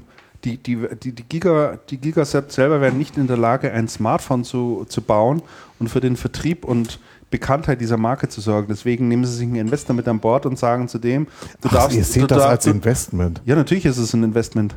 Klar, es ist ein Ja, aber sie Investment. kriegen ja nicht mal richtig viel Kohle dafür. Nee, sie kriegen 29 Millionen, Was oder? willst du dafür 29 kriegen noch? Millionen waren es und dürfen aber den Namen selber auch weiter benutzen. Für die Das Bereiche ja- schnurlose Telefon, Gigaset Pro und Also, so Accessoires. schlecht ist der Deal jetzt auch nicht. Nee. Du kriegst Geld, sorgst dafür, dass dein Name bekannter wird und darfst ihn auch noch selber weiterhin benutzen. Ist doch jetzt nicht das Allerschlechteste. Kann man überlegen. Also finde ich jetzt äh, trotzdem, also ich meine, ins Smartphone-Markt noch einzusteigen, es verdient Apple an diesem Geschäft und Samsung und sonst keiner. Niemand. Schreiben, Rest zahlt alles drauf. Doch, die, wie heißen sie, die Chinesen? HTC, Xiaomi, Nee, die- Xiaomi. Genau. Verdienen alle kein Geld damit. Schau dir mal die Zahlen an von denen. Habt ihr gewusst, dass in China über 400 Handyhersteller pleite gegangen sind? Haben wir schon mal drüber geredet. Was, 400 Handy? Im letzten Jahr. Handyhersteller, Smartphone-Hersteller. Achso? Ja, ja, es gibt irre viele. Es gibt Ja. richtig viele. Und man geht davon aus, dass diesmal noch ein paar hundert. Ähm, Ach, okay, der Investor ist die Holding des bisherigen Hauptaktionärs, alles klar. Ja. Rechte Tasche, linke Tasche. Es ist folgendes im Chat. Mittlerweile besitzt Investor Pan Sutong 75 Prozent des Konzerns und ist damit Haupt Haupteigentümer. Das heißt, der hat seine eigene Marke gekauft, um, keine Ahnung warum, um Geld umzuschichten. Steuer. Gell? Brauchte Ausgaben. Tja. Im Smart Home Business sind die auch, das stimmt schon. Stimmt, ja. Ja, ja, da machen sie auch einiges. Da machen sie auch einiges. Haben sie Ich auf hab- PC wieder auch gezeigt. Ich habe irgendwann mal überlegt, ich bräuchte so ein Gigaset-Telefon, das ist schon ein bisschen länger her. Und dann war ich auf der Hausmesse von, ich glaube, von Eno Telekom, gab es auch einen Gigaset-Stand. Und dann gab es einen Produktkatalog, der war so umfangreich, das war wie ein Telefonbuch. Und auch der Vertriebsmann, ich habe den dann so ein bisschen gefragt und der konnte mir aber nicht wirklich weiterhelfen. Ich dann gesagt, ja, ich brauche Konnektivität zum, zum Rechner, das Adressbuch überspielen und so. Und der war da auch mit überfordert. Das war eine, eine Produktpalette, die ist, das ist echt der Hammer. Mhm. Ich habe das, ich hab das auch nicht so richtig verstanden, was die. Also es ist erstaunlich. Das Gigaset scheint ja dann wirklich schwieriger und komplexer sein. Das ist, das ist Als man gemeinhin Das meint. ist echt komplex. Ja. Hat sich von euch einer eigentlich schon die Apple Watch gekauft? Nein, Markus? ich werde auch keine kaufen. Ich habe ja schon mal gesagt, ich trage grundsätzlich nur mechanische Armbanduhren. Aber ähm, ich sehe auch keinerlei, sagen wir mal so, solange eine Kopplung mit dem Smartphone besteht, sehe ich keinen Grund, mir eine, eine, eine, eine, eine, eine Watch zu kaufen. Ne? Also die, äh, wenn man mal, wenn das mal getrennt funktioniert, ähm, dass man sagt, okay, ich gehe jetzt mal irgendwo noch im Biergarten oder sowas, habe eine kurze Hose an, T-Shirt und will nur nicht noch ein Smartphone einstecken und habe eine Uhr, die trägt man sowieso und die funktioniert autark. Sprich, ich kann die, die unabhängig vom, vom Smartphone benutzen. Dann würde ich vielleicht mal überlegen. Aber so wird das ein Apple-Produkt sein, was ich, was ich definitiv nicht kaufe. Ich habe es bislang nicht getan, ich werde es auch nicht tun. Kennt ihr in eurem bekannten Freundeskreis Leute, die sich eine gekauft haben? Nee. Ein paar Facebook-Freunde haben, haben gepostet, wie das Päckchen ankam und dass das so toll aussah, Apple-like und Verpackung so schön und haben sich gefreut, aber ich äh, aus dem direkten Bekanntenkreis, Ich kenn niemanden. nein. Der Live-Feed ist weg, sagen sie gerade im Chat. Ich habe es gerade wieder, an- wieder angeschaltet. Läuft immer nur drei Stunden, weil dann äh, äh, muss ich sozusagen Geld nachwerfen. Also spendet mal ordentlich Geld. Äh, gibt Knöpfe hier bei uns auf der, auf der channelcast.de, damit hier mal Kohle reinkommt, damit wir diesen Live-Dienst da wenigstens mal Um das bezahlen mit- können. Mit den, ja, bitte zahlen, um die, um die, um das nochmal mit dem mechanischen Uhr. Ich finde das immer ganz, ganz praktisch. Das Smartphone, wenn der Akku mal alle geht, hat man mit der mechanischen Uhr, die immer läuft, wenigstens noch, noch die Zeitanzeige und ist somit autonom von, von, von Akkus. Und wenn ich dann auch noch die Watch habe, die dann auch einen Tag Akkulaufzeit hat und die macht dann schlapp und das Smartphone auch, dann weiß ich nicht mal, wie viel Uhr es ist. Also ich finde das ganz praktisch, wenn man da ein bisschen autonomer ist. Na gut, sie bietet natürlich auch noch einen Haufen anderes Zeug. Und, Also äh, die, die Zeit ist ja ablesen jetzt ist ein sekundäres Feature, auch, ja, aber auch jetzt erst die, die, die, die erste Generation. Nichtsdestotrotz, ich habe mich mal am Abend hingesetzt, weil ja diese Frage immer im Raum stand. Und wir hatten ja vor damals im Start auch schon drüber gesprochen, wird dieses Produkt Wird das was oder nicht? oder, Ja, oder ja. wird das nichts? Ja, ja. Und da habe ich jetzt mal versucht, so wegen so einen Zwischenstand raus, rauszubekommen. Und habe da mal ein bisschen recherchiert. Und es gibt ja keine offiziellen Zahlen von Apple. Die weisen ja dieses Produkt nicht aus, auch nicht, also nicht gesondert zumindest aus, geht irgendwie bei anderen Produkten mit rein. Ähm, es gibt einen, äh, ein Marktforschungsunternehmen in den USA, äh, die heißen, ich glaube Sense heißen die, ist sowas ähnliches wie die GfK hier in Deutschland. Und du kannst als äh, Konsument äh, dich bei denen melden und sagen, ja, gebt mir ein bisschen Geld und ähm, dann bekommt ihr auch Daten von mir, also bist dann Panel-Teilnehmer. Was die machen, ähm, äh, wenn du dich äh, mit denen ähm, also zusammentust, wenn du sagst, ja, du stehst hier als, als äh, Informant sozusagen zur Verfügung, ähm, dann scannen die die E-Mails von dir allerdings nur mit einem einzigen Interesse, die wollen sehen, was du alles online bestellst. Also die wollen einfach sehen, was bestellst du bei Amazon, welche Produkte sind es und und und und machen darüber im Prinzip Marktforschung, also auch nichts anderes als Big Data. Äh, dieses Unternehmen hat jetzt ähm, die ganzen E-Mails vom äh, seit Start der Apple Watch äh, vor, na ist jetzt noch gar nicht so lange her, zwei Monate, drei Monate, äh, mal sich angeschaut und können dann repräsentativ auch hochrechnen, wie viele Uhren offensichtlich bestellt wurden. Und die haben das gemacht für den US-amerikanischen Markt und kommen dort in der doch relativ kurzen Zeit auf äh, ein Volumen von 2,8 Millionen Apple Watches, die verkauft wurden. Eine Apple Watch, dann kannst du ausrechnen, was der Durchschnittspreis ist, der ausgegeben wird dafür. Ähm, da kommen die auf 560 Dollar in etwa, ähm, die der Kunde investiert. Und dann kannst du dir ausrechnen, äh, im Prinzip den Betrag. Das heißt, du kommst auf 1,4, 1,5 Milliarden Dollar Umsatz, die die mit dieser Uhr machen. So, und ich hatte ja damals schon gesagt, es wäre jetzt mal ganz interessant zu wissen, was denn die komplette Uhrenbranche in den USA Umsatz macht. Was schätzt ihr denn? Hat man eine Vorstellung davon? Das Keine wahrscheinlich Ahnung. schwierig. Die gesamte Uhrenbranche in den USA macht im Jahr 8 Milliarden. So, jetzt kommt noch das, Ups. jetzt kommt noch das Weihnachtsquartal dazu. Ähm, jetzt ist ja auch soweit, äh, dass die äh, Apps native werden auf den Uhren. Und äh, wir wissen ja immer, Weihnachten ist natürlich immer noch eine Hochzeit dann genau für diese Produkte. Dann kommt äh, das chinesische Fest noch dazu, Neujahrsfest, so dass man, dass die davon ausgehen, also wird mindestens mindestens eine Verdoppelung dieser Zahl sein. Also wahrscheinlich dreieinhalb bis vier Milliarden äh, Millionen Stück, die verkauft werden, nur in den USA. Und dann kannst du dir diesen Umsatz mal ausrechnen. Da- wenn du dir das dann überlegst, dann weißt du relativ sicher, die graben binnen einem Jahr der Uhrenbranche mindestens, mindestens zwei Drittel ihres Umsatzes ab. Und das ist Umsatz, der auch nicht kompensiert werden kann. Wer, wer sich eine Apple Watch kauft, kauft natürlich auch keine Rolex mehr oder äh, Swatch oder was da immer sonst noch so gibt oder Casio, keine Ahnung, sondern das Geld ist erstmal weg. Das heißt, meine These, die ich damals geäußert habe, dass dieses Produkt die Uhrenbranche massiv ähm, angreifen wird, geht, glaube ich, auf. Ja, Also, das, das denke da ich auch. Du hast, doch ich, von mir kein, du hast doch von mir damals keinen Widerspruch gekriegt. Ich ich denke, mehr. doch, doch, ich denke, die, die, die, die werden schon betroffen sein, obwohl die, die Luxusuhrenhersteller sagt, die Schweizer sagen immer noch, das trifft eher so dieses Segment äh, 300, 400 Euro, also nicht über, über 1000 Euro, ne? Aber das, selbst das würde ich bezweifeln. Ob nicht ein technikaffiner Besitzer einer mechanischen Uhr dann äh, doch sagt, okay, ich, ich setze auch die. Ist ja manchmal schon so ein bisschen wie das Pfeifen im, im, Im im Walde, Im klar. Walde ne? Ja. Also, ähm, wenn man das so hört, dieser Chef dieser Swatch Group, das ist ja, glaube ich, der zweitgrößte Uhrenhersteller weltweit, äh, die arbeiten ja fieberhaft an Konzepten für, für Smartwatches. Tag, ne? Tag Heuer macht ja, ich glaube, Tag Heuer war es, macht, macht glaube ich, mit Intel ja eine Kooperation, äh, um eine Smartwatch rauszubringen. Ja, ne? Richtig, ja. Also die, klar, die sind jetzt auch, am Anfang haben sie ja gesagt, äh, tangiert unser Geschäft nicht. Und jetzt kommen sie doch mit eigenen Modellen Ja, auf, den, auf den Markt. Zeigt das das natürlich, dass es äh, Mhm. anders ist. Also ich war jedenfalls ganz erstaunt über die, über die Zahl, also wie, Ja. wie schnell das dann doch, äh, Das ist schon der Hammer, ja. doch funktioniert. Ne? Ähm, Ja. Finde ich ganz interessant. Ach, hier aus dem Chat übrigens gerade noch. Ähm, schreibt Michael Schickram, der hat sich mit einem Arzt über, über die Apple Watch unterhalten, der allerdings eine hat und der total begeistert ist und der auch von der medizinischen Anwendung ziemlich überzeugt ist. Sagt, die medizinischen Sensoren sind deutlich teurer als die ganze Uhr und der, der Arzt hätte, ihm- hätte ihm einen verschrieben. Sehr gut. Ich habe eine Apple Watch auf Schein hier. Das ist gut.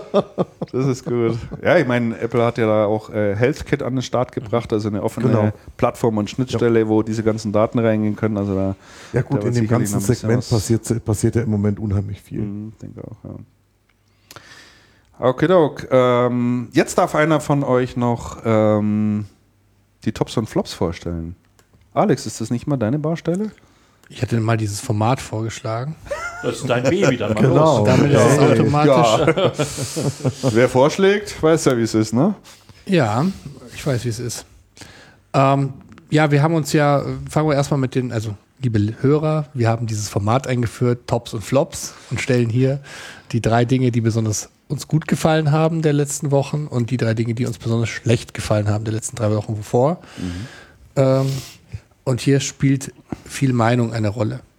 Ähm, ich fange jetzt mal mit den ähm, Tops an, weil wir es jetzt gerade schon hatten. Ähm, also, Christian, du hast gesagt, tatsächlich, die Apple Watch ist ein Top. Ja. Begründung hatten wir. Begründung, habe ich wir. gerade geliefert.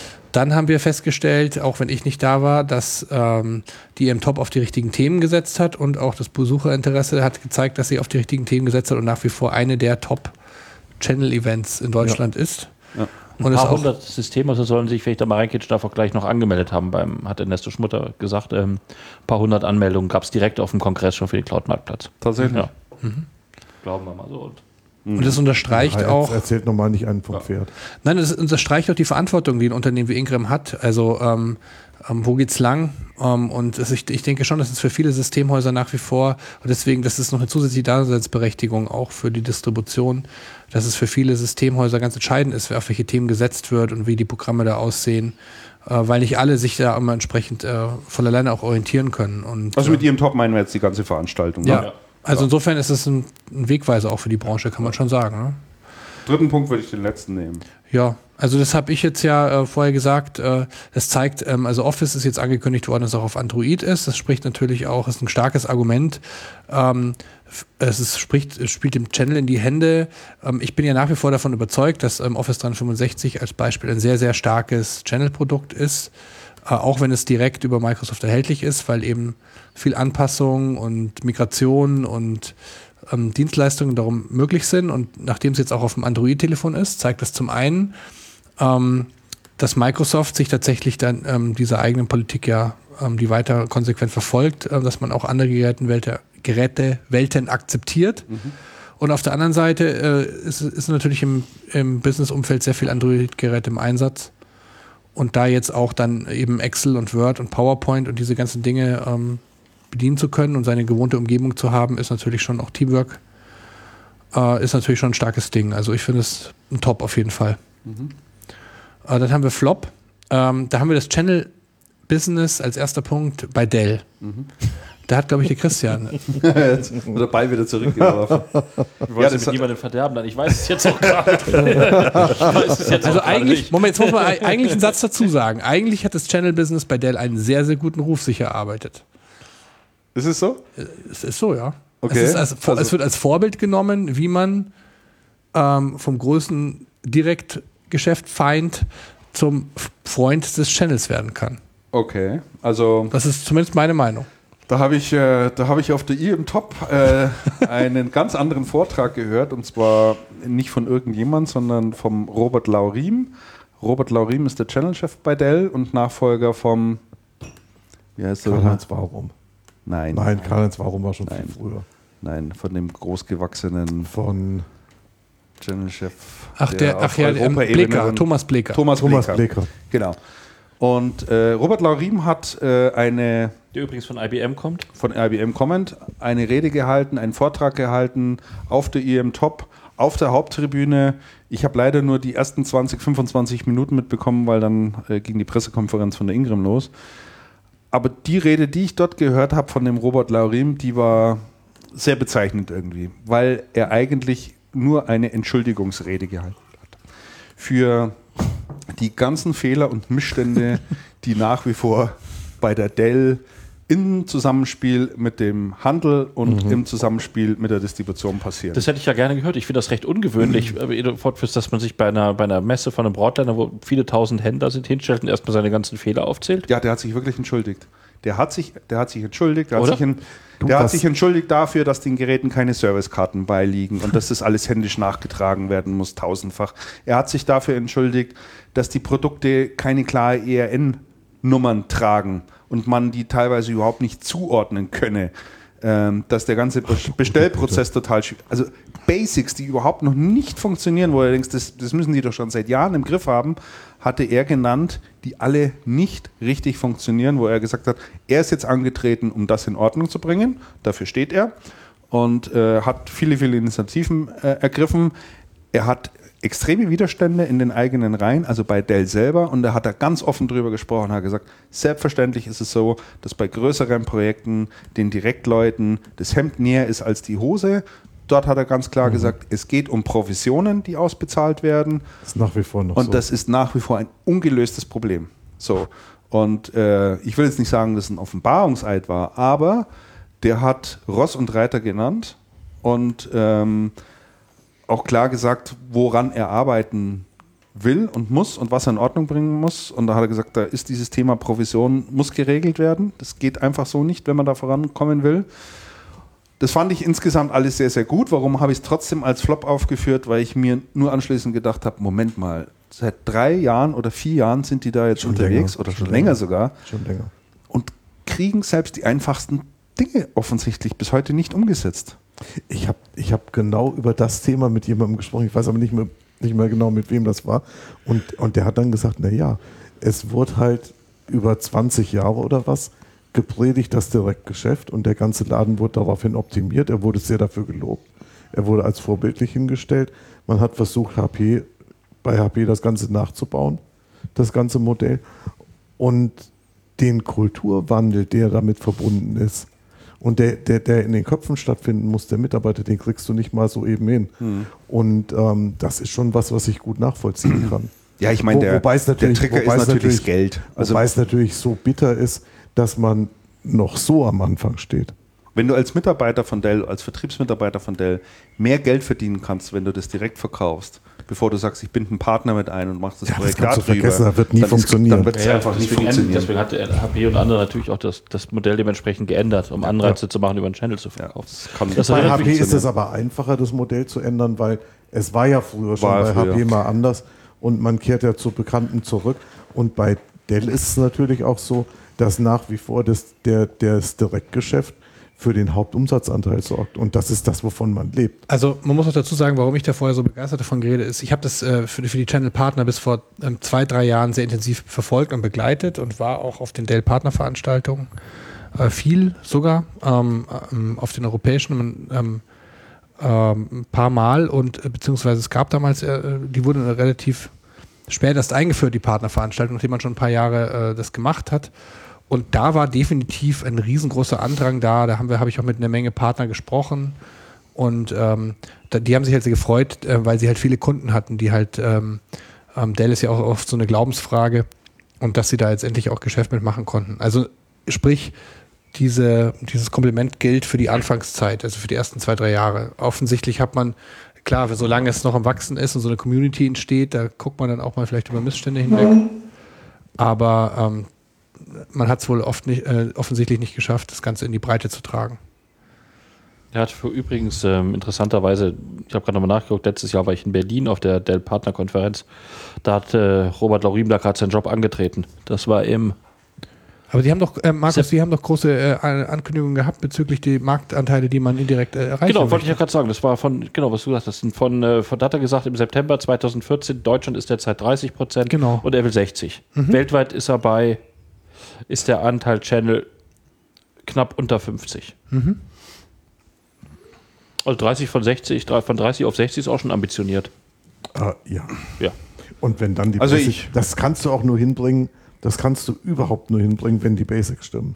Das, ja. Genau, und das erinnert mich übrigens an die, äh, gerade wie langwierig und schwierig das ist bei einer Unternehmen, die lange Direktvertrieb gemacht haben, auf den indirekten umzuschwenken, war bei der Telefonsparte von Siemens. Ach, der gute Güte, ja. Das der Siemens Enterprise. Heute, das, das, war, das, war, das war ja ein, ein, ein, ein Krieg, immer Direktvertrieb gegen, ja. gegen Partnervertrieb. Und äh, Siemens hat gesagt, wir wollen auf den Channel umstellen, weil der Direktvertrieb zu Kunden mit, mit vier Mitarbeitern gefahren ist. Ja, ja, ja. ja und. Äh, aber das war ein, äh, ein, ein Unterfangen, was auch letztendlich, glaube ich, gescheitert ist dann. Ich weiß gar nicht, was da heute Status ist. Jetzt sind sie ja Unify und äh, ich weiß mal also nicht mehr. Ich weiß nicht, wie Status ist. Ja. Auf, es, die, gut, die machen ja Distribution über Ingram neuerdings. Die Unify. Die haben einige ja Distis jetzt, ja. Aber ich weiß nicht, ob da, ob da wirklich viel läuft. Und das ist ein langer, steiniger Weg, gerade bei den Siemensern. Und bei Dell ist das natürlich in Potenz, weil die haben ja, also das war ja, das war ja irgendwie, das war ja sehr schwarz-weiß gemalt in der Vergangenheit. Und wenn du je schwarz-weiß in der Vergangenheit malst, desto schwerer fällt es den Leuten jetzt klar. dann auch Grautöne wahrzunehmen, na klar. Also es würde sich auf alle Fälle mal anbieten, äh, mit dem Robert Laurim ein Interview zu führen. Ich glaube, der ist da sehr offen, was, was glaub, dieses Thema anbelangt. Idee, ja. äh, Startpunkt, Ausgangspunkt wäre eben sein Vortrag äh, auf der IM Top, wo man ihn da ganz gezielt nochmal dazu befragen kann. Also er hat da wirklich sehr, sehr offen drüber, ges äh, drüber gesprochen und ähm, ja, fand ich sehr bezeichnend. Ja. Also da muss schon der Leidensdruck auch äh, ziemlich hoch sein. Also wäre sicherlich Ja, mal muss- interessant. Gab muss, es die, Applaus? man muss die Dinge auch mal Applaus? ansprechen. Ich war, wie gesagt, nicht bis zum, bis zum Ende da, aber die Haupttribüne war da doch relativ gut gefüllt. Also scheinen auch etliche Dell-Partner da gewesen zu sein. Aber dass der dort äh, wirklich nicht irgendwie gesagt hat, ja, es gibt noch irgendwie mitunter Friktionen bei der Umsetzung von Projekten oder so, was so typisches Marketing-Blabla irgendwie geäußert hat, sondern da sehr konkret gesagt hat, es tut mir leid, dass Tausende von Servicekarten manuell nachgearbeitet werden mussten, weil wir nicht in der Lage waren, diese zusammen mit den Produkten auszuliefern. Es tut mir leid, dass Sie bei den Bestellsystemen nicht auf ERNs-Code zurückgreifen können, so wie Sie es bei anderen Herstellern gewohnt sind und, und wirklich dediziert Punkt für Punkt benannt hat. Das fand ich schon, also fand ich, fand ich einfach äh, Es gibt, aber eine, erstaunlich. es gibt aber eine Situation, in der man so agieren sollte oder agieren muss und das auch kann, wenn man wenn man souverän, wenn man souverän Das- auftritt. das hat- das hat er und gemacht. Das, und das hat er Das hat er gemacht. Das hat er gemacht. definitiv. Also der hat, der hat da einfach ein starkes Der hat die Größe Auftreten. dazu, ja. Und ja, Da hat die Größe. Also fand ich, fand ich sehr Ich interessant. finde es auch gut, ja. das so mal anzusprechen, ja. Ja. Okay, also ich ähm, moderiere mal wieder. Also wir hatten die, äh, wir waren bei den Flops. Ähm, Flop 1 war eben jetzt genau dieses Channel-Business bei Dell aus besagten Gründen. Nummer 2 habt ihr Instant Ink von HP. Also soweit Das ich bin weiß. schon wieder ich. Genau, also das ist ein neues Abo-Modell von HP, wie man ähm, abrechnen kann. Da geht es nicht mehr um Patronen, sondern um Seitenanzahl. Das hört sich für mich nach einem Dreisatz an. Ja, sozusagen. Also ähm, äh, ein Beitrag, äh, den der Kollege Weiler geschrieben hat und der das Ding auch mal ausprobiert hat. HP, äh, Seitenpreismodelle sind ja im Businessumfeld schon lange gang und gäbe. Da äh, ist das ja ganz äh, an der Tagesordnung. HP möchte das jetzt auch versuchen, in den Consumer-Markt zu übertragen. Äh, dort kommen ja in der Regel Tintenstrahldrucker zum Einsatz. Äh, die bringen eine Reihe an Druckern heraus, die ähm, man ans Netz anschließen muss, das ist zwingende Voraussetzung, und die dann sozusagen automatisch nach Hause telefonieren, merken, aha, Tank schwarz wird langsam leer, ich bestelle mal nach und dann hast du anschließend die Tintenpatrone äh, bei dir im Postfach liegen und kannst sie dann, kannst sie dann einbauen. Äh, es gibt unterschiedliche Seitenpreismodelle. Das günstigste ist, glaube ich, 2,99 Euro für 50 Seiten im Monat. Äh, wenn du die Seiten nicht aufbrauchst, kannst du es im nächsten Monat mitnehmen, dann verfällt es aber. Also, das heißt, du addierst, was weiß ich, hast 20 übrig, nimmst sie mit rein, hättest dann 70 im Folgemonat, brauchst aber nur 30, dann sind deine restlichen futsch. Ja? So, äh, wer jetzt ein bisschen schlau ist, merkt schon äh, den ersten Knackpunkt. Ähm, wenn du nicht tatsächlich, also 50, 100, 200 gibt es, glaube ich, wenn du nicht tatsächlich 50 Seiten druckst im Monat, ähm, könnte das mitunter doch relativ teures äh, Unterfangen für dich werden, weil du dann in Summe wahrscheinlich mehr Geld ausgibst für das Abo-Modell, als du tatsächlich äh, brauchst, um dir diese Patronen zu kaufen. Das zweite ist, ähm, ich glaube, dass von uns, vielleicht könnt ihr einschätzen, aber ich könnte nicht einschätzen, nicht mal ansatzweise einschätzen, wie viele Seiten ich zu Hause mit meinem Tintenstrahler drucke. Ich wüsste es nicht. Ja, Keine Ahnung. ist das müsste ich mal, müsste ich Zehn? mal mitzählen. 10 in der Woche in der Woche. oder im Monat? Also ich drucke nicht sonderlich viel. Naja, 10 in der Woche ist jetzt auch nicht extrem viel. Also ich drucke keine zehn Seiten Na, in der 10 Woche wird wahrscheinlich auch bei mir nicht sein. Ich 5, drucke vielleicht in der Arbeit zehn. ah, 5, 5, ja. So, das ist das eine. Dann habe ich aber mal so Momente, was weiß ich, mein Sohn hat Geburtstag oder muss ein Referat in der Schule halten oder sonst irgendwas. Dann kann es mal sein, dass ich 30, 40 Seiten auf einmal drucken muss. Und auch mehrfach, weil er noch ein Handout machen muss oder sonst irgendwas. Was mache ich denn dann? So, jetzt geht mir da zwischendrin auch noch die Tinte leer, ja, äh, weil ich so ein ganzes Ding, so eine ganze Patrone hier irgendwie, oder die war dreiviertel voll und ich drücke jetzt wie ein Irrer. Jetzt geht die leer, jetzt bestellt dieses System nach, was super ist, aber ad hoc kann ich nicht weiter drucken. Ich stehe da. Es passt nämlich keine andere Patrone rein. Es muss diesen Patronen sein, äh, die dafür speziell vorgesehen sind. Das heißt, äh, dann bin ich irgendwie darauf angewiesen, zur Nachbarin zu gehen und zu sagen, äh, kann ich bei Ihnen mal bitte weiter ausdrucken. Und, und, und. Also ähm, das muss ich mal, mal durchlesen. Das Konzept erscheint mir nicht Schwierig. wirklich ausgereift zu sein und, und, und sehr schwierig.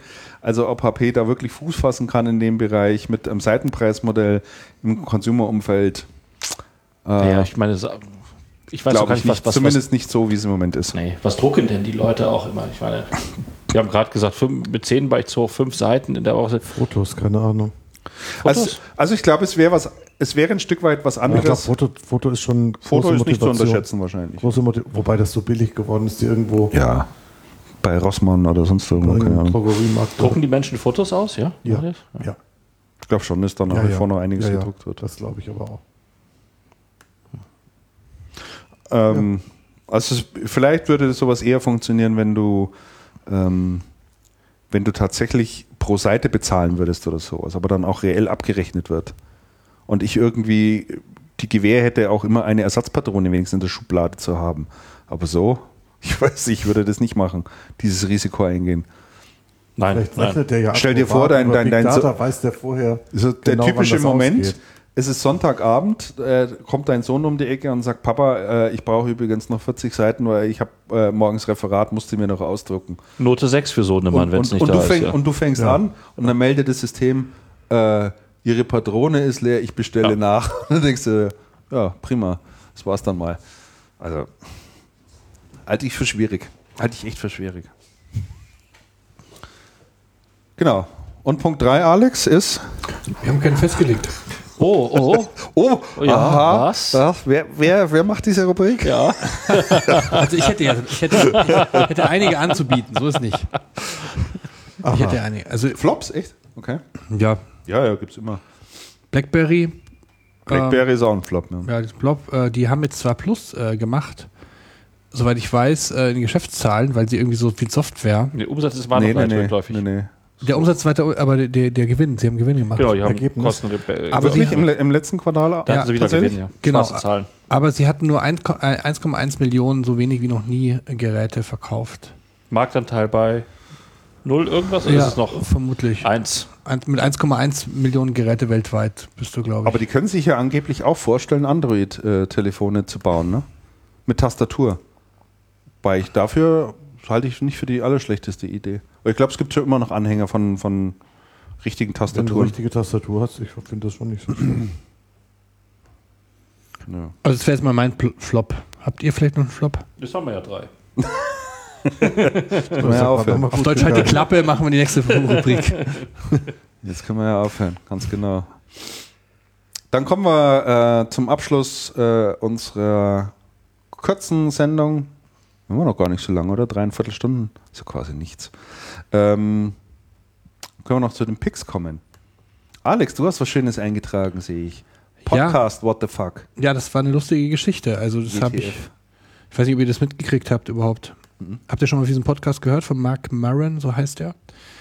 Ähm, und zwar, ähm, das ist ein ähm, linker, politisch linker Podcast in den USA, ein sehr intellektueller, der ähm, sehr beliebt ist, der äh, 400.000 Follower hat. Ähm, der nennt sich What the Fuck.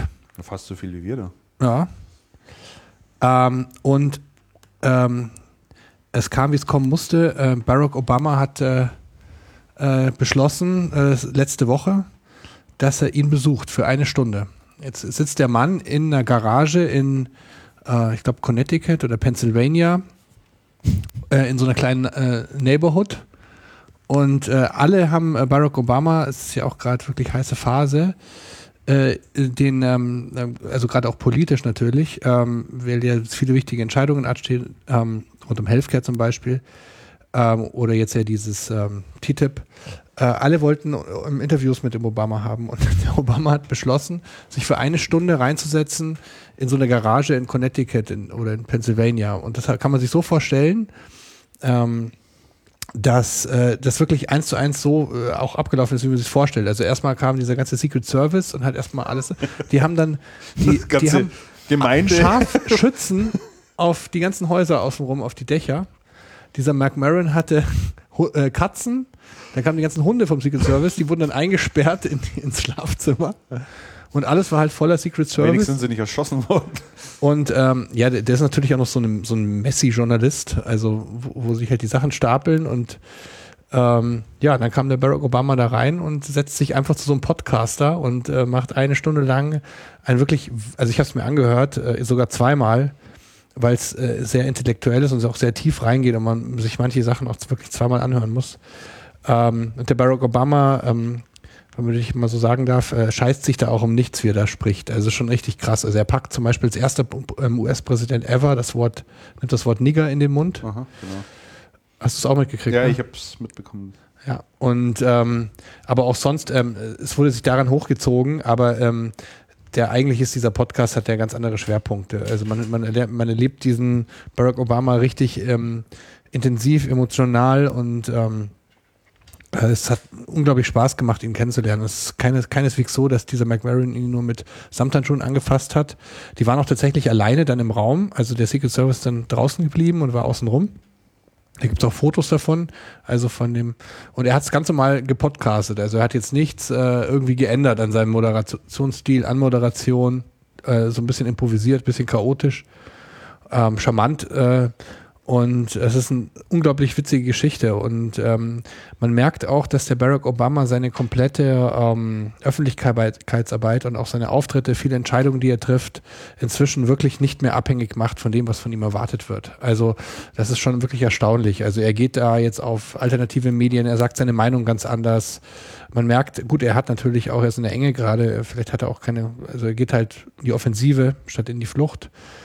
Und deswegen macht es auch, hat es, macht es auch so Spaß, ihm dazuzuhören. Und er sagt halt auch, dass er als amerikanischer Präsident ähm, mal einfach alles umdrehen möchte und nicht immer alles so machen wie alle ja auch, 50 ne? Vorgänger mhm. vor ihm. Und in der Situation, in der er ist. Also auf jeden Fall, ähm, er ist ja auch an vielen Stellen auch aus, aus Sicht unserer, ähm, also aus der europäischen Sicht, äh, sehr unbeliebt geworden, weil er einige sehr ähm, unpopuläre Entscheidungen getroffen hat.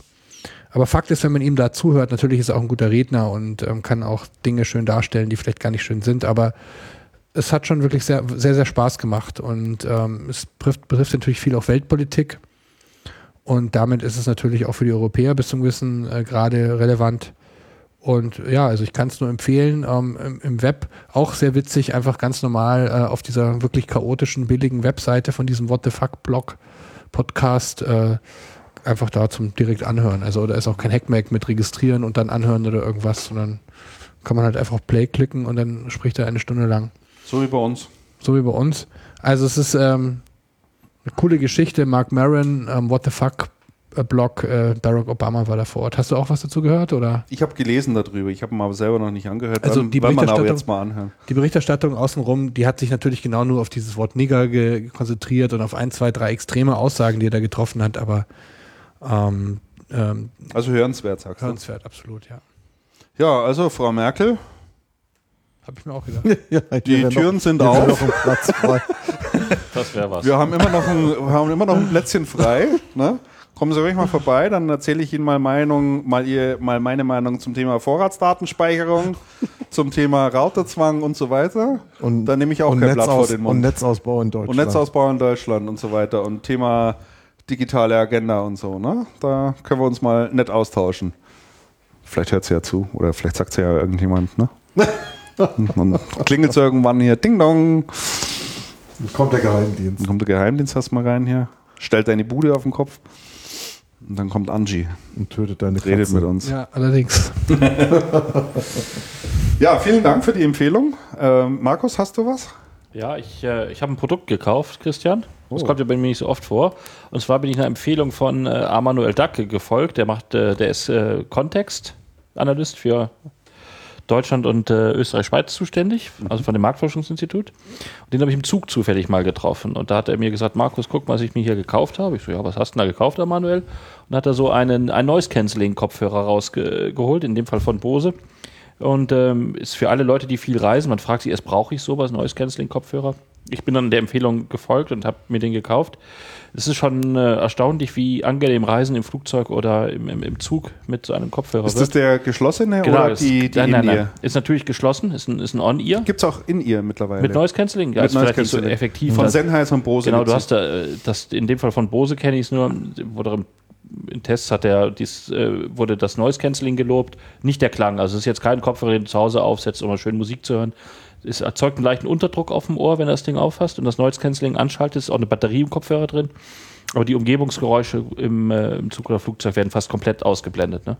Mhm. Also gerade das, äh, die, die Motorengeräusche oder sowas hörst du gar nicht mehr. Oder auch Gespräche von den, von den Nachbarn nicht. Man kann sehr effektiv und en, entspannt arbeiten, wenn man, äh, wenn man ihn aufhat. Ich habe den jetzt seit zwei Wochen im, im, in Gebrauch und muss sagen, es ist schon produktiver und nicht mehr abgelenkt. Perfekt. Kostenpunkt? Ähm, Nicht ganz billig. na, die sind, ne? äh, der, das, das, das, äh, der, der EVP lag, glaube ich, bei 300 und äh, äh, der war im Retail dann mal auf 240 reduziert. Also deswegen überlegt man schon, muss ich jetzt so 300 Euro für so ein Produkt ausgeben, brauche ich es denn? In meinem Fall kann ich sagen, ja, es lohnt sich schon. Also Noise Cancelling sich an, wenn man viel reist, ein neues Echter Komfort, ne? ja, man ist erstaunt, wenn man ihn dann absetzt, kurz, wie laut die Umgebung eigentlich ist ne, und wie viel der rausfiltert. Der misst mit Mikrofonen die, die Umgebungsgeräusche und steuert eine Art Gegengeräusch rein. Man hat, deshalb ist es nicht so ganz angenehm, man hat einen leichten Unterdruck immer auf dem Ohr. Ne? Also deswegen zu Hause, wenn nicht Not am Mann ist, in einer leisen Umgebung würde ich ihn nicht benutzen, ne? sondern um eine laute Umgebung äh, auszuschalten. Aber du hast so einen leichten Unterdruck auf, dem- auf dem Ohr. Aber wirklich entspannt und man kann ganz, ganz in Ruhe arbeiten. Wie heißt das Gerät? Äh, wie heißt das nochmal? Das, ähm, das, ähm, wie das Gerät. wie Such das, mal raus die genaue Bezeichnung Ja, unterdessen, Markus, ja. Weil der eine oder andere Hörer möchte es dann doch wissen oder ein Amazon-Link oder was auch immer. Oder Ich Modell Produktseite. gleich. Ich habe es mir damals notiert. als Der Amazon-Link lautet amazon.de-7QLKQM3. Das, äh, ja, ich habe es mir hier notiert, als es mir der Manuel empfohlen hat. Nee. In, in mein, das, es gibt verschiedene Noise Cancelling Geräte. Dieses, äh, was ich gekauft habe, was, was auch immer ge- ähm, genannt wird, ist von Bose der Quiet Comfort 25. Das ist das äh, Nachfolgemodell von dem, von dem ersten Quiet Comfort, was den Vorteil hat, dass man jetzt auch ohne die Batterie zumindest Musik hören kann. Die Batterie ist für das Noise Cancelling wichtig, aber wenn die, äh, wenn die alle ist, dann kannst du Kannst zumindest wenigstens noch Musik hören. kannst du übrigens Musik hören in schlechterer Qualität und ohne äh, Noise Cancelling, aber du kannst noch deine, deine Musik hören. Das konnte man vorher nicht. Da war Batterie all, dann konntest du nicht mal mehr Musik hören. Wenn Das du, jetzt, wenn, wenn du jetzt sagst, schlechte Qualität, ist die so, so mies, die Musikqualität da drüber? Man- Noise Cancelling ist auch, hat auch Equalizer-Funktionen, sprich, wenn Mhm. Noise Cancelling ausfällt, nimmt auch die Qualität der Musik ab, also die Klangqualität. Ah, okay. Die Klangqualität ist schlechter und kein Noise Cancelling mehr. Sprich, du hörst viel mehr Umgebungsgeräusche und die Musik in schlechterer Qualität. Wie lange hält äh, so eine Batterie? 30 Stunden wurde angegeben, das kommt auch hin. Also ich habe bislang einmal gewechselt. Kannst aber einen Akku auch verwenden Nein. oder musst du eine Diese spezielle. AAA, diese ganz normalen, diese Echt? ja, kleineren Standardbatterien kommen rein. ja, aber da kann ich doch, da kann ich doch Der auch. Akku natürlich, ne, Akku, klar, auch ein Akku. Auch geht auch ein Akku. Das, das, das Ding hat aber keinen Akku, wo das dann auflädt, Ja, sondern ja, es kommt, okay. kommt eine Batterie rein in, in die Kopfhörermuschel. Die hat so eine kleine Klappe, die machst du auf und kippst die Batterie rein.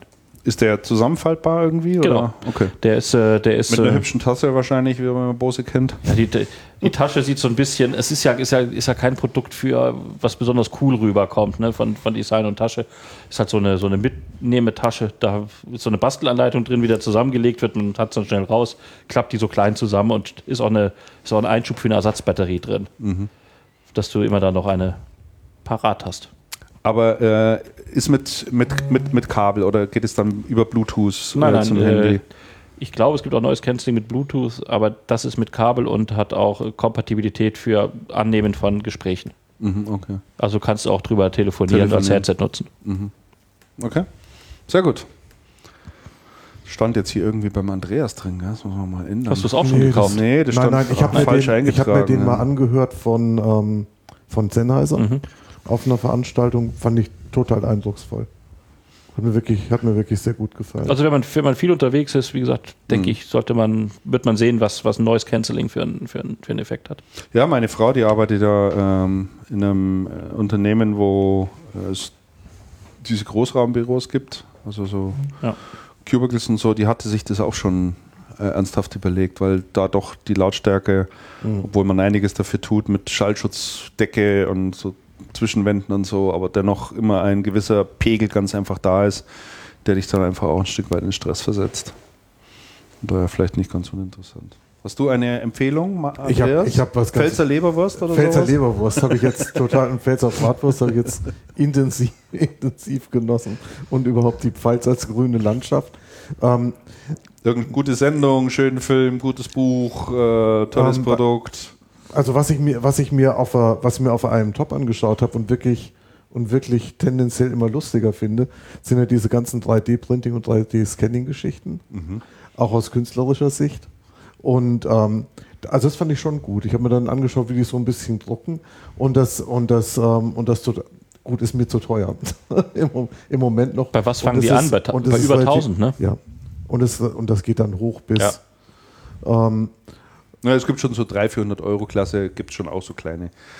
Und es ist, und es ist doch vergleichsweise langsam, aber die Ergebnisse, die rauskommen, sind schon, sind schon sehr gut.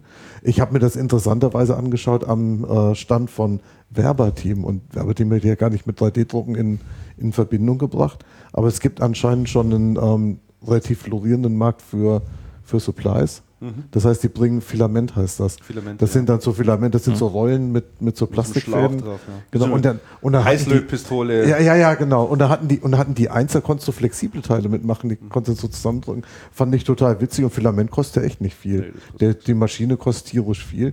Die kosten ein paar tausend. Filament kostet dann so eine fette Rolle, ich glaube 36, 36 Euro. Und dann sagt und was kommt dabei raus? Und ja, das haben wir schon alles gedruckt und wir drucken jetzt hier und, und schau, was von der Rolle runter ist paar Zentimeter. Du kannst also, dir den aber gegenfinanzieren. Das, das finde ich irgendwie schon eine witzige, das finde ich eine witzige Geschichte und das ist auch was, wo ich das Thema Drucken dann wieder für mich daheim irgendwie spannender finde als, ja. als im Moment. Du kannst auch 3D-Selfie, diesen die, als 3D-Miniatur. Genau. Du, hast doch dieses, du hast das schöne, das schöne ja. Ernesto. Ja, der Ernesto Schmutter hat sich als, als 3D, als 3D-Miniatur ausgedruckt und es sah total realistisch aus. Gibt es hier also in München einen Laden übrigens, wo du reingehen Mediamarkt, Mediamarkt wird das auch mal, hat das auch in einigen Märkten schon in dem, in dem ähm, Flagship in, in Ingolstadt. So Stationen, wo du dich, wo du dich selber ausdrucken kannst. Ja. Also lustige find, Idee. Ich finde ja. das, find das schon gut. Ich finde das echt klasse. Na, du kannst dann äh, deinen dein Drucker auch gegenfinanzieren. Also einer der, der bekannteren Marken, ich glaube, dass es MakerBot ist, möchte mich mhm. jetzt aber nicht darauf festlegen. Da kannst du den Drucker ans Netz nehmen. So dass der quasi von außen auch für andere erreichbar ist. Und äh, die steuern den Drucker an, ja. kriegen dann ein Portal und äh, in diesem Portal können sie ihre Druckdaten hochladen, das bei dir ausdrucken lassen und du sagst dann, okay, packe ich dir noch in ein Schächtelchen rein, ne? Sehr cooles äh, nimmst dann das entsprechende Porto dazu und, und ein bisschen Geld halt ja. und kannst es denjenigen dann zuschicken. Äh, und da kannst du dann sozusagen auch, auch, auch gegenfinanzieren. Das die komplette Software und so weiter ist da alles mit dabei. Und was ja ganz ja. interessant ist äh, bei diesem 3D-Druck, ähm, wenn du dich mal ein bisschen damit beschäftigst, ich tue es gerade aus, aus einem anderen Aspekt, komme ich aber gleich noch dazu, ähm, diese ganzen Zubehör- und Ersatzteilkisten, mhm. äh, da wird ja unheimlich viel gemacht und da gibt es ja Portale, ähm, so Maker-Portale und so weiter, wo die Leute ja dann ihre Druckdaten auch hochladen und anderen zur Verfügung stellen. Ah, ja, ja. Das ja. heißt, äh, du brauchst für ein Bügeleisen eine neue Klappe, weil dir die kaputt gegangen ist. Dann kannst Aha. du auf dieses Portal draufgehen, suchst nach dem Bügeleisen, hast die, schaust, ob es es schon gibt, nimmst diese Klappe ja. und lässt es dann einfach in einem 3D-Shop ausdrucken beispielsweise ja. oder kennst du irgendjemanden, der einen 3D-Drucker hat. Also ich habe es eine Zeit lang nicht beobachtet gehabt und das war dann wirklich schon schön zu sehen. Mhm. Naja, also das ist schon durchaus interessant. Und die, und die Ergebnisse sind deutlich überzeugender als noch vor ein paar Jahren. Genau. Also ich bin in Berührung gekommen mit diesem, mit diesem Thema, ähm, ich weiß nicht, ob ich schon erwähnt hatte das letzte Mal, ich habe mir ja einen Quadcopter gekauft. Manche mhm. sagen auch Drohne dazu. Ich mag dieses Wort nicht so gerne, es hört sich immer so bedrohlich für viele an. Militärisch. Oder militärisch, genau. Also ein Quadcopter äh, von, äh, von DJI. DJI ist ein Chinese, äh, der in Amerika allerdings drüben sitzt. Die sind so der Marktführer im Bereich der semi-professionellen äh, Quadcopter. Da ist eine Kamera drunter. Äh, die haben die im Phantom 3 vorgestellt. Äh, ist eine HD-Kamera, die an so einem Gimbal hängt, mhm. der also äh, in alle Richtungen kardanisch quasi aufgehängt ist. Ähm, mit dem kann man wunderschön fliegen mit dem Teil und die macht halt einfach sensationell gute Aufnahmen, Luftaufnahmen, Videos, du kannst äh, Fotos machen. Es ist viel Software mittlerweile mit dabei, die dich unterstützt bei dem ganzen Fliegen. Also wer schon mal versucht hat, ein rotorgesteuertes Fluggerät in der Luft zu halten, weiß, wie schwierig das mhm. ist. Also weil die immer in irgendeine Seite wegkippen und du ständig am, am, äh, am Nachjustieren bist. Äh, bei den Quadcoptern ist es so, die haben äh, Gyroskop natürlich drin. Da, wenn du die Knüppel loslässt, dann bleibt der einfach in der Luft stehen und absolut stabil. Ist mit GPS äh, unterstützt natürlich, also nutzt die normalen GPS-Satelliten, äh, auch Glasnost, die russischen Satelliten dazu. Ähm, der ist so intelligent, wenn die Funkverbindung abreißen sollte, weil du beispielsweise hinter ein Gebäude fliegst, wenn die länger als drei Sekunden abreißt, äh, steigt die in die Höhe. Die Höhe mhm. kannst du vorher definieren. Der fliegt zu dir zurück und landet direkt neben dir, plus minus 10, 15 Zentimeter. Ähm, wenn der merkt, dass er weit genug, äh, zu weit weg ist, um mit seiner Akkuladung wieder zurückzukommen zu dir, bricht er den Flug auch ab und ähm, fliegt nach oben und kommt automatisch zurück. Du kannst in, äh, demnächst auf Google Maps Waypoints eingeben. Das heißt, du sagst, flieg mir die bestimmte Strecke ab. Ich habe hier eine Burg, die möchte ich mal von außen filmen. Mhm. Ähm, die und die Höhen, die und die Punkte bitte abfliegen und dann zurück zu mir. Das kannst du auch mittlerweile machen. Ähm, Point of Interest Flüge, eins der schwierigsten Manöver ist, ein Quadrocopter um ein Objekt kreisförmig um, umfliegen zu lassen, mhm. mit Blick der Kamera immer auf das Objekt. Das ist so vom Steuern her äh, nicht ganz einfach. Auch das wird softwaregestützt möglich sein. Ähm, Reichweite von den Dingern wird man immer noch gefragt. Ähm, also man kann mit dem 1,2, 1,6 Kilometer weit fliegen, sollte man allerdings nicht zwingend tun, weil Sichtflug schon eine ganz wichtige Sache ist. Und ähm, ja, es macht, macht riesen Spaß, mit dem Ding rumzufliegen. Und im Moment ist es zumindest noch so, dass man, wenn man irgendwo fliegt, eigentlich von den Leuten immer angesprochen wird, äh, was das für ein cooles Ding sei und was man mhm. machen kann. Ähm, zusehends aber auch Leute, die natürlich als erstes fragen, ja, ist da eine Kamera drin? Also wo, wo dann auch sofort kommt, äh, können Sie denn da auch filmen und über Privatgrundstücke drüber fliegen und filmen? Ja, natürlich kann man das machen. Da muss man sich natürlich äh, da schon an die, an die Gesetze auch halten. Und äh, dann gibt es auch äh, völlig unterschiedliche Ansichten darüber unter den Leuten, wie hoch man fliegen darf, wie weit man fliegen darf, äh, wo man auch fliegen darf. Und ähm, da habe ich mal nimm ruhig, ich habe genug Strom. Da habe ich mal so ein paar Daten zusammengetragen für alle, die äh, sich da mal ein bisschen schlau machen wollen. Ähm, nämlich der Frage nachzugehen, was ist so ein Quadcopter überhaupt? Und das ist tatsächlich geregelt natürlich wie nicht anders in einem Gesetz, und zwar im Luftverkehrsgesetz und im Luftverkehrsgesetz im Paragraph 1, Punkt 9 ähm, steht also drin, äh, oder in dem Paragraph steht, steht drin, was sind eigentlich alles Luftfahrzeuge? Und ähm, da gibt es unter anderem eben Flugzeuge, das ist sicherlich bekannt. Es gibt Drehflügler, Flügler, das sind dann äh, Hubschrauber, Luftschiffe, Segelflugzeuge, Motorsegler, mhm. Frei- und Fesselballone sind Luftfahrzeuge, Rettungsfallschirme sind Luftfahrzeuge, dann neuntens sind Flugmodelle, zehntens Luftsportgeräte und elftens äh, sonstige für die Benutzung des Luftraums bestimmte Geräte, sofern sie in Höhen von mehr als 30 Meter über Grund oder Wasser betrieben werden können. Raumfahrzeuge, Raketen und ähnliche Flugkörper gelten als Luftfahrzeuge, solange sie sich im Luftraum befinden. Ebenfalls als Luftfahrzeuge gelten unbemannte Fluggeräte einschließlich ihrer Kontrollstation, die nicht zu Zwecken des Sports oder der Freizeitgestaltung betrieben werden. Unbemannte Luftfahrtsysteme. So, ähm, da ist jetzt eine ganz wichtige Unterscheidung. Also ist eine Quadcopter ein Flugmodell oder ist es eine, äh, ein unbemanntes Luftfahrtsystem? Mhm. Hier ist die Unterscheidung ganz, ganz wichtig, äh, wie wir nachher noch merken werden. Ähm, da gab es eine Anfrage an die Bundesregierung, eine kleine Anfrage, um dieses Thema mal zu klären. Und äh, das Bundesinnenministerium hat auch darauf geantwortet. Eine äh, Quadcopter ist ein Flugmodell. Und zwar ähm, so lange, sie zum Zwecke des Sports oder der Freizeitgestaltung betrieben wird.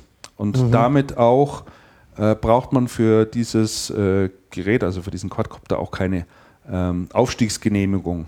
Also man muss sich keine Genehmigung einholen. Wenn man das nämlich zum gewerblichen Zweck macht, also wenn man beispielsweise sagt, ich filme hier für irgendjemanden und verkaufe dem anschließendes Video, ähm, dann braucht man in der Tat eine Aufstiegsgenehmigung. Die kriegt man äh, in Deutschland natürlich sinnigerweise nur für ein Bundesland. Äh, das heißt, wenn du, wenn du die für Bayern hast, äh, um dort zu fliegen und du fährst im Urlaub nach in die Pfalz, nach dann hast du verloren. Dann hast du verloren, dann müsstest du die da auch erst wieder, erst wieder besorgen. Ähm, was gilt es noch zu beachten? Ähm, ja, Flugmodelle mit einer höchstzulässigen Startmasse über 25 Kilogramm die in Sichtweite des Steuerers ausschließlich zum Zweck des Sports und Freizeit äh, betrieben werden, die sind dann äh, zulassungspflichtig. Also die Dinger wiegen aber ein Kilo oder sowas oder 1,2 mhm. Kilo, mehr nicht. Also da gibt es auch nichts zu machen. Ähm, was man zwingend dazu braucht, das sei noch angemerkt, ist eine Haftpflichtversicherung. Ähm, auch das ist geregelt.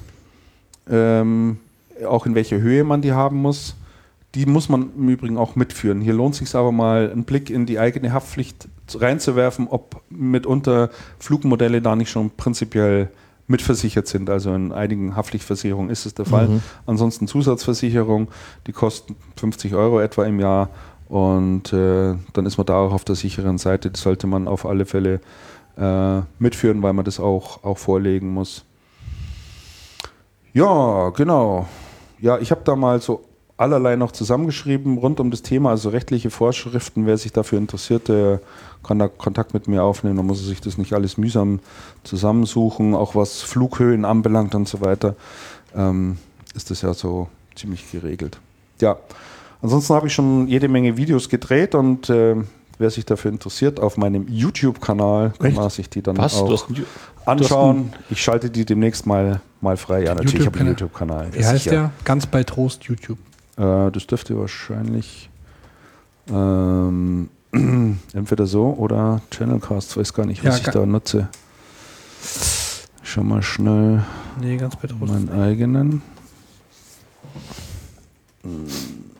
Christian Meyer, Erwachen, der Weg der inneren Erfahrung.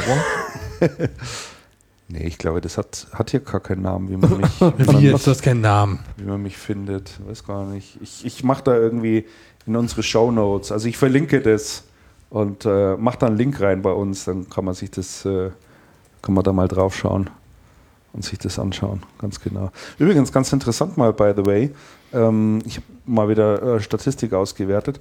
Rund ein Drittel unserer Hörer hören uns direkt über die Webseite, über den Player, Nach wie vor. nach wie vor. Hätte ich nicht Finde gedacht. ich, finde ich echt, echt Ich dachte, die meisten hören es über, über die App. Ja, über, übers, Ja. über die Podcast-App Podcast-App. von, von Apple. Manche, ähm, aber doch ein Drittel, die das direkt über die Webseite macht, die sich da offensichtlich von Rechner sitzt und das sich anhört, finde ich schon erstaunlich. Also, liebe Leute, nutzt auch euer Smartphone. Äh, es gibt tolle Podcast-Apps. Bei Apple ist sie mit dabei. Äh, ansonsten kann ich da noch Podcat empfehlen für, für das iPhone. Das ist eine super tolle Podcast-App. Ähm, und für Android ähm, gibt es auch einige. Also auf channelcast.de habe ich auch eine Rubrik mal eingerichtet, wo ich ein paar vorstelle. Ähm, kann ich nur empfehlen. Also das ist heute kein Problem mehr, ist sein Smartphone äh, mit seinem Autoradio beispielsweise zu koppeln. Und dann, wenn man unterwegs Mhm. ist im Auto Ja, ja. oder in der U-Bahn äh, Podcast zu hören, So empfiehlt der sich durch. hast. Und es gibt einfach, wie gesagt, äh, neben dem Channelcast auch viele andere tolle Podcasts, von, äh, die sich lohnen zu hören. Ich habe den Günter Schissel auch getroffen dabei, der IM Der hört im Auto, ne, hat er gesagt, glaube ich. Der hört zum Auto immer. Portionsweise. Und, äh, der hat zumindest alle Podcasts abonniert, die ich damals schon so der Reihe nach empfohlen habe. Die, die hat er damit dabei. Und äh, ich werde auch heute wieder einen Podcast empfehlen, noch zum Abschluss der Sendung. Den packe ich dann jetzt an die Sendung auch dran, so die eine Viertelstunde. Äh, der Podcast, den ich dieses Mal empfehle, heißt Methodisch Inkorrekt. Und äh, der ist super lustig. Und zwar sind es zwei Physiker. Ich habe die auch mal in Berlin kennengelernt beim Podcaster-Treffen. Zwei Physiker äh, an der Uni Essen-Duisburg. Äh, die machen einen Podcast, wie der Name schon sagt, methodisch inkorrekt. Äh, äußerst lustig, denen zuzuhören. Die vermitteln einem so ein bisschen Wissen, aber auf eine lustige Art und Weise und sehr unterhaltsame Art und Weise. Überhaupt nicht oberlehrerhaft, auch nicht irgendwie die Sendung mit der Maus, sondern die haben natürlich Zugriff auf diese ganzen Papers, die diese Wissenschaftler immer rausbringen und äh, so bestimmte Kuriositäten oder spannende Themen äh, bringen die da immer zum Besten. Also beispielsweise, warum es ähm, für einen Vogel wichtig ist oder warum dieser Satz, der frühe Vogel frisst den Wurm, ähm, äh, ganz, ganz wichtig ist und auch äh, tatsächlich eine Begründung hat. Echt? Beispielsweise, ja, das ist hochinteressant, wie es beispielsweise eine bestimmte Ameisenart schafft, in der Wüste bei 70 Grad Celsius äh, unterwegs zu sein, wo sich ansonsten kein anderes Lebewesen blicken lässt und sofort zerschmelzen würde. Welche Mechanismen da so ein Viech an den Start bringt, erklären die dort beispielsweise. Und äh, ist immer gut dafür, wenn man dann anschließend ein bisschen schlau daherreden möchte. Und äh, wirklich ganz unterhaltsames äh, Format. Und äh, für Leute, die gerne Podcasts hören, kann ich nur empfehlen, methodisch inkorrekt unbedingt zu abonnieren. Gut. Jetzt habe ich wieder noch 20 äh, Minuten Redezeit gehabt. Und Ja, Wahnsinn. ich glaube, wir sind am Ende, oder? Haben wir noch irgendwie was? Ansonsten, wir haben äh, ein Amazon-Wunschliste übrigens, wollen wir mal dran erinnern. Wir können nicht nur immer diese weißen Mäuse essen, da stehen noch andere Sachen drauf. Zu trinken haben wir schon lange nichts mehr. Ähm, Letztes Mal hattet ihr was, da konnte ich euch bei, per, per Skype dabei zusehen. Ja, Heute genau. gibt's nichts. Ja, da hatte der, der Alex ja äh, Weißwurstfrühstück noch arrangiert. Also, falls uns ja jemand mal was zukommen lassen möchte, sehr, sehr gerne. Ähm, in jeglicher Form kann man das dann tun. Genau.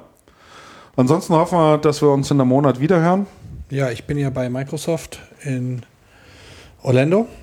Ah ja. Freue ich, mich- freu ich mich schon sehr. Ja. Wann bist du da jetzt? Demnächst, oder? Es ist vom ab dem 12. beginnt die Konferenz Mhm. und ähm, ich spreche unter anderem ähm, mit Floris äh, van Heist, ähm, also dem deutschen Mittelstandschef. Ich habe sogar auch mit dem Interimschef, wenn ich das richtig sehe, im Deutschland Geschäftsführer ein Interview.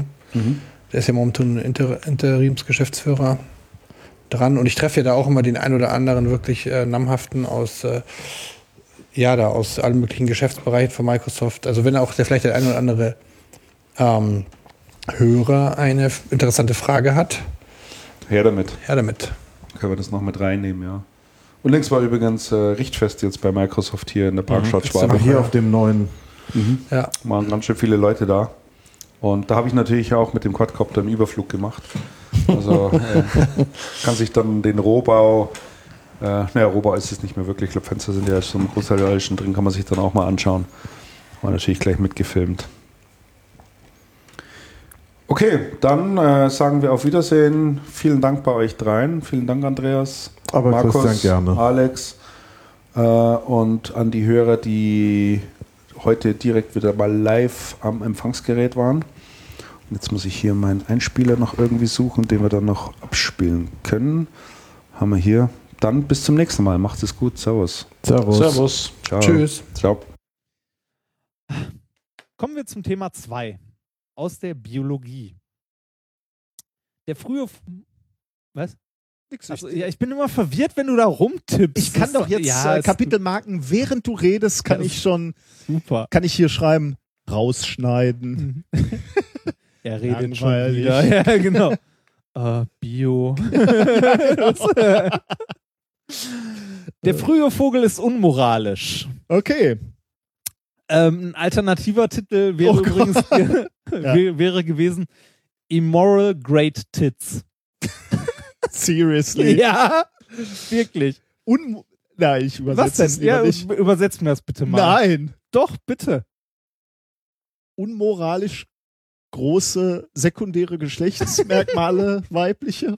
Da sehen wir mal, wie einseitig du direkt denkst Oh. dabei. Was gibt's noch andere Bedeutung für Great Tits? Ja. Was sind denn Great Tits?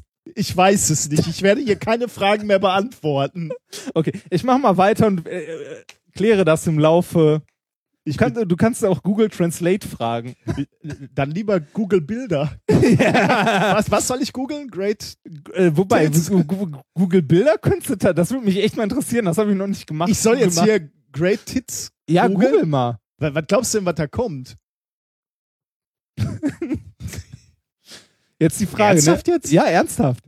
Also die, du, du sagst mal. mir jetzt noch, wie, wie ich das schreiben soll, ne? Ganz normal.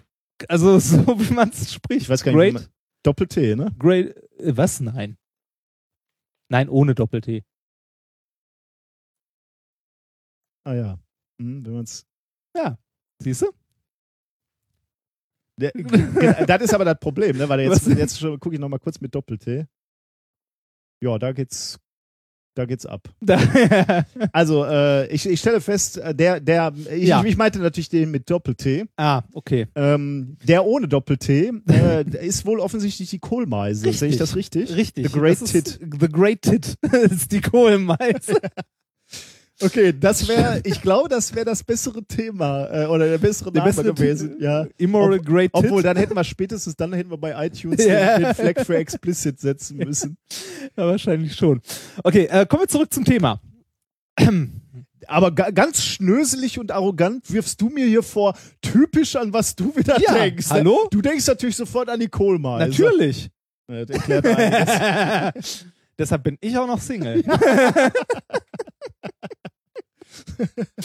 okay, man kennt ja das Sprichwort, achso, ein anderer alternative, äh, alternativer Titel wäre übrigens noch gewesen, der frühe Vogel versteckt den Wurm. das, äh, es geht um Sex. Apropos, wo wir gerade so sch schlüpfrig sind, Ja. äh, darf ich dir die, die oder euch die einzige Geschichte erzählen? Ähm, ah nee, eigentlich ist es, ich wurde zweimal sexuell belästigt bei der Arbeit. Einmal habe ich hier, glaube ich, auch schon mal erzählt, wie die Putzfrau mir hinten auf den Popo gehauen hat Ernsthaft? und gesagt hat, der Nikolas mit seinem kleinen Brötchen. Was? Das habe ich nie erzählt. Nein. Und die, die war, also die war alt, die, die Putzfrau. Also die war irgendwo so, ich fand das unglaublich lustig, muss ich sagen. Die hat mir hinten auf den Hintern ge Dass sie dich kannte. Ja, wir hatten gut, also das war so ein Jugendheim und wir kannten so. alle, die da gearbeitet Okay. haben. Also ähm, Ich dachte hier in der Uni.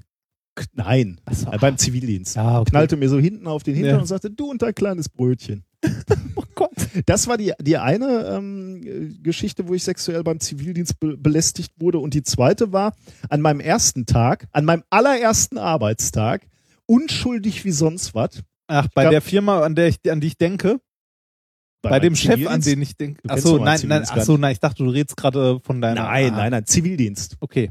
Du, du warst zweimal beim Zivildienst. Ja. Äh, Da ging's ab.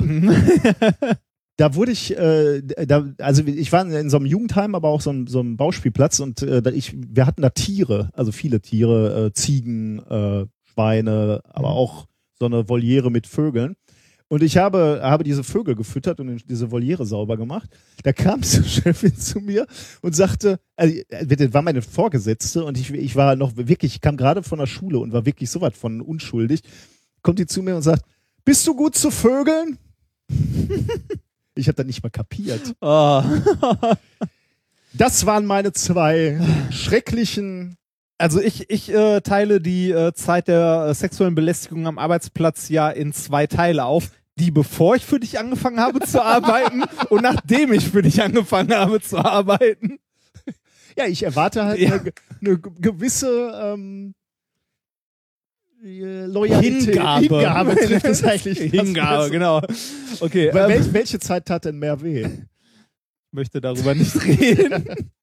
Okay. Okay, man kennt ja das Sprichwort, der frühe Vogel äh, fängt den Wurm. Die Studie, die ich dir äh, heute zeigen möchte, ähm, die zeigt dir, dass der frühe Vogel viel, viel mehr macht, als nur den Wurm zu fangen. Okay. Ähm, bist du eigentlich eher Frühaufsteher oder Langschläfer? Ähm, boah, das ist Das schwer ist übrigens zu sagen. auch ne? so eine Standardfrage in Singlebörsen. Ehrlich? Ja. Ja, wahrscheinlich kann man darüber Menschen einigermaßen, also wahrsch- wahrscheinlich wirst du es schwierig haben mit jemandem zusammen, also wenn du ein Frühaufsteher bist und du hast jemanden, der, der wird vor 14 Uhr nicht wach und, und feiert dafür die Nacht durch, sind wahrscheinlich tatsächlich nicht besonders kompatible Menschen. Wahrscheinlich schon. Habe ich noch nie so drüber nachgedacht. Wobei ich auch glaube, das ist immer so eine, ist, ist glaube ich eine ziemliche Gewöhnungsgeschichte, glaube ich. Also ich hatte Phasen in meinem Leben, wo ich schw- schwer aus dem Bett kam, damals, als ich noch Rockstar werden wollte. Äh, und äh, da haben wir halt die ganze Nacht Musik gemacht, so. Ähm, Mhm. Und mittlerweile äh, bin ich gezwungenermaßen halt ein Frühaufsteher. Ne? Ich stehe um 6.30 Uhr auf. Da würde man vermutlich sagen, das ist einigermaßen früh. Also ich, äh, Also von daher würde ich sagen, ich ehrlich gesagt mag ich auch früh aufstehen mittlerweile. Du schaffst halt, kannst du morgens ein bisschen was schaffen, bevor hier, äh, also bevor zu wuselig wird im Institut. ich muss auch sagen, ich bin auch äh, eher Frühaufsteher tatsächlich, ähm, weil ich es, äh, also ich mag das morgens meine Ruhe zu haben. Mhm. Also auch die in Ruhe Zeit zu haben. Ja, Nicht ja. irgendwie so gehetzt und ähm, wenn ich dann irgendwie an einem, also natürlich penne ich am Wochenende, bleibe ich dann auch mal bis irgendwie elf oder zwölf im Bett liegen und gammel vor mich hin oder guck noch eine Serie oder so. Ähm, aber meistens sind die Tage dann so halb vorbei und irgendwie doof. Ja, Äh, Okay. Ähm, hat mit dem Paper zu tun. Ähm, und zwar geht es um das Schlafverhalten eines Vogels, das sich hier angeguckt wurde. Und zwar des äh, Singvogels Parus major, zu Deutsch die Kohlmeise, auch bekannt als Great Tit. Schön, ne? Ähm, die äh, Kohlmeise zählt zu den Vögeln, die soziale Paare bilden und äh, diese sozialen Paare dann die äh, Nachkommenschaft, also die Jungen, gemeinsam aufziehen. Also findet man im Tierreich ja häufiger, ne?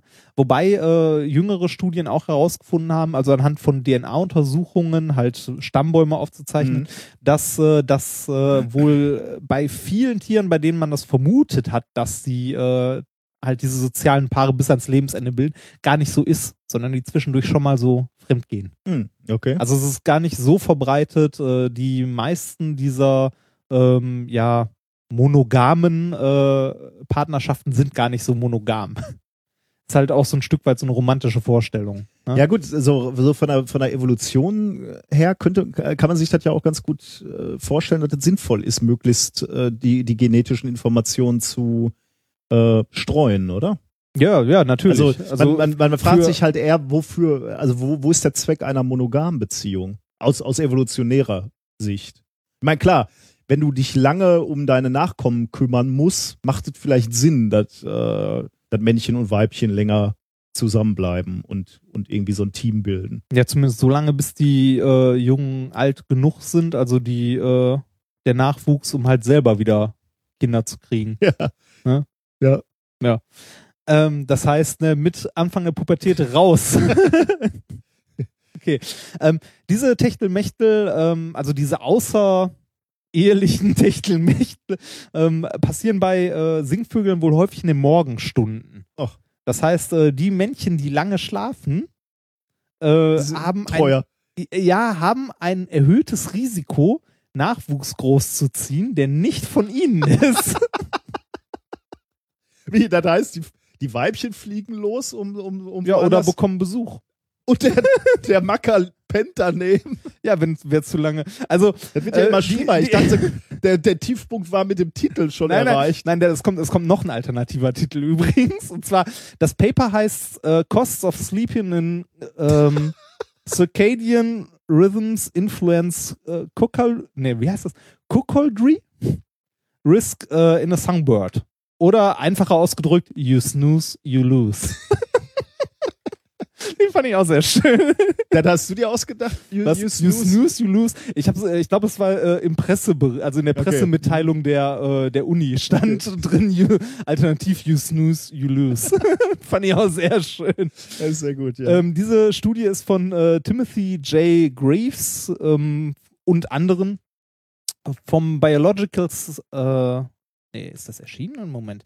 Ähm, Biological Science, North Dakota State University und halt noch diverse andere. Neun andere Institute, unter anderem Konstanz. ah. ja. Äh, Und- unser schönen Gruß an, an Konstanz, die beschäftigen sich da so, sogar mit, äh, Mit Vögeln? mit Vögeln. Ja. Echt? Hast du da mal geguckt? ja gut, da werden ja nicht die einzigen sein, die da sich mit An dieser Stelle möchte ich nichts weiter zu dem Thema sagen. Ja, genau. genau. Verdammt, das könnte jemand zuhören, der Ahnung hat. äh, erschienen ist das Ganze in äh, Functional Ecology am 4.6. diesen Jahres. Also relativ aktuell. Äh, um jetzt zu untersuchen, ähm, wie das bei der Kohlmeise ist, ähm, also ob das da auch so ist, dass halt, oder ob das da so ist, dass die Männchen, die länger äh, schlafen, ein erhöhtes Risiko haben, halt Nachwuchs großzuziehen, der nicht von ihnen ist, haben die sich ähm, zugegeben, dass sagen sie in ihrer, also in ihrem Paper unten auch, ähm, die Studiengröße ist sehr, sehr klein.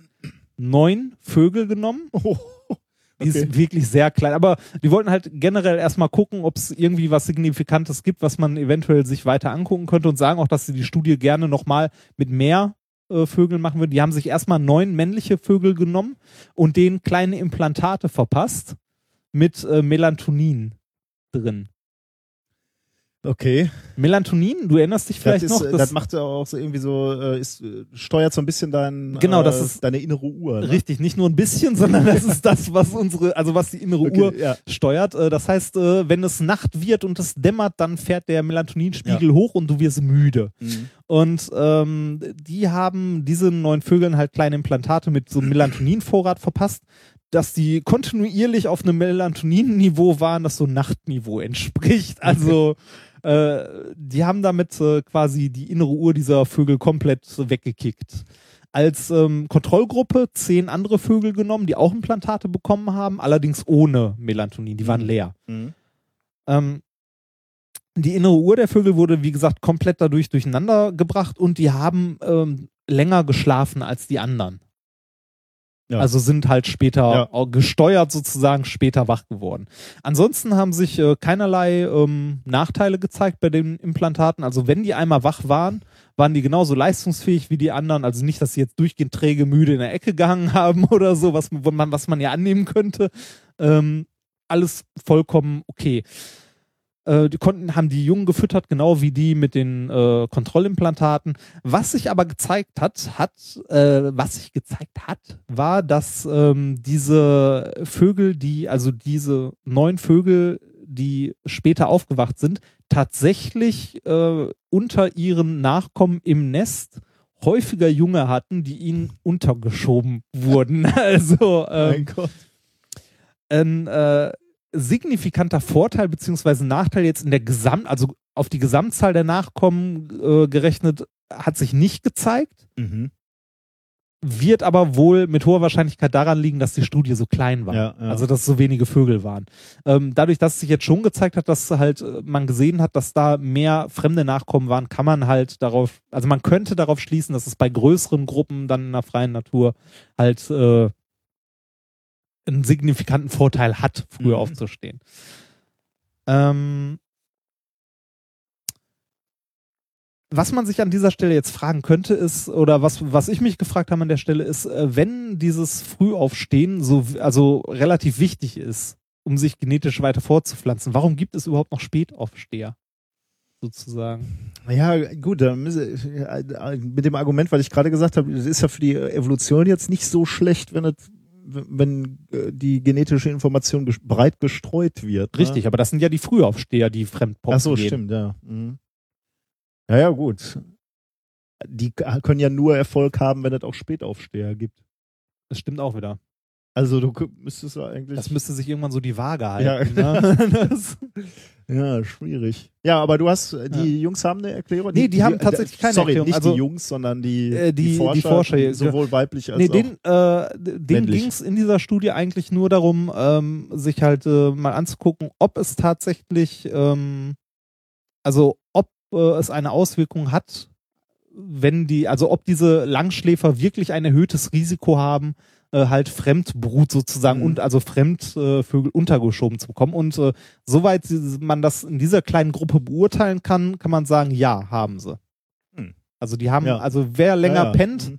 hat, äh, wer länger pennt, hat ein erhöhtes Risiko, dass er ähm, fremde Kinder untergeschoben bekommt. Ich, ich sag's ja immer, bei dieser Sendung lernt man was fürs Leben. Ja, ne? Also, ich, ja. Ja. ihr- macht, was ihr wollt, schlaft gerne länger, liebe. und die Quintessenz aus dieser Studie ist, die Kohlmeise ist ein verdammt unmoralischer Vogel. Ja. Naja. Fand ich ganz nett. Ich find's auch gut.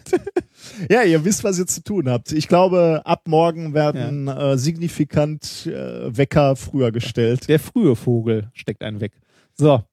ähm, kommen wir zu Kein Ende. Ja, schlimm, ne? Das ist aber ich bitte dich auch. Also, wenn man schon so eine Studie macht, ne, dann noch mit einem Vogel, der Great Tit heißt. Also, Ich, ich bin völlig irritiert, dass mein, mein Google gerade nicht geschrieben hat, meinten sie Great Tit? Also Doppel-T. ja. Naja, okay, spricht für mich. Ich google offensichtlich nach sowas nicht. Mein, mein Computer glaubt, dass mich. Würdest du das äh, bitte nochmal auf deinem Arbeitsrechner wiederholen? ja, genau, stimmt.